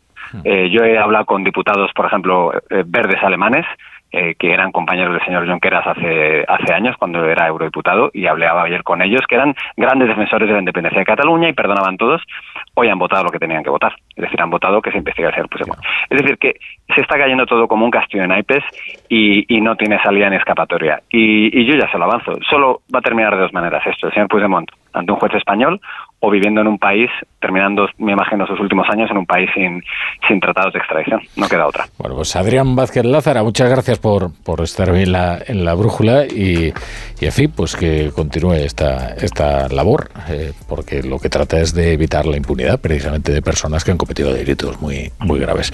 Eh, gracias, a, Adrián. A ti, a ti siempre, Rafa, y efectivamente, el objetivo ahora es descarrilar esta ley y en eso estamos. Vamos a ver qué pasa. Claro, la, eh, la cuestión es eh, si eh, de esta ley depende la legislatura o no. Yo también creo que es muy difícil. ¿eh? La operación era muy difícil desde el principio y se han presentado una serie de dificultades que son inherentes al hecho de tener tratos con un delincuente, que es que va a tener problemas con la justicia. ¿Cuáles son esos problemas concretos? Bueno, eso depende de las instrucciones de los jueces, de las investigaciones, de los informes de las fuerzas de seguridad, de muchas cosas pero que un delincuente va a tener eh, problemas eh, con la justicia cuando permanece huido de ella parece evidente. ¿no? Y la operación era muy complicada. ¿eh? Y ellos lo sabían desde el principio. Ellos desde el principio, porque ya en el mes de septiembre decían eh, que, que, que, era prácticamente imposible que Puigdemont se beneficiara por las causas que tiene que pesan sobre él y no solo porque las cuestiones prejudiciales eh, que era prácticamente imposible es más llegaron a hablar incluso eh, de la posibilidad de que Puigdemont asumiera ser el sacrificado de la ley de amnistía es decir que se beneficiaran los demás pero que no antes. exacto pero que no se beneficiara él en cualquiera de los casos, yo creo que siempre ha sido una meta volante. Y que de repente se han encontrado con que el Estado de Derecho español, pero no solo el Estado de Derecho español, sino los estados de derecho de la Unión, se defienden, se defienden y se están defendiendo. Se están defendiendo, yo creo, con una contundencia que quizás a lo mejor no esperábamos eh, que fuera tanta a estas alturas de la película. Yo creo que no va a haber amnistía, lo he dicho antes, Creo que no va a haber presupuestos. Jugaba Adrián con el símil del castillo de naipes. Yo creo que más bien la legislatura es un efecto dominó, en el que cae una pieza y van cayendo las demás. No habrá amnistía, no habrá presupuestos y creo que la intención de Sánchez es aguantar sin duda, fiar toda la legislatura a las catalanas, encumbrar ahí ya para que fuera su match ball, para salvar un poco esa, eh, esa bola de partido y creo que lo va a tener muy complicado, porque en este contexto y frustrándose precisamente esas dos primeras piezas, eh, la hecatombe en las elecciones europeas va a ser Cuidado, bastante que importante. Antes mm, vienen unas elecciones en Galicia y que pintan catastróficas para el PSDG. Y, lo digo eh, obviando eh, por completo cuál puede ser el resultado para el PP. ¿eh? Quiero decir, incluso pues, si el Partido Popular eh, no obtiene la mayoría absoluta, el PSDG va a tener que conformarse con ser la muleta de un partido nacionalista, como es el bloque nacionalista galego. Quiero decir, va a ser muy difícil pintar esto como un triunfo. ¿eh? Sí, sí, claro, claro, claro que es difícil. Pero miremos también al partido que está al partido que está enfrente, ¿no? Yo creo que el partido al Partido Popular le supuso una enorme frustración no hacerse con el gobierno de la nación, aunque fuera con Vox, expuso esa enorme frustración. Es que eso es más que evidente. De hecho, le hicieron las distintas gatadas rápidamente en algunas comunidades autónomas, marcándole el camino al margen de cómo le viniera eso al señor Núñez Fijó y al PP, ¿no? pactando, pactando con vos. Por lo tanto, de momento la frustración está en el seno de la derecha española, que está utilizando todos los instrumentos que considera oportunos para que esto no siga prosperando. El discurso que se construía para mí tiene plena vigencia, ¿no? De a ver si con esto mejoramos definitivamente la convivencia en Cataluña, superamos el trauma del 1 de octubre, etcétera, etcétera. Pues, es un eh, discurso, bueno, era el discurso sobre el que esto se Construido, efectivamente, Claro, construido. claro. Bueno, es que luego, es que luego hay otra, claro, es que, joder, tranquilo, Ra- No, José no. Antonio, si es que, claro, lo que hay es una evidencia, que es la que dieron los electores. O sea, es que alguien pensaba que esta iba a ser una legislatura fácil cuando al Partido Popular le faltan cuántos votos? Le faltaron cuatro, cuatro, votos. Y, la suma de la mayoría absoluta del Partido Socialista se basa en un montón de formaciones políticas a las cuales las unía el rechazo a, la derecha y a la extrema derecha, pero que efectivamente desde el terreno ideológico es que de absoluta, disparidad. eso no es así tampoco. Eh, como una promesa de impunidad, eh, como guinda. Quiero. No quiero decir que a Puigdemont no, no le impulsa tanto el odio a nadie como, el, amor a, su libertad. El amor a sí mismo. exactamente. en cualquier caso, que la legislatura iba a ser de una extrema complejidad es más que evidente. Los resultados electorales que ti, bueno, eh, están por verlos, serán los que serán los que tengan que ser. Y de todas formas, Mariano Rajoy gobernó con presupuestos prorrogados, pues... Bueno, pero si eso, eso se puede hacer. El único problema es que los presupuestos ahora de la Unión Europea te está diciendo, oye, el presupuesto del año pasado... También se lo decían a Rajoy. No, no, pero es que las cosas han cambiado bastante, porque pasamos de una fase expansiva a una en la que hay que recortar, como tú bien sabes. Entonces es más complicado. Pero bueno, daría igual. Tú puedes prorrogar un año y hacer trampas, pero no puedes estar prorrogando... no. No, pues, si no digo trampas, le digo en el sentido entrecomillado. Las, trampas con, con las sumas y las restas en los presupuestos, quitando una partida de aquí, llevándola allí, etcétera, etcétera. No lo digo en el sentido de que podría decirlo, pero vamos, no me refería a eso. Avanza, a ver, avanza, por pero, favor. A, lo, tú, tú que estabas comentando antes, vamos a ver en que ellos pensaban que no era fácil. Bueno, yo cuando vi al señor presidente del gobierno mm, las risotadas que tenía el día de la investidura, yo estaba convencido de que él pensaba que esto era fácil de sacar adelante.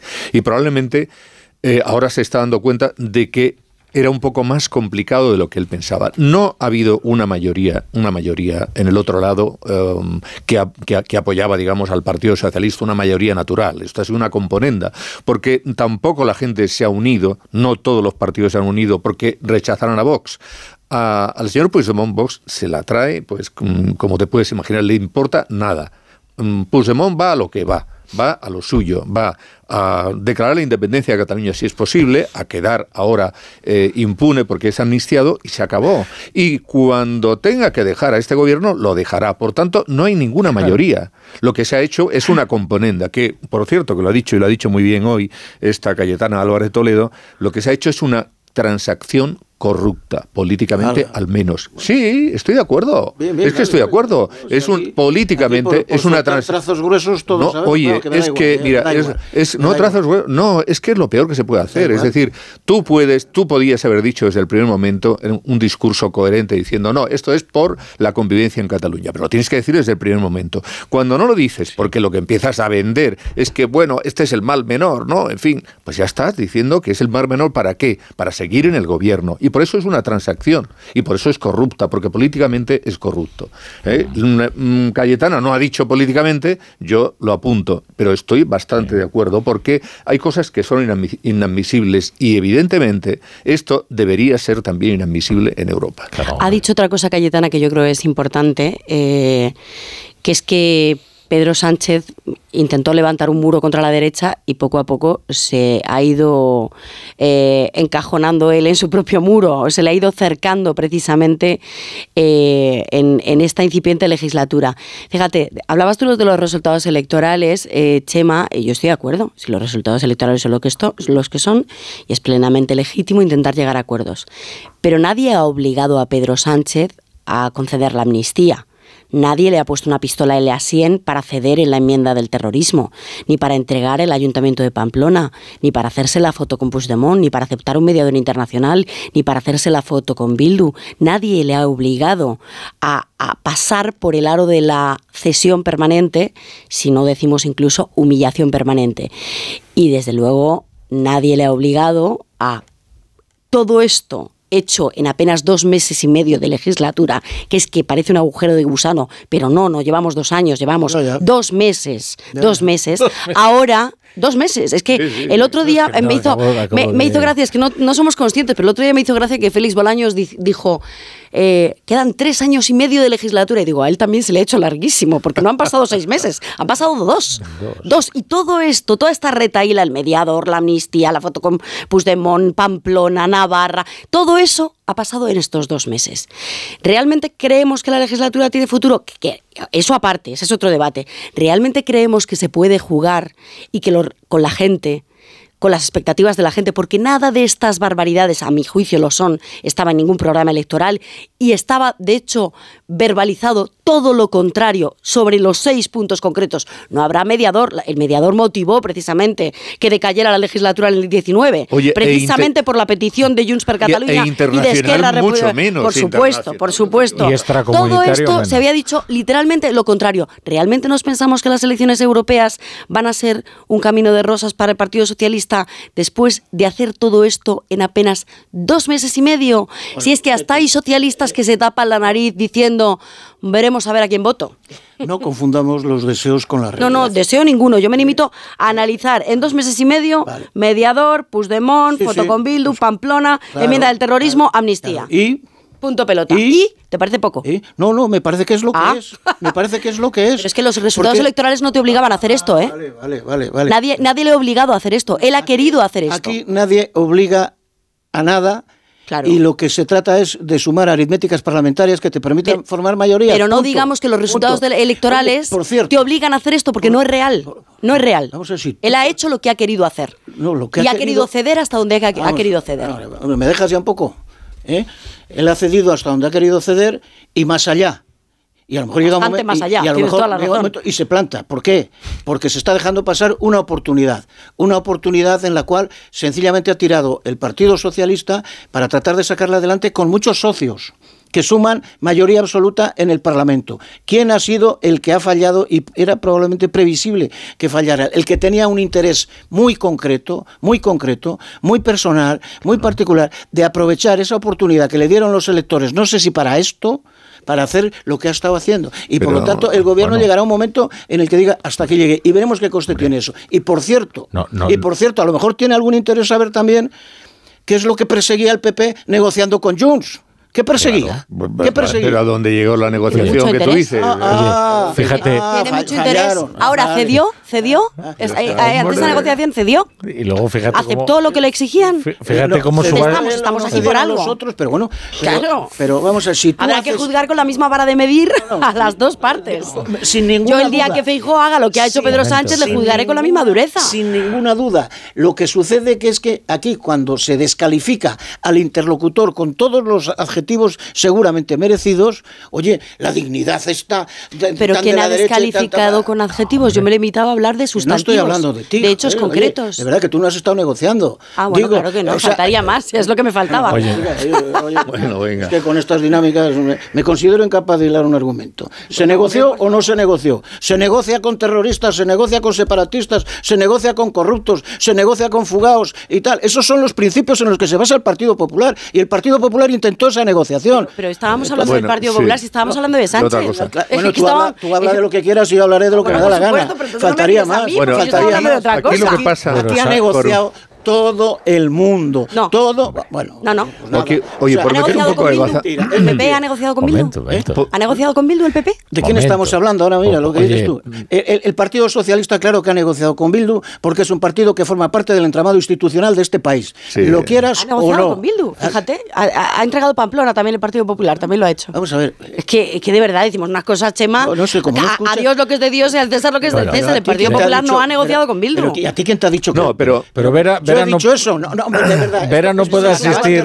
Vera no puede asistir a esto como espectadora. Bueno, venga, vamos a- momento. que podía negociar. Momento. Vamos, vamos Vera, a meter Vera, un poco de baza. Que tengo No, que poner unos, pero unos ¿sabes qué consejos. pasa? Al final, digamos, dice, no, había una mayoría clara. Bueno, no sé, clara, evidentemente no había ninguna mayoría, porque además no solamente son los de Junts, es que también Podemos en un momento determinado se, se retrató y se quedó fuera, y ya veremos qué pasa. Bueno, Sumaron eh, más que la derecha y la extrema bueno, derecha. lo vale, sí, no, pero en- en, una votación, en una, en un- sí, claro, pero no la había. Entonces, claro, ¿qué ocurre? Que ahora, Vera. que ahora es lo que se empieza a lleváis, decir, claro, y esto se ha roto porque había uno, este que era su interés personal y tal. Hombre, claro, sí, es que entonces había desde el primer eh, momento. eso ya lo decíais el, el interés, Sí. de- o sea, tú cuando vas a pactar con el señor Puigdemont tienes que saber quién es Puigdemont. Y Puigdemont es el que declara la independencia de. Cataluña, el que declara un, el que hace un referéndum. Lo que tienes que ver es cómo narices saclimos del atolladero Eh, catalán. cuando vas y esta no va a, a ser la pieza cuando vas a pactar con Carlos Puigdemont tienes que saber quién es Carlos Puigdemont. Pero cuando vas a pactar con Pedro Sánchez también tienes que saber quién es Pedro Sánchez. Por supuesto. Lo digo, lo digo, lo digo, lo digo, lo digo porque Carlos Puigdemont eh, yo creo que no ha traicionado a nadie. Eh, entiéndeme, eh, Carlos No, Puigdemont bueno, se ha presentado a las elecciones con un programa político perfectamente explícito. Carlos Puigdemont no ha hecho ninguna promesa tradicional. A mí me parecen todas un disparate. Sí, pero bueno, está dispuesto programa, de sí, llevar- a, a llevar su disparate con una coherencia que a mí me parece encomiable. Eh, Como coherencia, digo. Digo porque aquí, francamente, quien ha mentido es Pedro Sánchez, no Carlos Puigdemont. Y Carlos Puigdemont no se fía de Pedro Sánchez en buena lid, porque Pedro Sánchez eh, es una persona de principios más bien volátiles, eh, es decir, inexistentes. De manera que él piensa que aquello que le vende bien puede ser mercancía averiada. Por ejemplo, le promete la impunidad. ¿Y dónde está esa impunidad? ¿Se la puedes dar o Carlos no? Puigdemont quiere cobrársela. Y entonces dice, oiga, es que si a mí no me garantiza la impunidad, a mí y a los míos, que es lo que usted me O sea, prometió, Puigdemont es tonto. y respecto... No, todo lo Porque- contrario. Porque Sánchez le ofrece cosas que no le puede ofrecer y que, no, y que trascienden No, a sus competencias. Que de ahí vienen los problemas. Porque las pretensiones de Junts Ah. son competencias que no son del Poder Ejecutivo. Claro, pero al Porque Y por eso, y por eso, y por eso, cuando pues Pedro Sánchez se dice, seré capaz de hacerlo, Carlos Puigdemont dice, muy bien, pago por adelantado, no hay acuerdo de legislatura, usted tiene un acuerdo de investidura, sujeto a unos Y compromisos a la muy primera le concretos. La proposición de ley. Pues Claro, bueno, pues está, pues ahora veremos cuál es la evidentemente.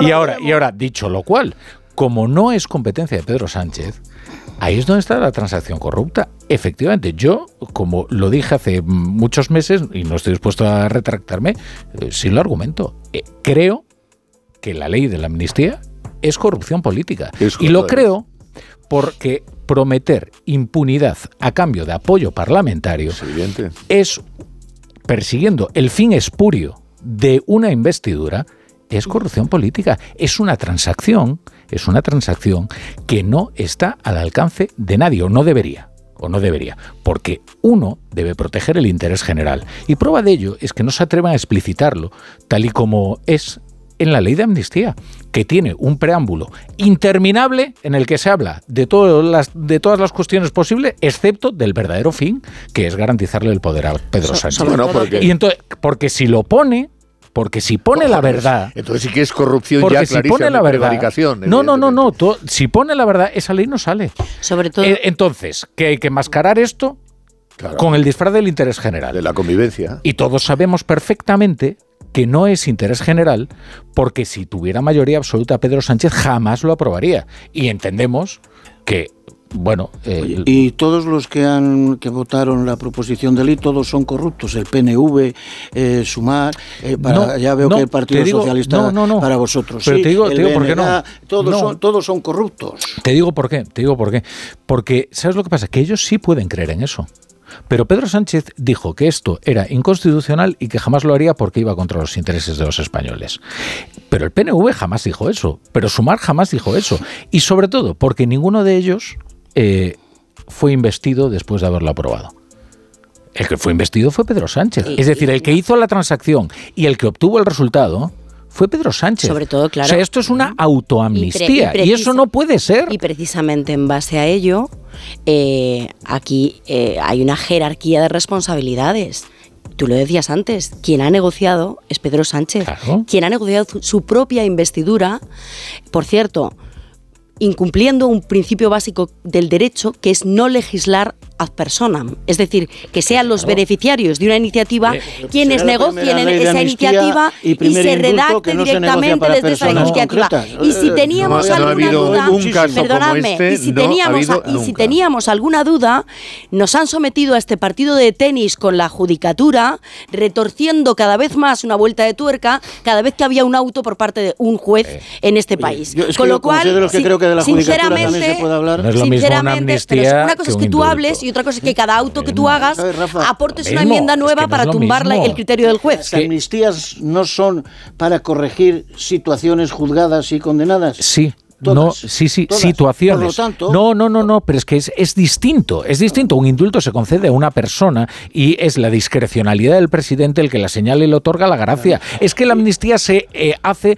para una situación general porque las leyes no atienden a intereses particulares, pero es que aquí se ha llegado a prometer que se va a reformar, a reformar la ley de enjuiciamiento criminal pa- a, la medida de un delincuente. Pues sea, sabes, sabes probablemente por qué no se ha hecho, porque oye, lo prometió el presidente aquí, ¿eh?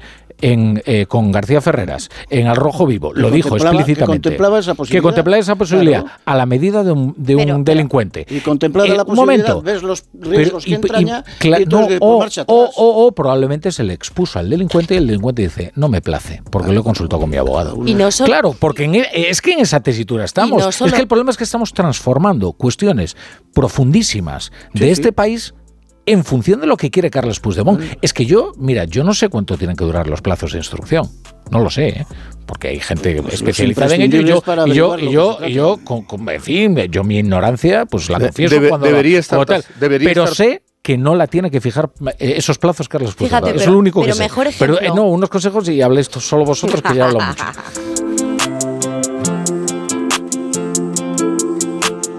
La brújula.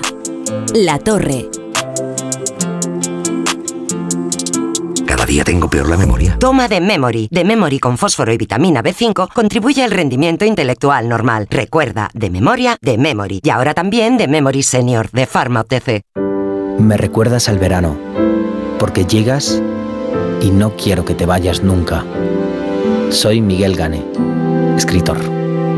Este 14 de febrero te queremos desear feliz día de San Valentín. El corte inglés. En tienda web y app. Hola Andrés, ¿qué tal el fin de semana? Pues han intentado robar en casa de mi hermana mientras estábamos celebrando el cumpleaños de mi madre. Así que imagínate. Dile a tu hermana que se ponga una alarma. Yo tengo la de Securitas Direct y estoy muy contento. Por lo que cuesta, merece la pena la tranquilidad que da. Protege tu hogar frente a robos y ocupaciones con la alarma de Securitas Direct. Llama ahora al 900-272-272. Hola, soy Mar Márquez, piloto de MotoGP. Justo ahora salgo de entrenar, que ya toca volver a casa. Pero ¿sabes que ahora podemos hacer todos estos viajes diarios más sostenibles con los nuevos combustibles 100% renovables de Repsol y sin tener que cambiar de coche? En tu día a día, algo nuevo te mueve con los combustibles 100% renovables de Repsol que puedes usar ya en tu coche. Encuéntralos en más de 50 estaciones de servicio y a final de año en 600. Descubre más en combustiblesrenovables.repsol.com.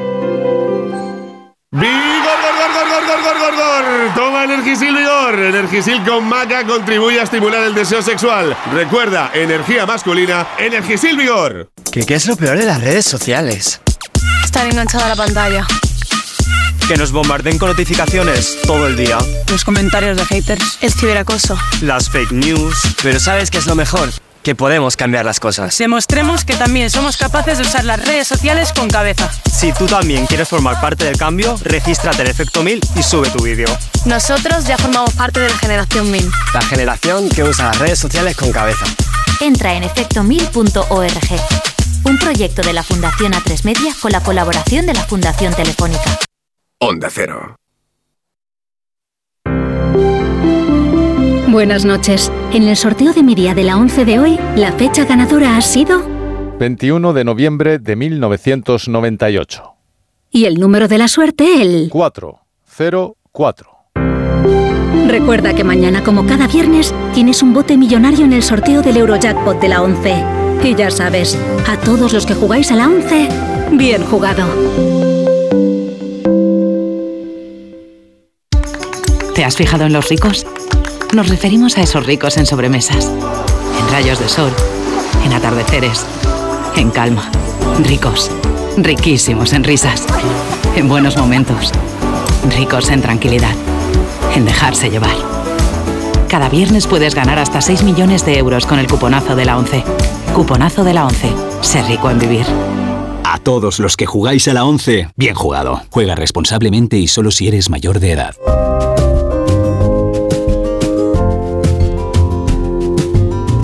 La brújula. Rafa La Torre.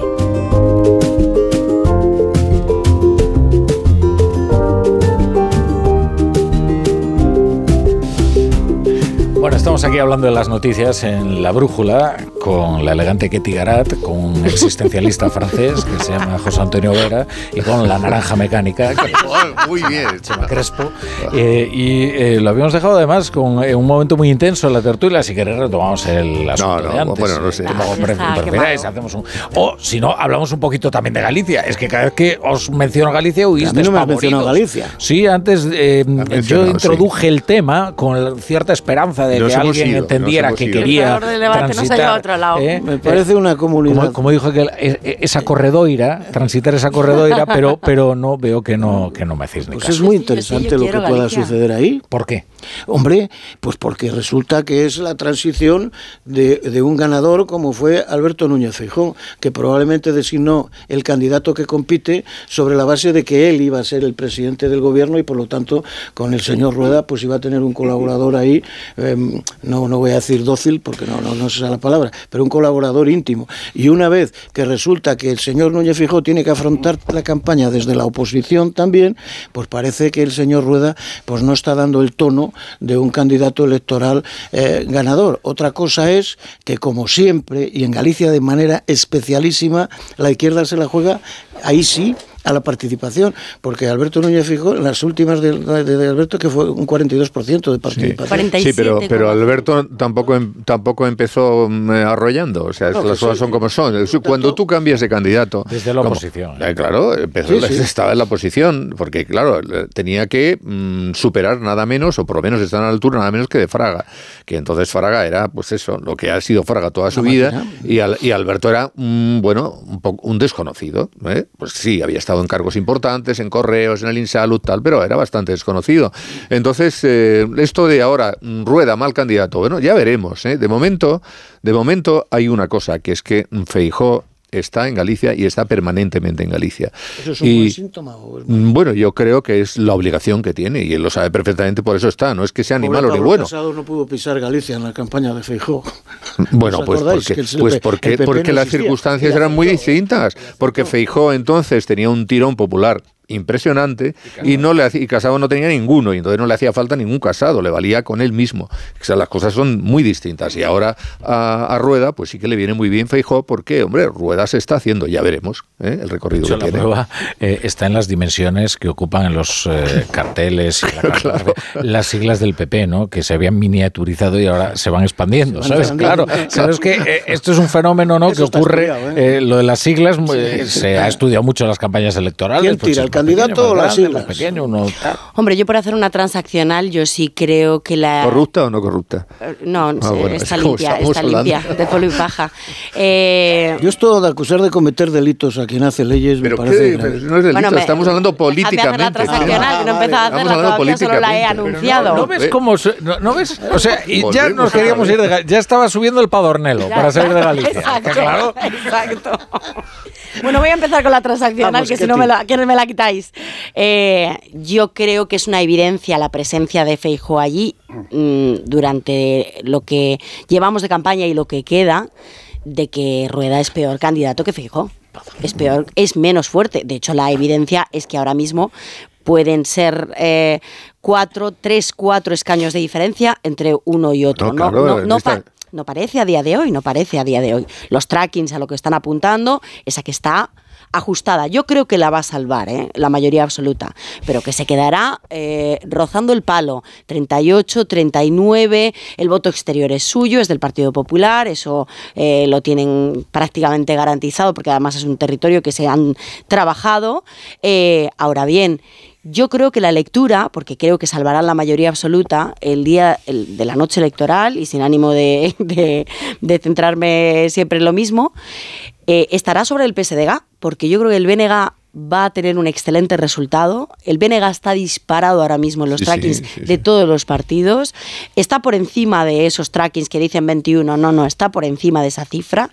Eh, si sumara, desde luego, todo el peso está sobre los hombros de Ana Pontón, oye, que es la candidata, que esto se dice poco, aquí es la única que ha sido candidata anteriormente, porque todos los demás eh, repiten, eh, eh, son nuevos, perdón, lleva 20 años en el Parlamento de Galicia, recogiendo ahora 20 años. Es que ella era con Fraga en la última legislatura, creo que en el año 2006, la más joven que integraba la mesa de edad junto a Fraga, que era el más veterano. Con lo cual, esto también es un, un dato interesante. El BNG está disparado en detrimento, en detrimento, valora, ¿eh? El que aguanta en- cuando gana y cuando en pierde. detrimento del PSDG, que ya en 2016 firmó su primer eh, mm, fracaso histórico con 14 escaños. En 2020, en julio, tras la pandemia, las últimas autonómicas, volvió a revalidar ese fracaso histórico con 14 escaños y ahora podría quedar dos por abajo. Incluso las peores encuestas, es verdad que son las peores, apuntan a 11,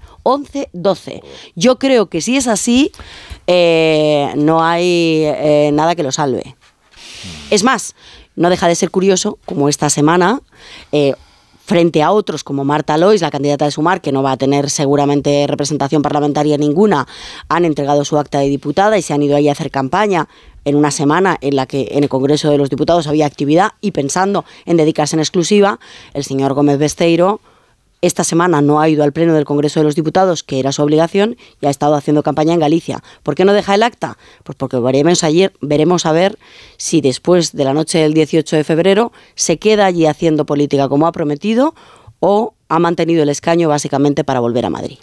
Hablando de, de los trackings y las eh, encuestas que manejan las formaciones políticas, claro, aquel es un universo bastante pequeño, ¿no? Entonces se puede, se puede afinar bastante. Y claro, dice, y en estas llegó Podemos.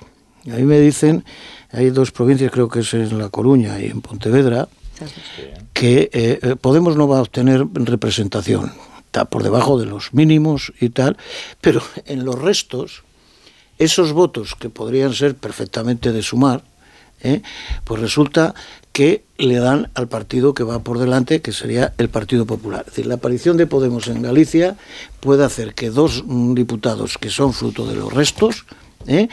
eh, acaben en manos del Partido Popular porque a Podemos no le llega y a, y a sumarse los restas. que Eso, eso cosas- pa- pasó en Madrid, ¿te acuerdas? Hombre, que, hombre. que- que la entrada de Podemos y de no superar esa barrera del 5% le daba a Ayuso la mayoría absoluta con siete escaños más, que era con los que habría entrado Podemos en el caso de haber tenido Pero digamos que a Podemos le importa bastante poco esto, No, porque no, ellos, van a, evidente. ellos van a su política y su política en ese momento es que la de incordiar. En Galicia ellos van a incordiar a Sumar y le van a incordiar bien. Y ya La está. venganza, la venganza. Entonces, eh, sí. Es que la, la enemistad no hay Oh. Fuerza más eh, poderosa. ¿eh?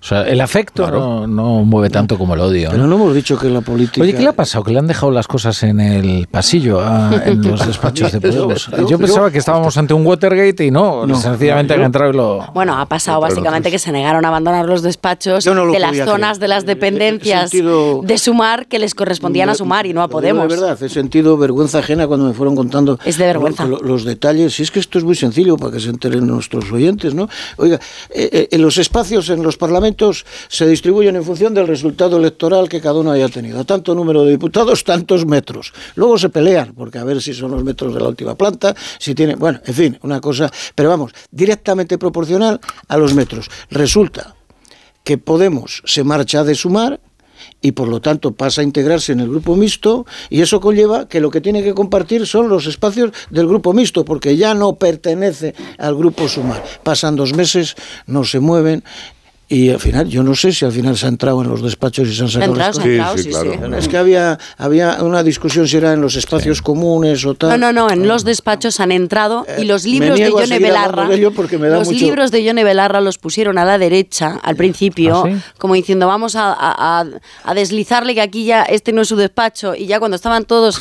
acumulados en una esquinita ya el siguiente paso fue cogerlos todos, meterlos en una caja y dejarlos en la puerta. Vaya, Me da mucho pudor a mí. Pero no Esto- consta que llamaran a Desocupa, ¿no? Pues eso hubiera sido ya el colofón, ¿no? Pájaro, claro, es que esto da pie a todas las chuflas. A que- la chanza. Pero es que no. no Es bastante chusco, es bastante Son chusco. señoras y señores Sí. diputados. Es que encima el diputado que entra en sustitución de Lili Bestrin- Bestringe es de mm, eh, Ya, ya, eh, esto. común. Oye, eh, no se ha vuelto a hablar de ese asunto. eh, y De es Lili, relevante, ¿eh? Porque ha modificado eh, Sí. las mayorías. Bueno, yo creo que, que, que no se quiere hablar, sin más.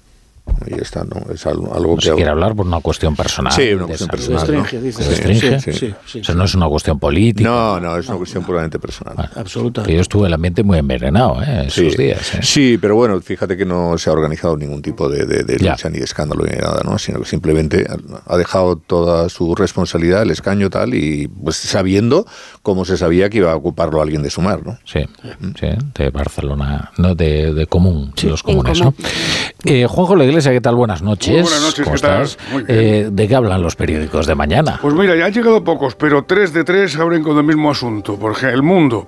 Europa exige a España investigar la conexión rusa de Puigdemont. La Eurocámara expresa su profunda preocupación por la injerencia en el 1O y cita una reunión del expresidente. Ahí ha dicho una cosa antes Adrián Vázquez que me parece muy importante, que es la posibilidad, la opción de que en el Parlamento Euro- Europeo se abra una comisión de investigación sobre este asunto. Y en España, ¿eh? Bueno, pues España, por supuesto. Porque Ciudadanos no tiene grupo. Pero lo, lo puedes hacer en España, solamente lo vas a poder hacer en el Senado, Sí. porque no, Lo- no- pero lo puedo hacer en el Lo Senado. puedes hacer en el Senado, pero si se hace, pero imagínate que se hace en, en el Parlamento Europeo. Bah. Hombre. ¿Eh? Que no sería solo sobre Puigdemont, sería en general sobre no, el, claro, el ya tema ruso. a meter ahí a gente. Eh, 20 minutos abre con el mismo asunto. La Eurocámara aprueba investigar con apoyo del PSOE el papel de Rusia en el proceso. Y el segundo de los asuntos también es común en las portadas de mañana. El campo intensifica su protesta y prevé colapsar mañana Madrid. Titula 20 minutos. En el mundo la protesta del campo se radicaliza y prepara su asalto a Madrid. En el periódico, los agricultores logran que se revisen las restricciones y la burocracia. El primer titular del periódico viene siendo el mismo. Europa pide investigar la injerencia rusa en Cataluña y un, por lo menos una noticia alegre, unas fotografías de unos carnavaleros con este titular. El carnaval agita Sitges y Vilanova.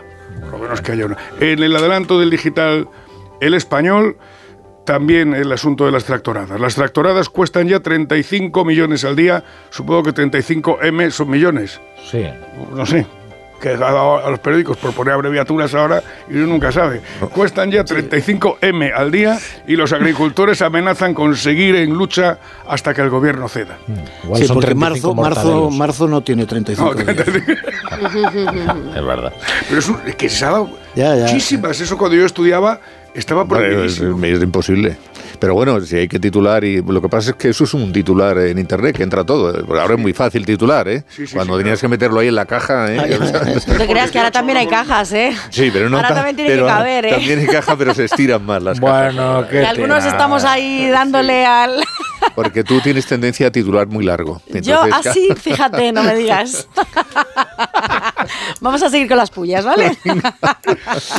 Ay, ay, ay. Bueno, eh, no, pe- peleas gremiales no. No, no, O sea, yo ¿Qué quieres que te diga? O sea, una nochecita. Otras cosas sí, pero nos hemos peleado, porque si uno va de una manera, de otra. Bueno, No, eh, aquí en el tema, no sé si queríais que habláramos del campo o algo. ¿no? lo que tú quieras. No, yo lo que veo digo aquí porque es en el que... campo hemos hablado mucho en la brújula de sé, economía lo y sé, por eso no ya- se sacó el tema. Lo sé, pero como ha pasado ya un poco de tiempo... Sí, igual- pero di algo, tienes 20 segundos. 20 segundos. Pues yo creo que, la- que ahora mismo eh, la gente en la calle está con, con- la protesta de los agricultores, porque es evidente que tienen toda la razón del mundo. Pero esto tienen que manejarlo bien, ¿eh? Tienen que manejarlo bien, porque como no lo manejen bien y empiecen a mm, causar molestias a gente que quiere ir a su trabajo, etcétera, etcétera, entonces eso se les puede caer. Entonces, eh, mm, bueno, vamos a ver, porque ahora empiezan las, eh, las tractoradas, digamos, oficiales, las que están han, han sido legalmente aprobadas, que son las de las eh, grandes patronales. Les ¿no? puede pasar lo mismo que les pasó a los taxis y a los transportistas. Y a los Que transportistas. teniendo razón en el fondo, la pierdan con las formas.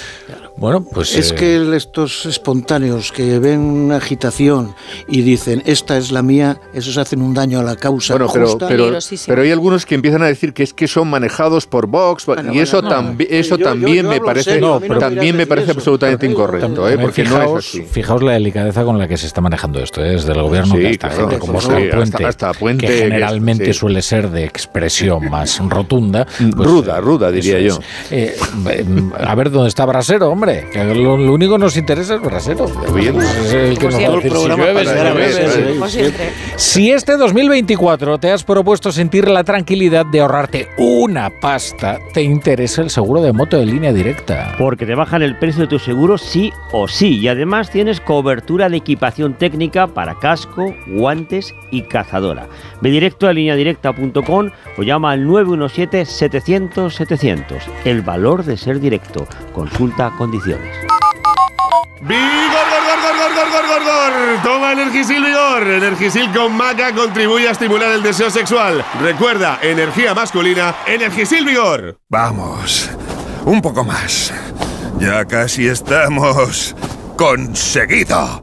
Tras la cuesta de enero, llega un febrero de oportunidades con los 10 días Nissan. Ven a tu concesionario Nissan del 2 al 13 de febrero y aprovecha las mejores ofertas para estrenar un Nissan con entrega inmediata. ¡Corre, que se acaban! ¿Te lo digo o te lo cuento? Te lo digo. Me he quedado tirada y tardas en venir a por mí. Te lo cuento. Yo me voy a la mutua.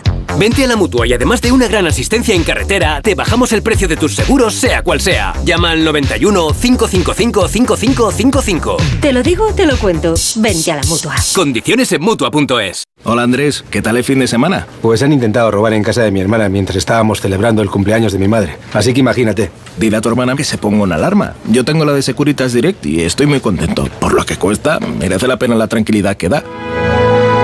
Protege tu hogar frente a robos y ocupaciones con la alarma de Securitas Direct. Llama ahora al 900-272-272. ¿Cansado de toser? Toma Herbetón Respire. Herbetón jarabe con extracto de pino y eucalipto espectora y reduce el espasmo bronquial. Herbetón Respire. Consulte a su farmacéutico o dietista. Segunda rebajas en Vision Lab. Hasta el 60% de descuento en gafas graduadas de sol, lentillas, audífonos. Hasta el 60%. Solo hasta el 29 de febrero. Más info en visionlab.es. En Peugeot estamos listos para ayudarte a llevar lo más importante, tu negocio. Por eso, en los días Peugeot Profesional vas a poder disfrutar de condiciones especiales en toda la gama. Aprovecha del 1 al 14 de febrero para dar energía a tu negocio. Inscríbete ya en peugeot.es. Entonces era Carlota con K, ¿no? ¿Brasero? Sí, porque con C ya tuvimos a Celín. Roberto Brasero, buenas noches. Hola, muy buenas noches. Buenas noches. Aquí repasando los nombres de las borrascas y viendo llover, que es la noticia y, y- y- y la, la esperada lluvia que tenemos ya, que para resumirte vamos a tener más en las zonas donde ahora está lloviendo y mañana va a llegar a otras incluso. Lo que pasa es que al Mediterráneo muy poquito. Vaya. Y a Cataluña casi nada. Bueno. Donde tienen el decreto de sequía activo. Es que ahí, ahí vemos muy poquito. O en Canarias, ahí tampoco va a llegar mucho. Pero mira, sí, ya por el oeste peninsular ha entrado Carlota, con K, con esas lluvias que ya están cayendo también en la zona centro y con las fortísimas rachas de viento que hemos tenido, Rafa La Torre, que hemos llegado a 180 kilómetros por hora en Asturias, a 160 en la Cobatilla, Salamanca. Rachas huracanadas. Huracanadas es cuando pasa de 120 kilómetros por hora. Y hoy las hemos tenido y las estamos teniendo en muchas zonas. Ese temporal de viento ahora se traslada al sur. Atención, costas de Huelva y Cádiz, eh, la madrugada del día de mañana. Pero las lluvias, que esas se necesitan y también están cayendo en esta zona del oeste y centro de Andalucía, en Extremadura. Estas se van a intensificar esta madrugada. Mañana viernes también Castilla y León, Comunidad de Madrid, mitad norte, salvo Galicia y Pirineos en general, en principio van a ser débiles y sobre todo hacia el Mediterráneo, donde ahí llegará muy poquito. En Canarias tampoco, viento sí, pero lluvias apenas y temperaturas que bajan. Pero bueno, las temperaturas mañana, el día desapacible del viento, de la lluvia, las temperaturas frías el sábado. Ahí es cuando se va a notar más frío, Rafa. Y, y como todavía tendremos un poquito de precipitación, pues serán nevadas. El sábado nevará en nuestras montañas. Ah, qué bonito, qué bien. Y además eh, eso nos viene muy bien también para la sequía. Claro que sí, y más que es febrero y que hasta ahora no lo parecía, y ahora con Carlota lo parece un poco más. Muy bien, se viste de invierno el febrero. Gracias, Brasero.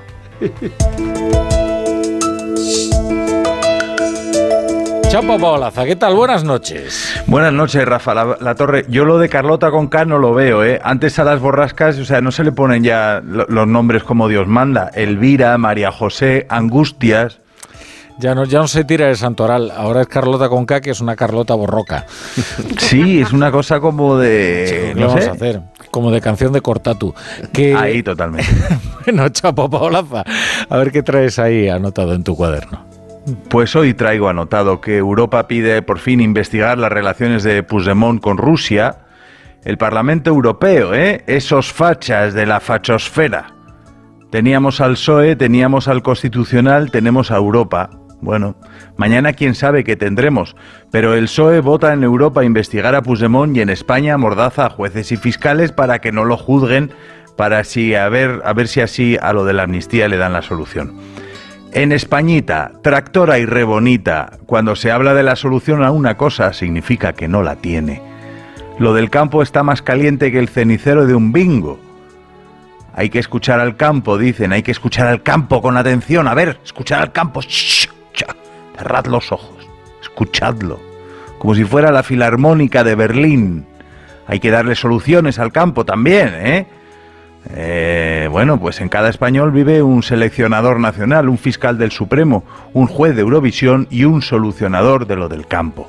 Aquí está toda esa gente con soluciones al campo que pretenden solucionarlo como un crucigrama y todos aportan sus soluciones que a los agricultores no se le habían ocurrido hasta ahora porque deben ser tontos o algo. ¿eh? La solución es aumentar los márgenes. ¿Quién ha dicho eso? Que le den un premio de la FAO. Redistribuir la tierra, ¿por qué no? Ahora que no la quiere nadie. Las cooperativas, bueno, quemar Mercadona, ¿cómo no? La trazabilidad, la rotación de las tierras, aumentar la cadena de valor, saltarse los intermediarios, abaratar el transporte, que vendan sus tomates ellos mismos, ¿no? Que los transporten ellos mismos en cestos, que se los coman ellos mismos. No sé, que fichen a los agricultores en el gobierno, no sé si sería la solución. Que pongan a los del gobierno a trabajar de agricultores, tampoco si sería solución pero desde luego les iba a dar una nueva perspectiva. Hasta mañana, Chapu.